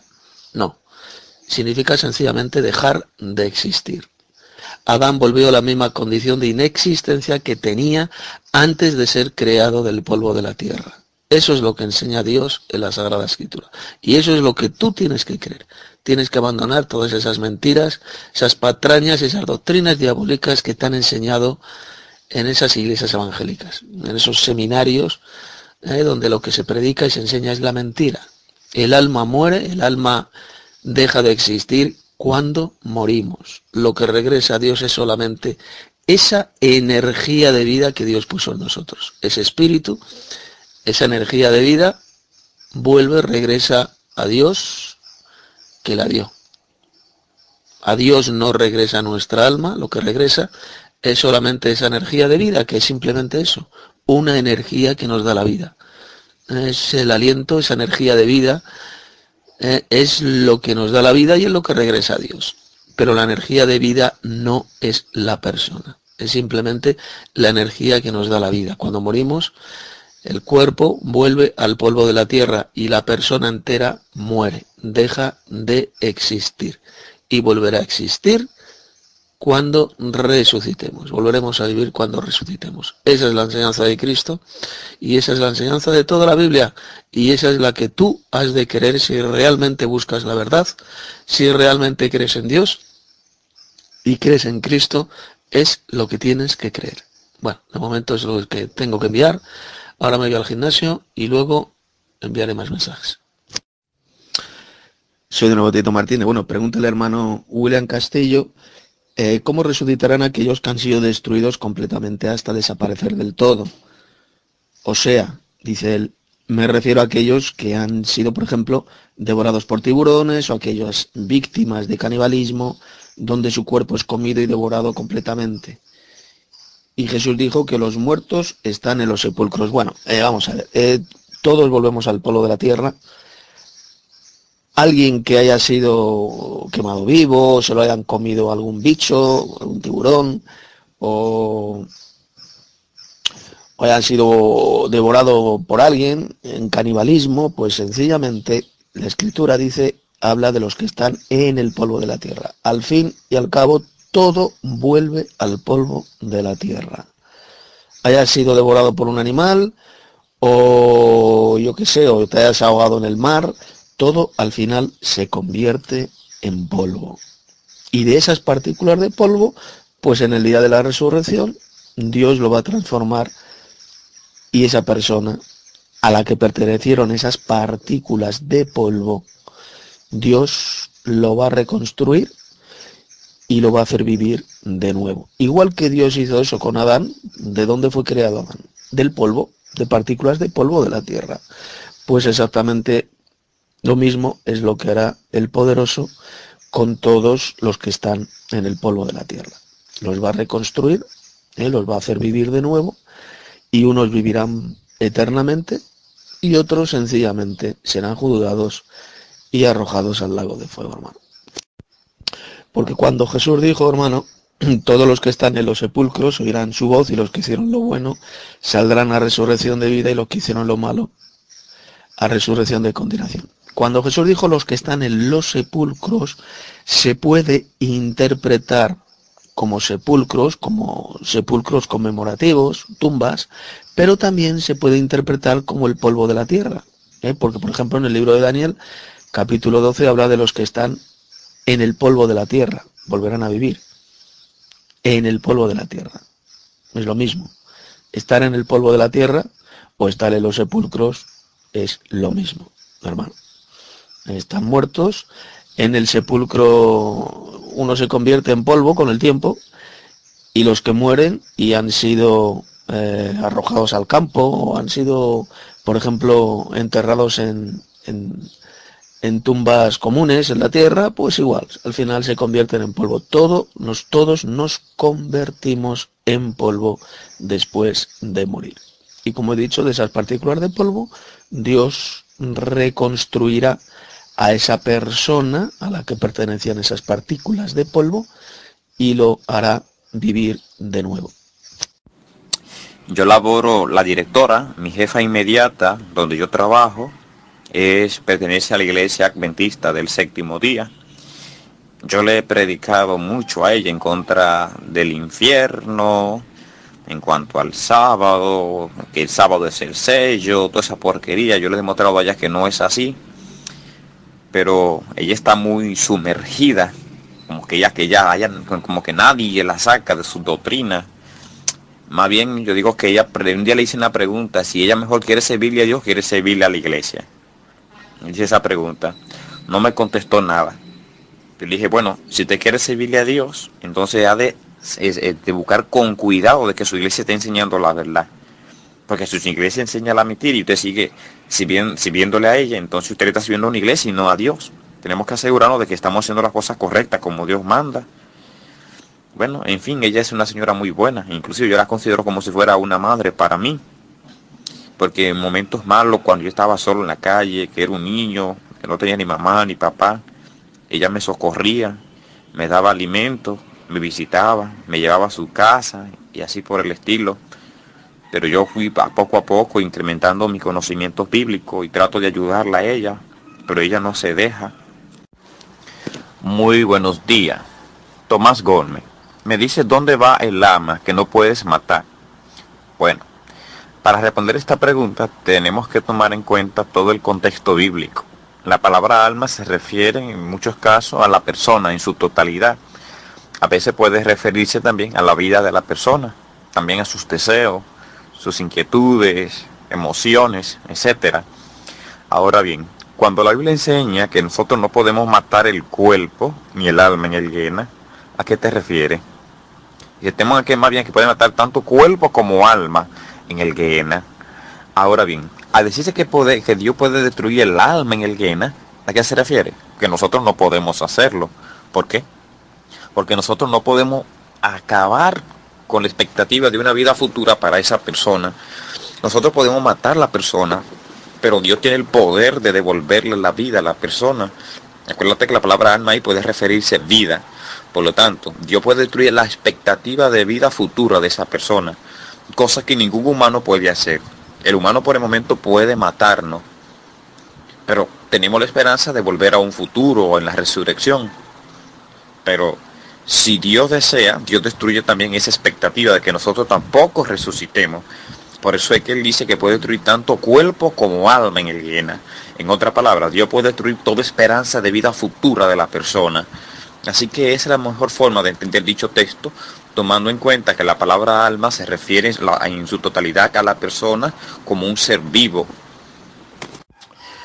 Tomás Gómez también debe de tomar en cuenta que la Biblia no enseña que el alma vaya a algún lugar como tú te imaginas, un mundo ultratumba, un infierno, no sé cuál es el pensamiento que pasa por tu mente. Pero si te basas en ese texto de Mateo 10, 28, donde Jesús dice que Dios puede destruir tanto cuerpo como alma en el Guiena, y te imaginas que el alma va al Guiena, pues está equivocado. El hecho de que Dios lleve a un alma al Guiena, no que el alma vaya, sino que Dios la lleve para destruirla, no significa que el alma vaya al Guiena sino más bien que Dios la lleva a ese lugar para ser destruida en su totalidad, pero no que el alma vaya a dicho lugar. Eh, Tomás Gómez, soy abogada. Mire, yo de ninguna manera pretendía faltarle, pero usted tiene que tener en cuenta que usted no puede pedir mucho respeto si está diciendo que una persona, da igual que sea yo, que sea otra persona del grupo, es un PLL de Tito Martínez, porque usted es lo que ha dicho. Aquí nadie es un PLL de Tito Martínez. ¿Entiendes? Incluso hay hermanos que, que están en desacuerdo con Tito Martínez en cuestiones que no dependen de la salvación de una persona. Entonces, aquí nadie es un PL de Tito Martínez. Bien, eso ya como primera medida. En segundo lugar, mire, la Biblia enseña muy claramente lo que es el alma. Efectivamente, ese, texto ya lo dijo el hermano, de la otra colación el hermano Tito de Génesis 3.19. Es muy claro. ¿A quién estaba hablando ahí el poderoso supremo? Fíjese que no le está hablando al cuerpo de Adán, como quien habla con una marioneta inerte. Eso es ridículo. Si usted lo piensa, se dará cuenta que eso es absurdo. ¿Cómo va a hablar Dios con un cuerpo inerte? Dios le hablaba a Adán, al receptor. Y a ese Adán le dijo, volverás al polvo porque de él fuiste tomado. Porque polvo eres y a polvo volverás. Es decir, volvería al mismo estado de inexistencia en el que estaba. Porque recuerda que en Génesis 2.7 dice que Adán fue un ser viviente como consecuencia de la fusión de esas dos cosas, del ruaj, aliento o energía, porque el aliento no es un fantasma, y el polvo del barro que hizo. La fusión de ambas cosas, el resultado, Adán comenzó a ser un ser o alma viviente. Y ese ser o alma viviente, esto se explica. Lo que viene diciendo en Génesis 2.7 es lo siguiente. Es exactamente igual que si yo digo, la corriente eléctrica, conecto un cable de la corriente, el cable, la corriente, conecto el cable de la lámpara a la corriente. El resultado de la corriente eléctrica y del cable de la lámpara llega a hacer que si yo enciendo el pitorrito, enciende la luz. Pero la luz de la lamparita no se enciende solo por la lamparita o solo por la corriente eléctrica, sino por la consecuencia de la fusión de ambas cosas. Eso es exactamente lo mismo que hice con respecto a Dan Génesis 2.7. Estimado hermano Alberto Santos, perdona que te interrumpa, pero es que eh, David Diamond podrá criticar ese criticar a los que entendemos a partir de lo que de forma bien clarita dice ese pasaje lo que es la condición de los muertos, pero eh, lo cierto es que ningún paposo firmemente convencido diría algo así acerca de un difunto. Ningún evangélico firmemente convencido diría algo así de un difunto. Nadie 100% convencido de que somos un fantasma en el interior de un cuerpo, diría lo que dice ahí en Eclesiastes 9.5. Entonces, claro, eh, él puede criticar lo que le dé la gana, pero la realidad es otra cosa. Eh, paso para. Eh, sí, hermano Guada, disculpe, lo que pasa es que me llegó un mensaje de trabajo que me están solicitando para trabajar y pues bueno, me cortó la conversación. Respecto a lo que quería decir sobre David Diagmon, es que por ejemplo ese basó en el, texto de Eclesiastes 9, del capítulo 9, versículo 5 al 10, y él dice que los jehovinos atalayados, los testigos de Jehová, mayormente él atacó a los testigos, no mencionó a los adventistas. Tenía que mencionar a los adventistas, ya que los adventistas también creen del mismo modo, y también mencionar a Tito Martínez, pero tal es el punto, que no lo hizo. Pero bien, lo que yo quiero recalcar en este punto, en cuanto a la crítica de él, fue que él dijo que dicho pasaje se refiere al cuerpo de la persona. Ahora bien, vamos a hacernos por un momento que estamos de acuerdo con él y vamos a aplicarle ese, esa interpretación al pasaje. Veamos lo que dice, aplicando esa interpretación al pasaje. Porque los vivos, porque, lo, porque, el, porque el cuerpo tiene conciencia de que morirán. Vamos a ver, porque el cuerpo tiene conciencia de que morirán. Pero muertos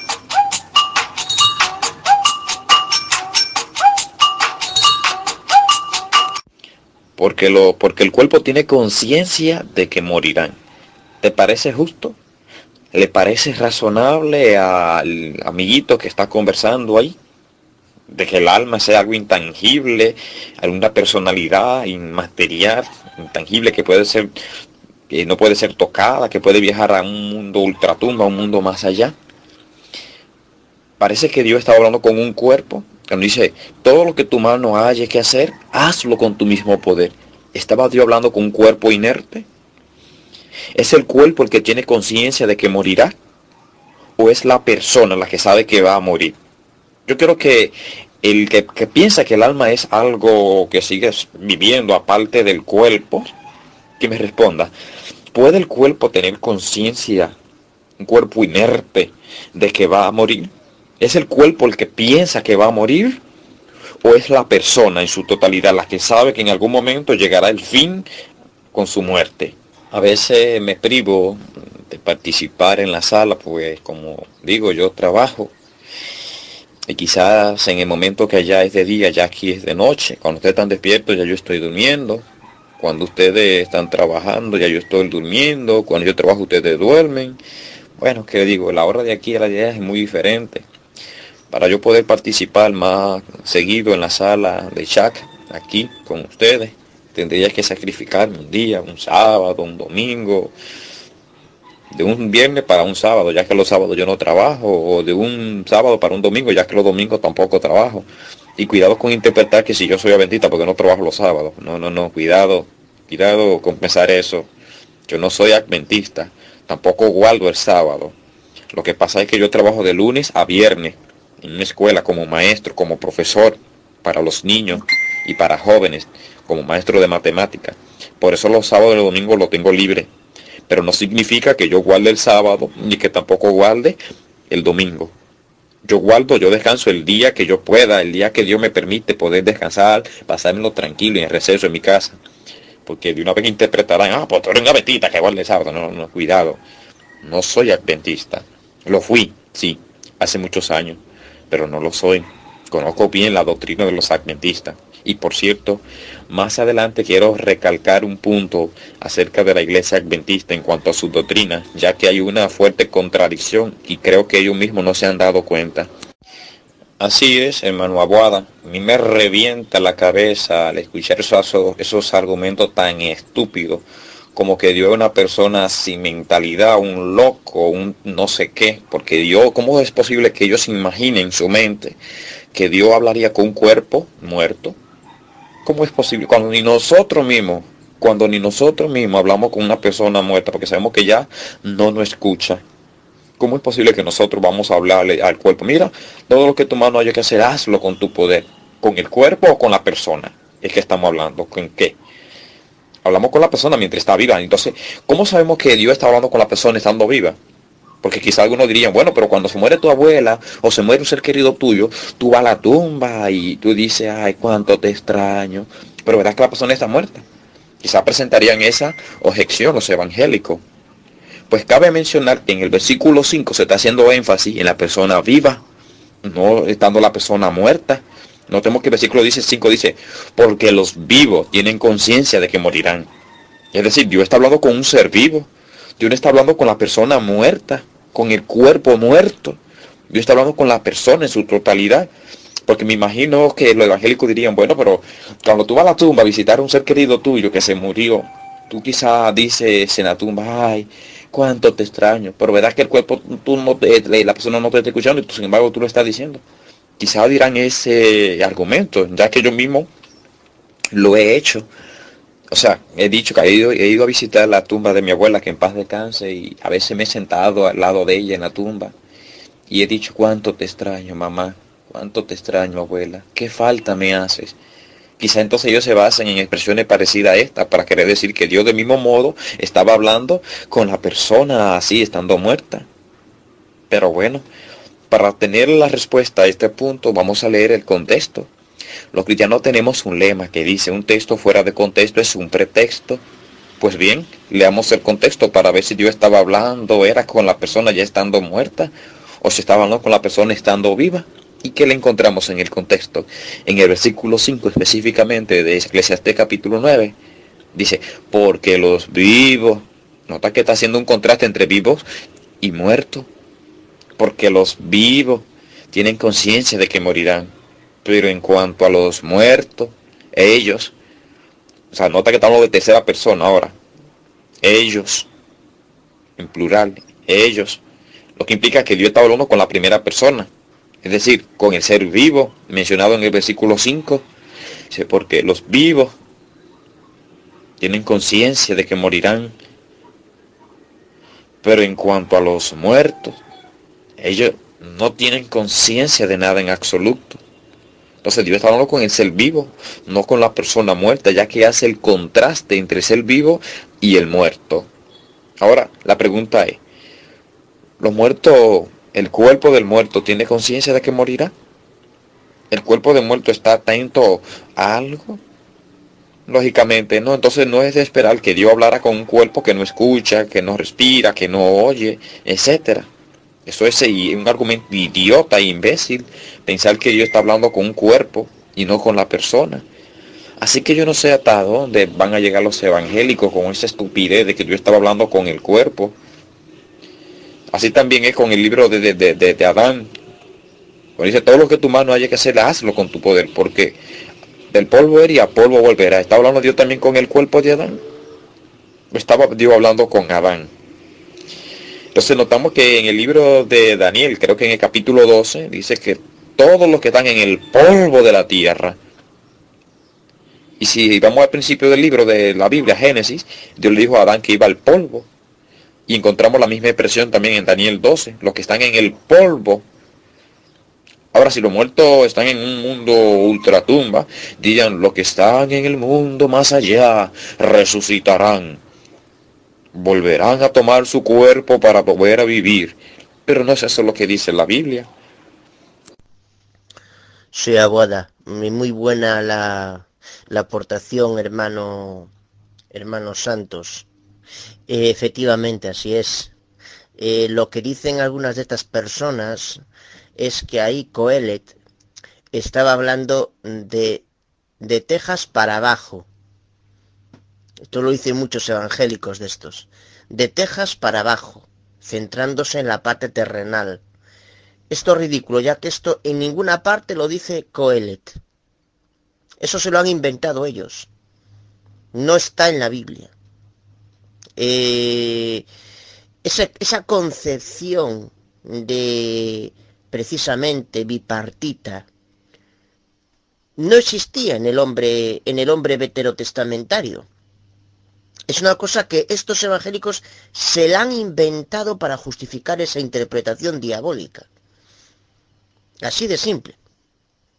Eh, y el resto pues ya lo, ya lo has explicado tú muy bien, está más claro que el agua. Hermano Tito, buenos días. Respecto al punto del cuerpo en el polo, vamos a recalcar un punto que parece muy interesante. Sucede que el sistema iglesiero apóstata infernista, ya no lo llamo infernista a todo, porque imagínense, hay, por ejemplo, los adventistas que en este punto no son infernistas y no hay, con- no hay ningún problema con ellos en este punto. Pero bien, concentrándonos en lo, el sistema iglesiero apóstata infernista que creen en el infierno, vamos a tomar en cuenta, perdón, la bulla del WhatsApp me está molestando, le digo a lo que le quería decir. Excúsenme, me, excúsenme, me llegó un mensaje por WhatsApp y me interrumpió con el sonido. Bueno, lo que quería decir, por ejemplo, yo vi a David Gammon en un video donde él, por ejemplo, critica a las personas que se basan en el pasaje de Eclesiastés capítulo 9, versículos 5, 6 y 10, que habla de que los vivos tienen conciencia de que morirán, pero en cuanto a los muertos no tienen conciencia de nada en absoluto, porque su amor, su odio, su celo han perecido. Vamos, ¿es Dios un loco para decir, decirle al cuerpo, hablar con un cuerpo, no con la persona, decirle, todo lo que tu mano haya que hacer, hazlo con tu poder? Imagínese por un momento que se muere un amigo suyo, está en la caja de muerto, el cuerpo ya, y que usted se le acerque a su amigo estando muerto, que ya no le escucha, ya no respira, ya no oye, ya no se mueve, ya no canta, ya no bebe agua, ya no hace nada, y que tú le digas, mira, todo lo que tu mano haya que hacer, hazlo con tu poder. ¿No te parece ilógico e idiota tener pensar que nosotros estamos hablando con un cuerpo ya inerte, que no escucha, no hace nada, no, no, no respira, no oye? Que tú estés hablando con algo así. Sí, abuela, efectivamente, hermano Santos, esa objeción demuestra hasta qué punto pues la iglesia adventista del séptimo día también forma parte de, del sistema iglesiero apóstata, ¿no? Porque ellos no pueden objetar, ellos no pueden decir que, ni, que hay una parte del Nuevo Testamento que, que se pida el diezmo, porque una, en ninguna parte del Nuevo Testamento se pide un, diezmo, y menos aún un diezmo monetario. Además, el diezmo, fíjate que el diezmo que...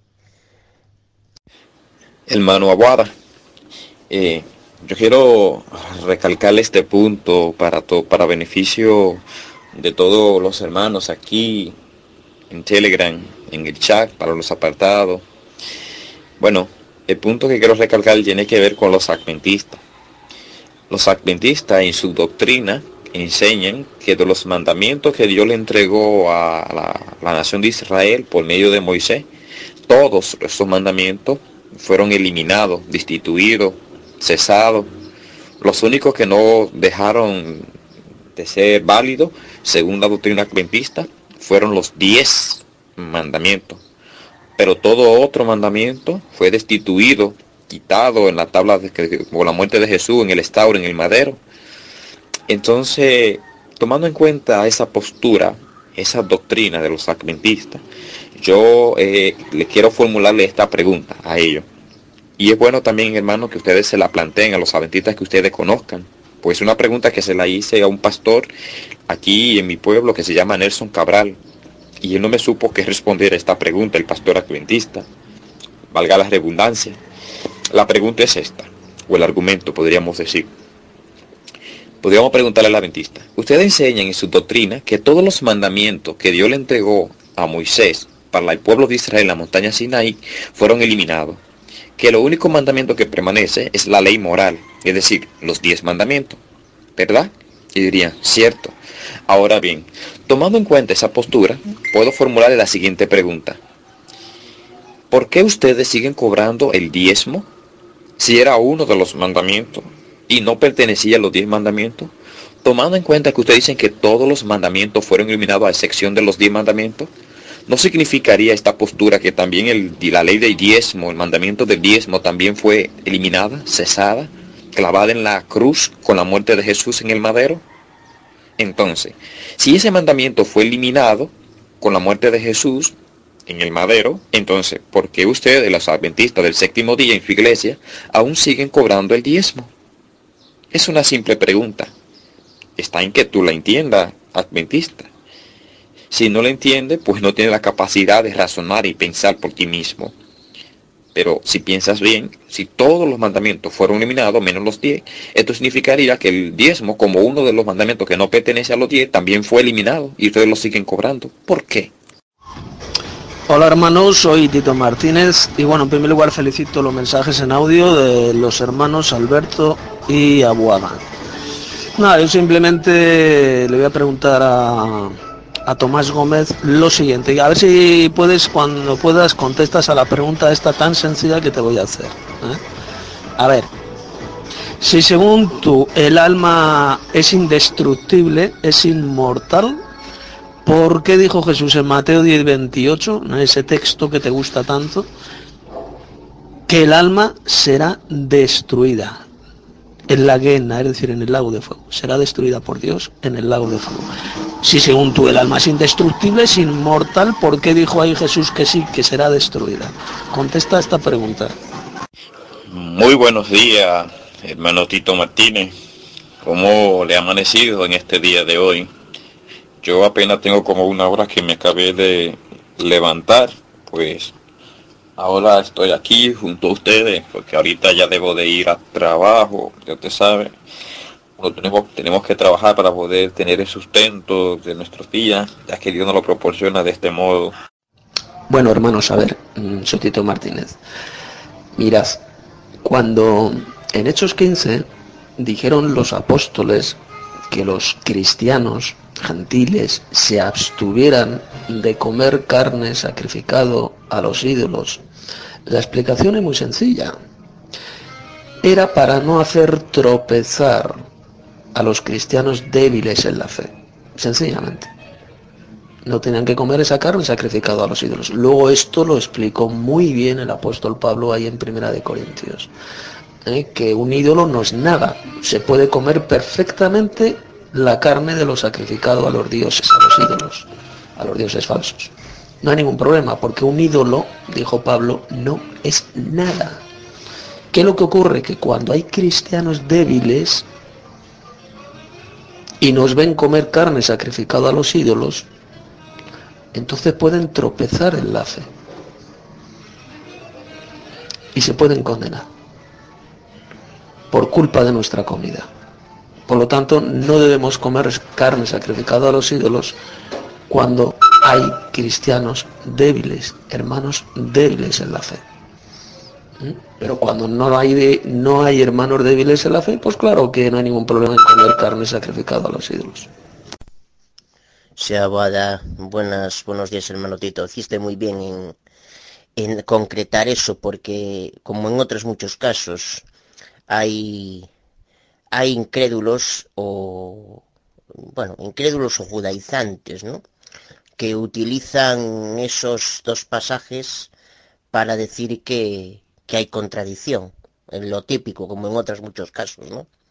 Y efectivamente no, no hay ninguna contradicción. Tú, mismo has dicho, pues eh, es una prohibición, pero es una prohibición relativa. Es decir, es una prohibición de comer delante de hermanos débiles no hay, no hay contradicción alguna. sí, abuela. Quería hacerle también otra pregunta a Tomás Gómez. Tomás Gómez, una persona que cree firmemente que somos una especie de fantasma en el interior de un cuerpo, ¿qué dice cuando, una, cuando un querido, un fallecido, que, querido fallecido eh, está muerto? Una persona querida muerto. ¿En la muerte esas personas ya están con Dios en el cielo. Y la muerte, esas personas están en el limbo o el malvado ya está en el infierno, en el purgatorio.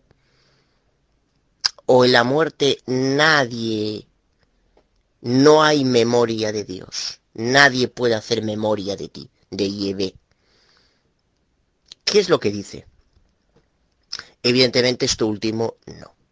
Yo no se lo he escuchado a ninguna persona que crea firmemente en esa enseñanza. Sin embargo, está en Salmo capítulo 6, verso 5. ¿Por qué? Porque el salmista no creía en esa enseñanza de la inmortalidad del alma. Pero esas palabras, usted, si va a un entierro no se la va a escuchar a ninguna persona que crea firmemente en la enseñanza de la inmortalidad del alma. En efecto, sería muy interesante un debate con ese señor.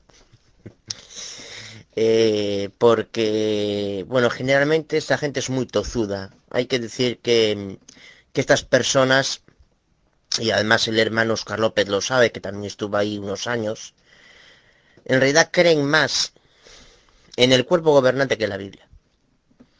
Yo lo sé. Y, y, es así. Eh, pasa una cosa parecida con la iglesia paposa con respecto a, a la Biblia. Ellos creen primero en el papote y luego dicen, dicen que creen en la Biblia. Esta gente igual. Esta gente, para esta gente lo, la verdad absoluta no está en la Biblia, sino está en un corrompido cuerpo gobernante.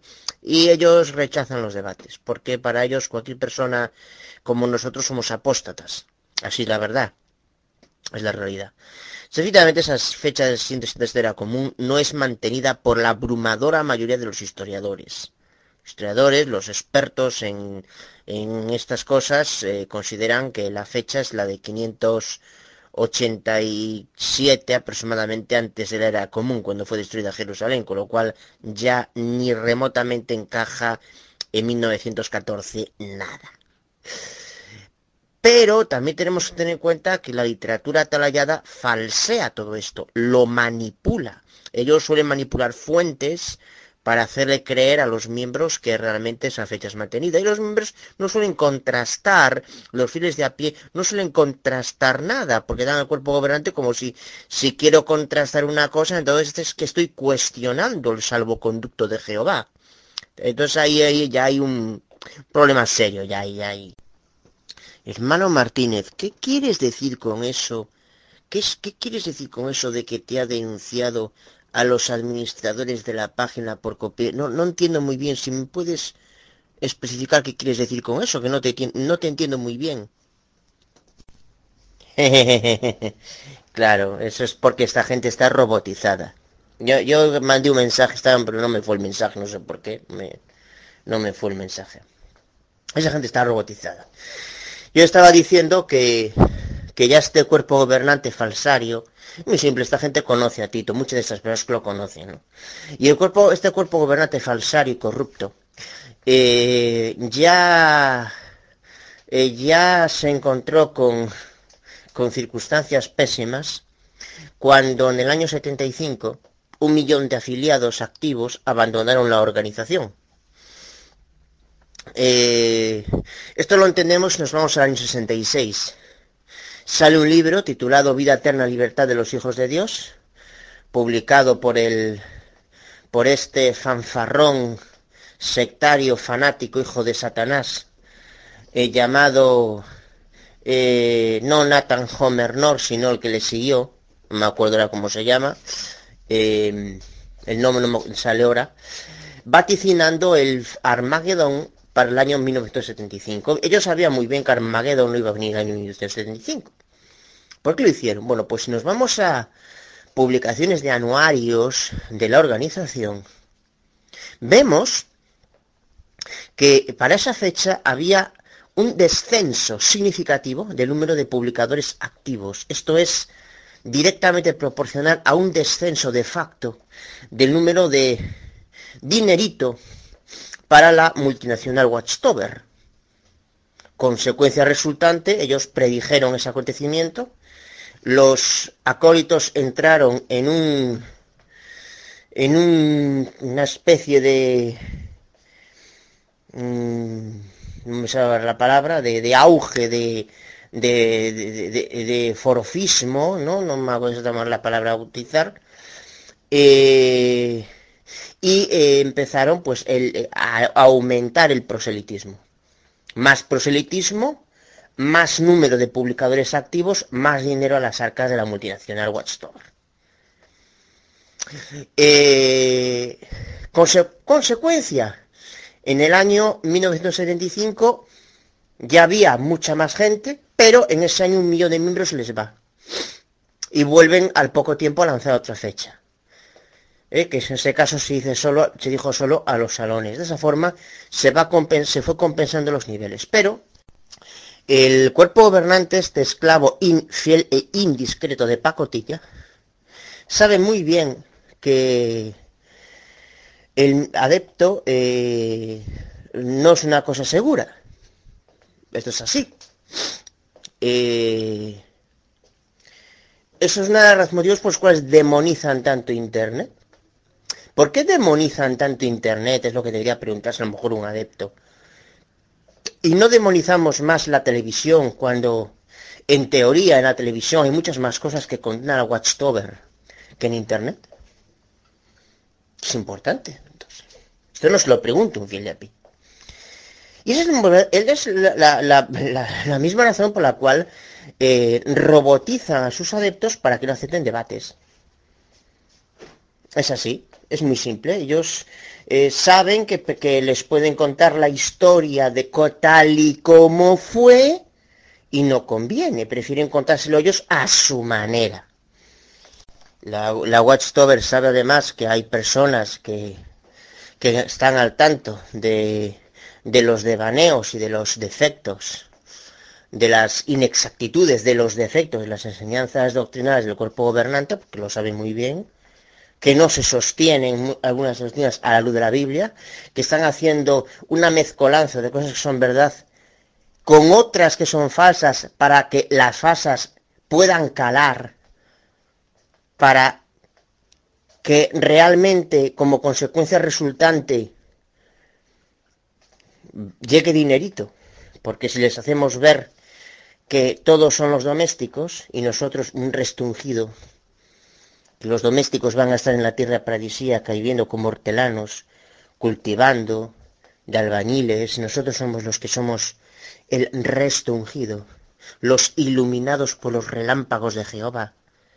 Ellos nos tienen que obedecer a nosotros. El problema es que eso deja una serie de falsedades e inexactitudes por el camino que se pueden descolocar a la luz de la Biblia. Entonces a ellos no les conviene. A esa jefatura no les conviene. Ahí, como consecuencia, no acepta usted un debate bíblico con quienes sabe más que usted, con quienes sabe más, con quienes realmente le pueden enseñar porque usted las contribuciones monetarias de uno y de ese uno pueden restarse otros muchos. Máxime si ese uno tiene auge. Me refería concretamente a información que aparece en el libro Vida Eterna, Libertad de los Hijos de Dios, publicado por la corrupta Sociedad Watchtower en el año 1966, ¿eh? por este señor, que, este, que era el líder en ese momento, y que le siguió a, Homer North, ¿eh? Eh, concretamente en la página 29 de este libro, decía así. Según la cronología bíblica fidedigna, ya están poniendo esto en boca de la palabra de Dios, que es lo mismo que decir que es Dios quien lo dice. ¿eh? Lo mismo, si una persona acepta que algo es la palabra de Dios y lo dice en boca de la Biblia, es como decir que es Dios quien lo dice. Seis mil años desde la creación del hombre, terminarán en 1975. Página 29. Y el séptimo periodo de mil años de historia humana comenzará en otoño de 1975, era común. Más adelante siguen diciendo. De manera que desde el punto de vista de Jehová Dios, fijamos, fijémonos, ¿eh? Esto ya es peor aún. Estos seis mil años de existencia del hombre que están pasando son solamente como seis días. De modo que no muchos años dentro de nuestra propia propia generación, llegando a lo que Jehová Dios puede considerar como el séptimo día de la existencia del hombre. Página 29. Y luego eh, a pie de página dice, desde el punto de vista de Jehová Dios, ¿por cuánto ha estado el hombre en existencia? Es decir, están poniendo en boca del creador algo aberrante. Y en la página, luego hay una tabla donde dice, unas cuantas páginas después, 1975, 6000, fin del sexto día de mil años de la existencia del hombre, temprano, en otoño. vamos a, teniendo en cuenta esto, Deuteronomio, contrastar este modus operandi. Este texto que voy a citar, el cuerpo gobernante lo sabía perfectamente, ellos no tienen ni un pelo de tontos. Deuteronomio capítulo 18, versos 20 al 22, dice, el profeta que tuviera la presunción de hablar palabra en mi nombre, o que a quien yo no le haya mandado hablar, o que hablar en nombre de dioses ajenos, el tal profeta morirá. Y si dijeres en tu corazón, ¿cómo conoceremos la palabra que Yahvé no ha hablado? Si el profeta hablara en nombre de Yahvé y no se cumpliere lo que dijo, ni aconteciere, es palabra que Yahvé no ha hablado. Con presunción la habló tal profeta. No tengas temor de él. En fin, más claro que el agua. Está prácticamente, viene diciendo la escritura, que estos jefazos son falsarios, les viene llamando falsarios en su cara. Efectivamente, hermano Serra, nunca hay un agregado de material genético. Nunca jamás hay un agregado de material genético. Esos cambios se deben al contrario, generalmente porque la población se empobrece. Una parte de la población queda aislada y eh, termina eh, habiendo una adaptación, pero es a costa de un generalmente de un empobrecimiento de los genes. No, no se suma material genético alguna nunca. Hemos llegado al final de la charla bíblica de hoy. Que la gracia y la paz de Dios nuestro Padre y del Señor Jesucristo sea siempre con ustedes.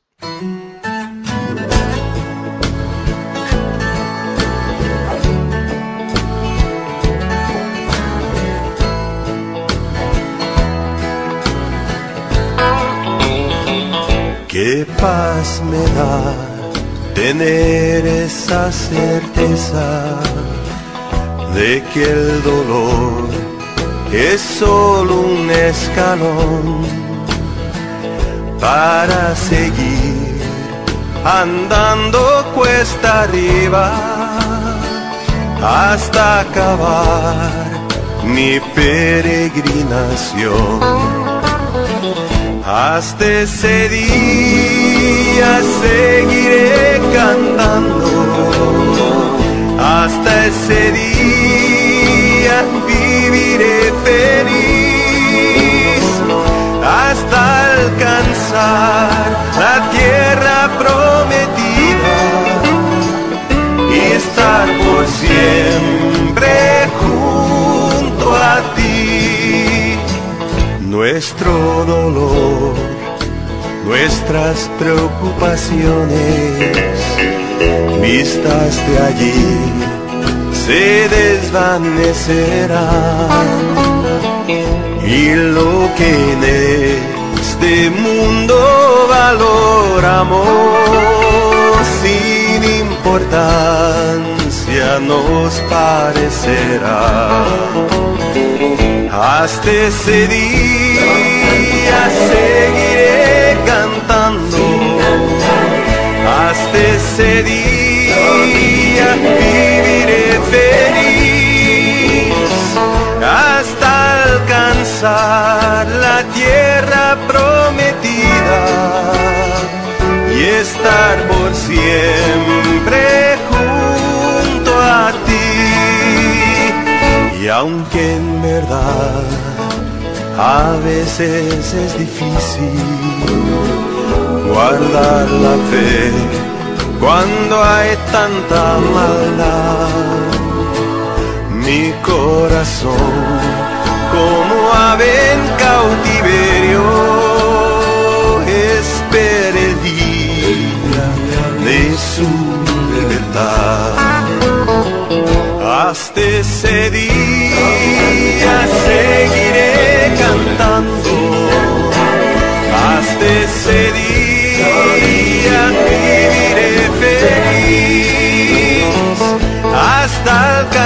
alcanzar la tierra prometida y estar por siempre junto a ti hasta alcanzar la tierra prometida y estar por siempre junto a ti.